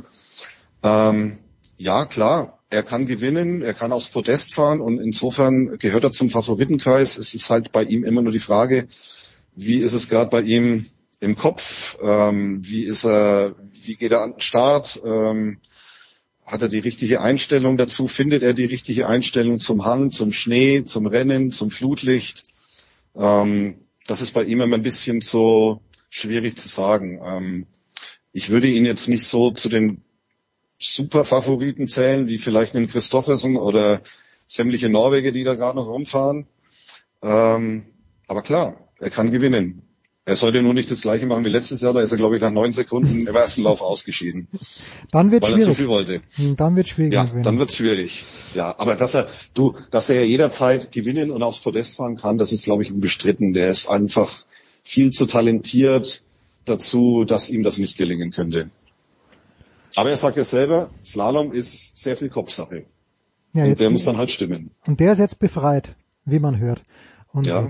Gut. Ja, umso besser. Ja, umso besser. Wir werden es uns heute Abend anschauen. Madonna di Campiglio, eine klassische Station, die ich schon verfolge seit Ingemar Stenmark. Dort immer sehr, sehr gut äh, gefahren ist. Allerdings damals natürlich äh, nichts mit Flutlicht. Und Madonna war ja auch jene Station, wo Marcel Hirscher mal fast von einer Drohne mitgenommen worden wäre.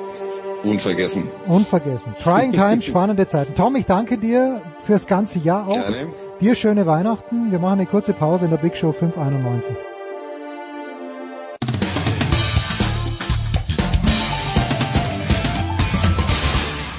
Hallo, ich bin Julia Görges und ihr hört Sportradio 360.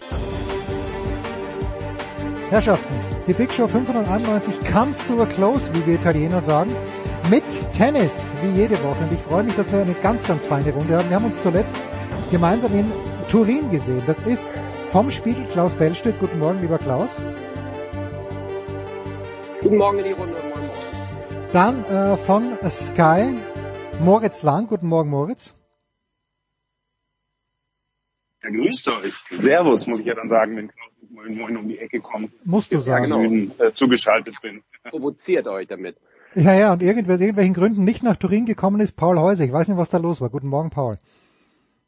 Guten Morgen, ciao tutti. Große Ehre hier mit diesem Turiner Trio aufzunehmen. Naja, da sind wir draußen gestanden, fast im T-Shirt, weil es so schön warm war. Es ist heute in München auch so. Klaus, ich habe vorhin hinausposaunt und wir sind beide ungefähr gleich alt.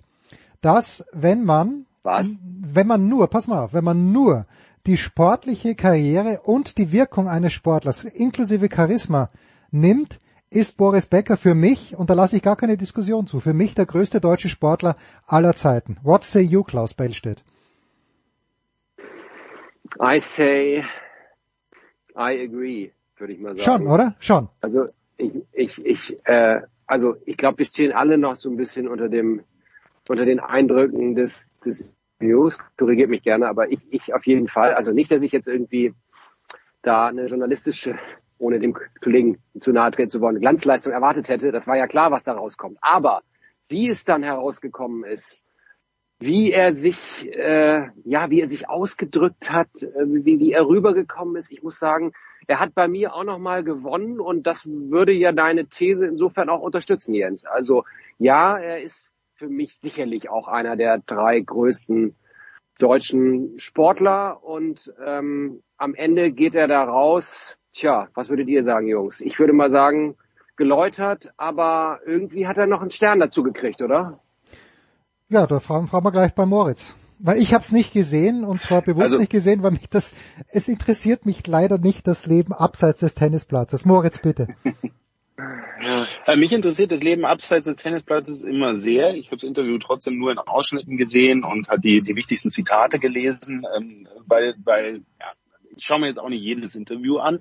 Äh, aber zum ersten, also ich glaube, es ist unabhängig des Alters, ich würde auch sagen, dass er der größte Sportler der Geschichte Deutschlands ist, denn aller Zeiten, Ja, stimmt. ihr wisst ja, mag ja noch was kommen. ähm, und ähm, doch, also ich bin jetzt mal im Kopf durchgegangen, da kommt natürlich noch ein Nowitzki, eine Steffi Graf, die sicher noch erfolgreicher war, etc. etc. Könnte man jetzt alles durchgehen, wobei der Kaiser darf man auch nicht vergessen, mit seinen Weltmeistertiteln als Spieler, als Trainer. So, also da, die, da gibt schon eine Liste imposanter Namen, aber das Interessante bei Boris Becker ist, er ist ja vor allem so groß auch wegen seiner ganzen Eskapaden, weil er genau deshalb immer in den Schlagzeilen war, ist und vermutlich auch bleiben wird, weil er interessant ist, weil er, weil sich Leute an ihm reiben können und ähm, ich persönlich schätze ihn wahnsinnig. Ich schätze vor allem diese irre Tennisexpertise. Er hat immer noch mal einen anderen Blick auf die Dinge. Es macht ihm so viel Spaß, als Experten zuzuhören. Es ist immer eine große Herausforderung, mit ihm ein Interview zu machen und ähm, genau deswegen schätze ich ihn und seine Leistung und d- d- das, d- die Haftstrafe macht ihn kein bisschen kleiner, sondern genau deshalb bleibt er in den Schlagzeilen und das hat er ja gerade gesagt, das macht's ja aus, dieses Produkt Boris Becker. Es ist ein Produkt manchmal. Paul, jetzt darfst du. Ich habe, wie gesagt, das Interview nicht gesehen. Ich habe die Zusammenfassung im SED gelesen, habe es auch gebracht dann bei tennisnet.com, aber äh, mein Interesse hat sich ganz, ganz, ich habe ein Bild gesehen, okay, eingefallene Wangen habe ich registriert ähm, und die Zitate auch, äh, aber ich, ich, ich hätte es nicht gebraucht, Paul. Wie ist es dir gegangen am Dienstagabend? Ja, ich habe es mir aufgenommen. Ich konnte es auch nicht sehen, aber ja, ich habe es jetzt fast komplett durchgesehen. Ich bin auch noch nicht ganz bis zum Schluss gekommen. Ich fand es sehr packend. Ich bin komplett bei Klaus, weil ja, also es war packend. Man, man, man hing an seinen Stories. Ja. Und also er ist, das muss man eben auch dazu sagen, er ist ein unglaublich guter Storyteller. So, er, das äh, ist ihm wahrscheinlich auch in die Wiege gelegt worden, aber auch durch seine Medienerfahrung mittlerweile und ähm, die Art und Weise, wie er kommentiert, Moritz hat es gesagt, ähm, hat er sich da auch, glaube ich, nochmal weiterentwickelt. Es macht, es macht Spaß, ihm einfach zuzuhören. Keine journalistische Glanzleistung. Komm, bin ich komplett bei dir, Klaus. Also das war auch irgendwo zu erwarten. Ich empfehle einen tollen Kommentar heute in der Süddeutschen Zeitung, Medienteil von Holger Gerz, geschätzter Kollege, äh, großartig, der natürlich auch sagt, ja gut, am Ende bleibt da eine große Frage auch offen. Was ist mit der ganzen, also wie konnte es so weit kommen und was ist mit dieser Kohle passiert?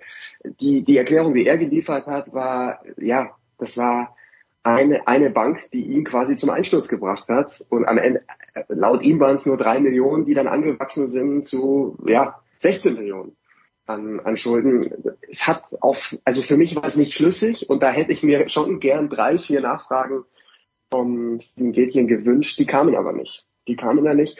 Er selber für mich, ja, es ist, ich gehe auch mit. Ich habe überlegt, ob Franz Beckenbauer Nein. vielleicht ein, ja, ich, ich empfehle da auch gerade die, die, den schönen Film bei uns bei Sky, Der Kaiser.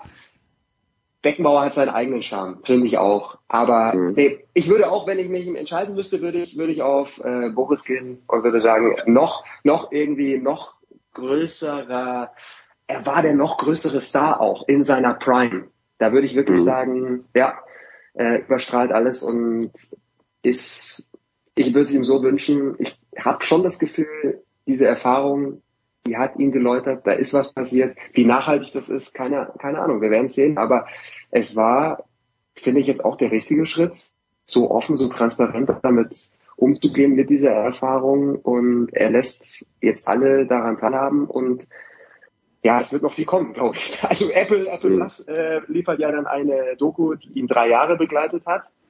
Und ich denke, das eine oder andere Buch und, und vielleicht noch eine andere Dokumentation wird kommen. Ich freue mich natürlich auch schon wieder auf die Zeit bei, bei Eurosport dann, ihn zu hören. Ja, ich auch. Jens, ja, Jens, sorry, oder, oder ähm, nochmal kurz in die Runde. Jens, ich hatte deine Frage tatsächlich so verstanden, auch wenn du es nicht ganz klar gesagt hast, dass du auf das Interview gehen möchtest. Deshalb habe ich da auch so explizit drauf geantwortet. Aber ähm, ich, ich, also ich sehe es komplett so wie du, Paul. Er ist ein Storyteller. Also ich gehe jetzt nochmal wirklich zurück auf das Interview und ich empfehle es euch, den äh, Moritz und Jens, die auch nochmal, guckt es euch an. Also ich weiß, viele, gerade so aus unserer Bubble, haben eher gesagt, ja, nee, muss man nicht und privat und so. Und es ist wieder so ein bisschen Schlupfloch, äh, Journalismus und so. Ja, da ist auch ein bisschen was dran, aber wie Paul sagt, man hängt eigentlich an seinen Lippen, man, man hört ihn gerne wieder reden und es ist, es hat Gehalt. Also es ist nicht wie bei Jan Ulrich oder sowas, ohne ihm zu nahe treten zu wollen.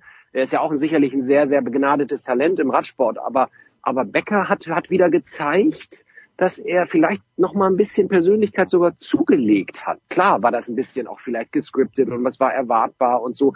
Aber wenn ich jetzt noch mal wirklich nur auf das Interview schaue, es, es, es hatte was, es hat ein paar neue Insights auch über ihn hervorgebracht. Ähm, jetzt vielleicht nochmal abbinden zu sagen, größter Sportler äh, der Geschichte in Deutschland. Ja, ähm, gehe ich total mit, mit Moritz. Ich würde unbedingt auch noch äh, Nowitzki nennen, auch wenn er, so wie Paul es sagt, sozusagen in der Peakzeit so, ja, ehrlich gesagt, da waren wir natürlich, weil wir mit dem Sport irgendwie auch beruflich verbunden sind, waren wir voll dran und sowas mein Vater oder so, wenn er noch leben würde, er kannte Nowitzki, aber er hat das Ausmaß von Nowitzki, das, das, das können wir, glaube ich, noch besser einschätzen und auch Basketballfans, US-Sport und so ist noch mal ein bisschen was anderes. Also Boris, ich bleib dabei, für mich auch top. Sorry. Nee, nee, ist alles gut. Ja, Moritz, schauen wir es uns jetzt dann doch noch an. Das Interview. Und ich find's geil, weil ich nicht mehr weiß, ich weiß Ja. gar nicht, wie ich etwas aufnehmen könnte, aber Paul schafft es, Sendungen aufzunehmen. Ich habe keine Ahnung, wie funktioniert, wie kann ich noch eine Sendung aufnehmen? Mein VCR ist, ich muss ihn wieder auspacken. Das, ja, das wird, Sky Receiver. Ah, Okay, gut, okay, Oder gut. VHS. ist im Package mit drin bei Ähm, Sky, Jungs. Ich, Sorry. ich schaue es mir auf jeden Fall an. Ich schaue es mir auf jeden Fall an, weil ich ähm, Boris Becker auch gerne sehe und äh, ihm gerne zuhöre. Das habe ich ja vorhin schon mal gesagt. Und ähm, die Begleitumstände, da, das finde ich ja wichtig, können wir als Journalisten ja auch immer einschätzen. Es ist blöd fürs Publikum, die dann nicht noch mehr tiefere Fragen bekommen, aber für uns ist es so, jo, nimmt man halt mal mit, ganz nett gesehen und wir wissen auch, was fehlt und wir wissen auch, was wir hoffentlich irgendwann bei anderen Interviews mal nachgeliefert bekommen. Und das bringt uns gleich, äh, also ich, ich würde den Komplex jetzt gerne, dem, außer ihr habt noch was zum Becker-Komplex, ich habe aber auch gemeint, Klaus, äh, wegen, wegen Becker haben wahrscheinlich 10 Millionen Deutsche begonnen, Tennis zu spielen. Und der Becker, muss man auch sagen, Boris Becker hat viele Eltern wahrscheinlich viel Geld gekostet, weil sie sich gedacht haben, mein Sohn, meine Tochter und natürlich auch die Familie Graf, mein Sohn, meine Tochter wird der nächste Boris Becker, wird die nächste Steffi Graf. Und diesen Impact, den kann jemand wie Nowitzki natürlich mit Basketball, das ja leider eine Nischensportart ist, gar nicht haben. Das war so mehr das war noch zusätzlich, finde ich, zu seinem ganzen Charisma, zu seinen Erfolgen, was Becker halt ausgemacht hat. Und da finde ich schon, dass Becker mehr als Graf äh, dazu geleistet hat, weil was ist, was ist äh, das eine Match, an das man sich bei Graf erinnert? Da sage ich, das sind die 32 oder 34 Minuten gegen Zverev damals im Finale der French Open und bei Becker ist es entweder Hartford oder der erste Wimbledon-Triumph. Und das sind dann schon große Unterschiede. Magst du noch was sagen dazu, Klaus? Ja, das, ja, ich will noch was dazu sagen, kurz. Paul. Also ja, ich, ich sehe es, äh, ich glaube auch, es ist mehr eure Generation und ähm, ich habe leider, leider viele Matches von Boris einfach verpasst. So und ich glaube, es ist wirklich so, der hat die, der hat einfach die Leute begeistert, wie es in Deutschland noch kein anderer Sportler zuvor geschafft hat. Ja, und, und, und bis heute wahrscheinlich unerreicht. Dieses Mitleiden, Mitfühlen, man, man spürt den Schweiß, den Frust, alle Emotionen waren, waren dabei. Und das war natürlich was ganz anderes bei Steffi Graf. Bei, bei Steffi wollte ich einfach nur sagen, dieses eine Match damals, French Open Finale gegen Martina Hinkes, da war ich dann eben alt ja. genug, großartig, wie dann auch, wie ich habe noch nie so eine so eine Liebe auch von den Franzosen zu Steffi mhm. Graf. Also sowas, sowas habe ich auch noch nie gespürt. Das war das war fantastisch, auch wenn es bitter für Hinkes natürlich war.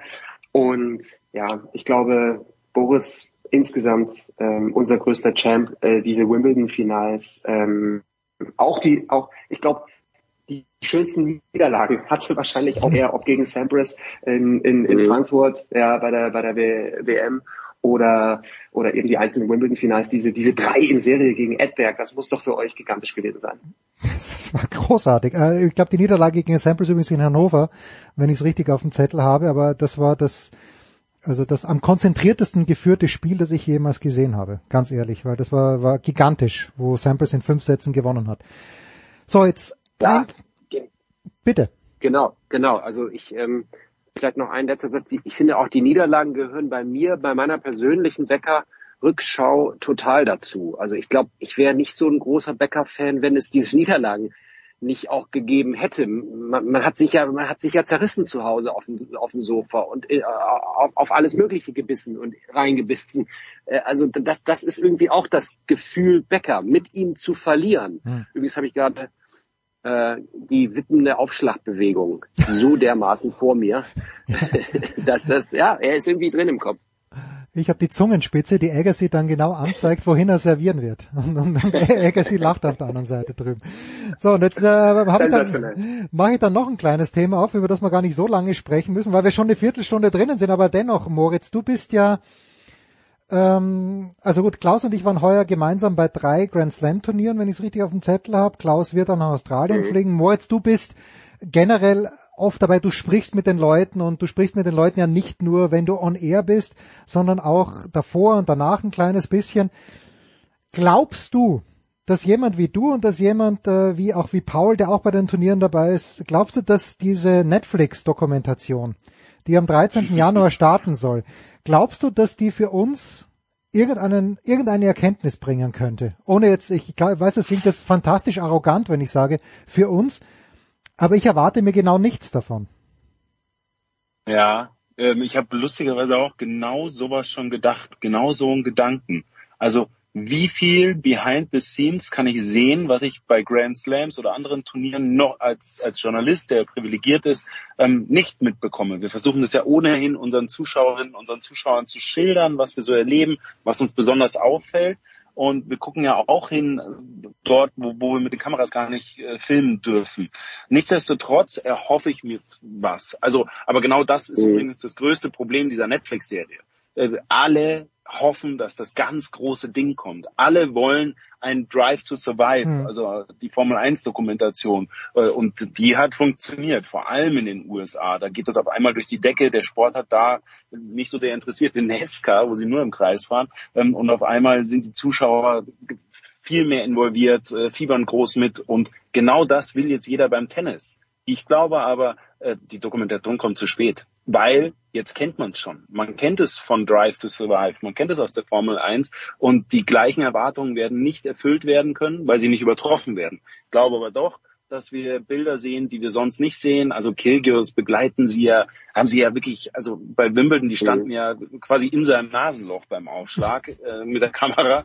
Ähm, und ich meine, was die an Footage gedreht haben, wie viel die gedreht haben, mir tun die Leute leid, die es geschnitten haben. Also, die waren bei allen Interview-Sessions mit dabei.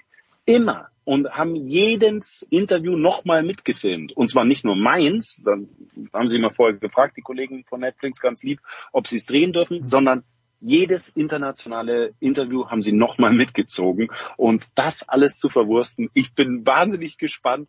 Glaube, dass es für uns nicht die ganz großen Einblicke gibt. Glaube schon, dass es für Fans nochmal was ganz Neues wird. Befürchte aber, und das habe ich jetzt lange ausgeführt, dass es äh, nicht zu toppen sein wird, was wir bei Drive to Survive äh, erlebt haben, vor allem weil die Erwartungen zu hoch sind. Klaus? Hm, ja, sehe ich ähnlich. Also wir müssen ja nochmal einmal genau unterscheiden zwischen, ist es für uns interessant oder ist es für den Tennisfan interessant? Für uns glaube ich auch eher so, lala, wir kennen vieles, wir wissen auch, wie es hinter den Kulissen ausschaut. Ich habe Stefanos Tsitsipas, einen der Protagonisten, äh, im Frühjahr drei Tage lang in Malaga besucht, in dem legendären Club. Jens, du kommst gleich drauf. Ich habe nicht wieder vergessen den Namen. Dieser, dieser Tennisclub. Ähm, oh, und da waren ja, die, ja, Ponte Romana oder so ähnlich, Puerto Romana und so, so, so ein herrlicher 80er Jahre äh, Club mit alten Steinplätzen und so. Und äh, da war er mit seiner Familie und die Netflix-Leute waren auch da und ja, ich meine, was wurde gefilmt? Beim Essen, beim Training, kleine Begegnung mit den Eltern, äh, mit dem Vater, Zwiegespräch und so weiter. Alles, ehrlich gesagt, für uns nicht super aufregend. Für den sind die Einblicke recht interessant. Eine Sache, die mich ein bisschen die mich ein bisschen auch zweifeln lässt, sind die Namen. Also ja, Kokinakis, Kyrgios äh, sind die ersten beiden, die äh, in der ersten Folge, glaube ich, total unter das Brennglas genommen werden. Ja, super. Also für mich, ich finde es ich find's cool und so. Aber die breite Masse, wen wollen die wirklich sehen? Wollen die den Berettini sehen? Wollen die Tomjanovic sehen? die irgendwie auch eine Episode bekommt? Oder ist das vielleicht auch ein bisschen zu speziell sogar fürs Tennispublikum? Also das ist das, was ich mir nochmal überlegt habe. Sind das die richtigen Protagonisten? Ja, ja wir werden sehen. Ja, wir haben ja in, in, äh, in Paris, glaube ich, sogar nachgefragt bei Medvedev, äh, der sicherlich auch mhm. interessant wäre und der gesagt, er schaut sich das erstmal an und entscheidet dann selbst. Ja. Und das ist bei, bei Drive to Survive waren ja auch nicht alle am Start, aber das fand ich halt schon, das ist halt eine andere Gemengelage, weil sich alle 22 oder 20 äh, Fahrer und alle Teamchefs alle zwei Wochen oder mittlerweile fast jede Woche treffen und bei den Tennisspielern, wo wirklich alle dabei sind, sind es halt naja, Indian Wells, die vier Grand Slam Turniere und dann sind wir schon fast fertig, weil mhm. nun, das ist halt eine schwierige Gemengelage. So.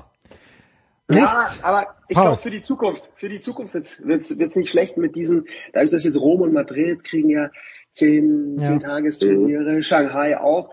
Also vielleicht darf man von dieser ersten Staffel noch nicht zu viel erwarten, aber das könnte so, so ein Follow-up-Ding werden, wo dann auch plötzlich, also wenn dann, klar, musst du irgendwann mal dann vielleicht Rafa oder äh, ja. den Joker dazu gewinnen und dann zieht ja. es nochmal ganz anders. Und Holger Rune wird sicherlich auch spannend und Alcaraz. Ich glaube, die sind jetzt einfach erstmal noch nicht dabei, aber ja, vielleicht Staffel 2, vielleicht dann auch Sascha Zverev, mal gucken.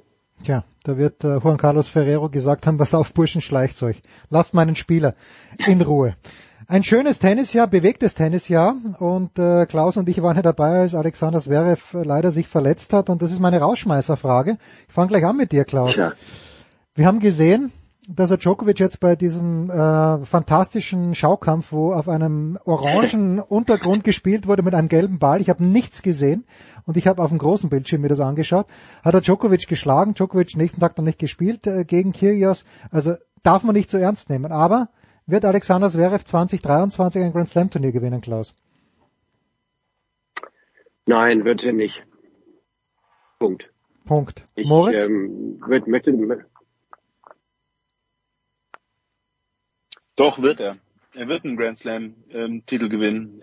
Ich sage einfach jetzt gerade mal so raus, mein Bauchgefühl sagt sogar ein bisschen was anderes. Aber ich wünsche es ihm irgendwie und äh, was ich bei ihm immer so schätze, ist dieser, dieser Glaube an seine eigene Stärke, hat natürlich auch immer was nicht nur mit Selbstbewusstsein, sondern vielleicht auch über Üblichkeit hier und da zu tun. Ähm, aber äh, genau deswegen kann er sich dahin arbeiten. Sorry, da das jetzt die letzte Fragerunde sein soll, ich dachte, wir machen einen kleinen Jahresrückblick und ich wollte ganz einmal, ganz kurz den Namen Roger Federer fallen lassen in unserer Runde hier, äh, weil ich dachte, es sei ein Jahresrückblick und äh, Abschied und so weiter und so fort. Aber das, das, das wollte ich einfach nur so in die Runde werfen, damit jede Zuhörerin, jeder Zuhörer und ihr euch nochmal äh, Gedanken an dieses Jahr 2022 schweckt und wir alle nochmal an Roger Federer denken, der sich ganz offiziell von der Bühne verabschiedet hat und äh, nicht mehr Tennis spielen wird. So, so viel zu 2020 und meine Vorbereitung auf diese Sendung.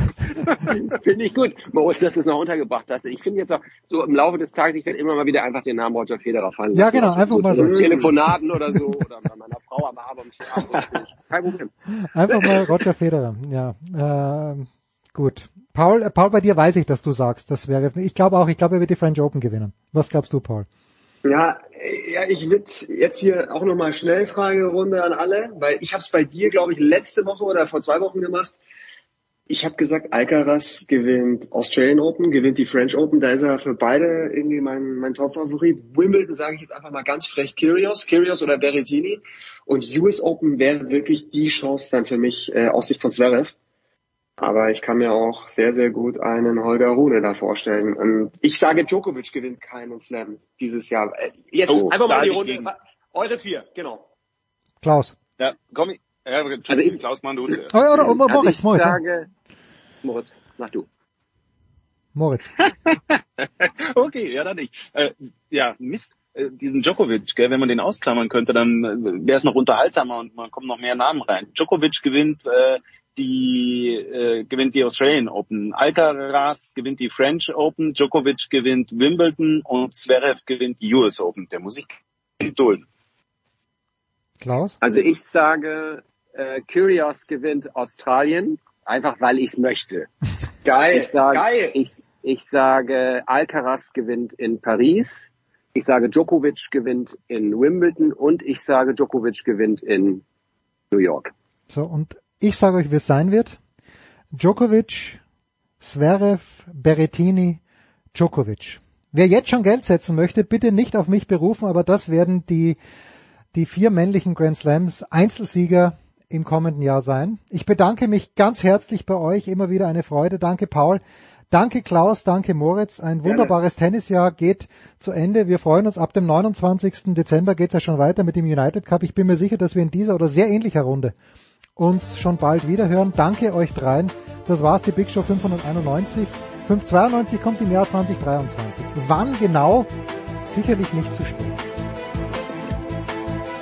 Das war die Big Show auf Sportradio 360.de. Folgen Sie uns auf Twitter, klicken Sie den Gefällt mir Button auf unserer Facebook-Seite und abonnieren Sie uns via RSS-Feed oder auf iTunes. Die nächste Ausgabe der Big Show gibt es am kommenden Donnerstag.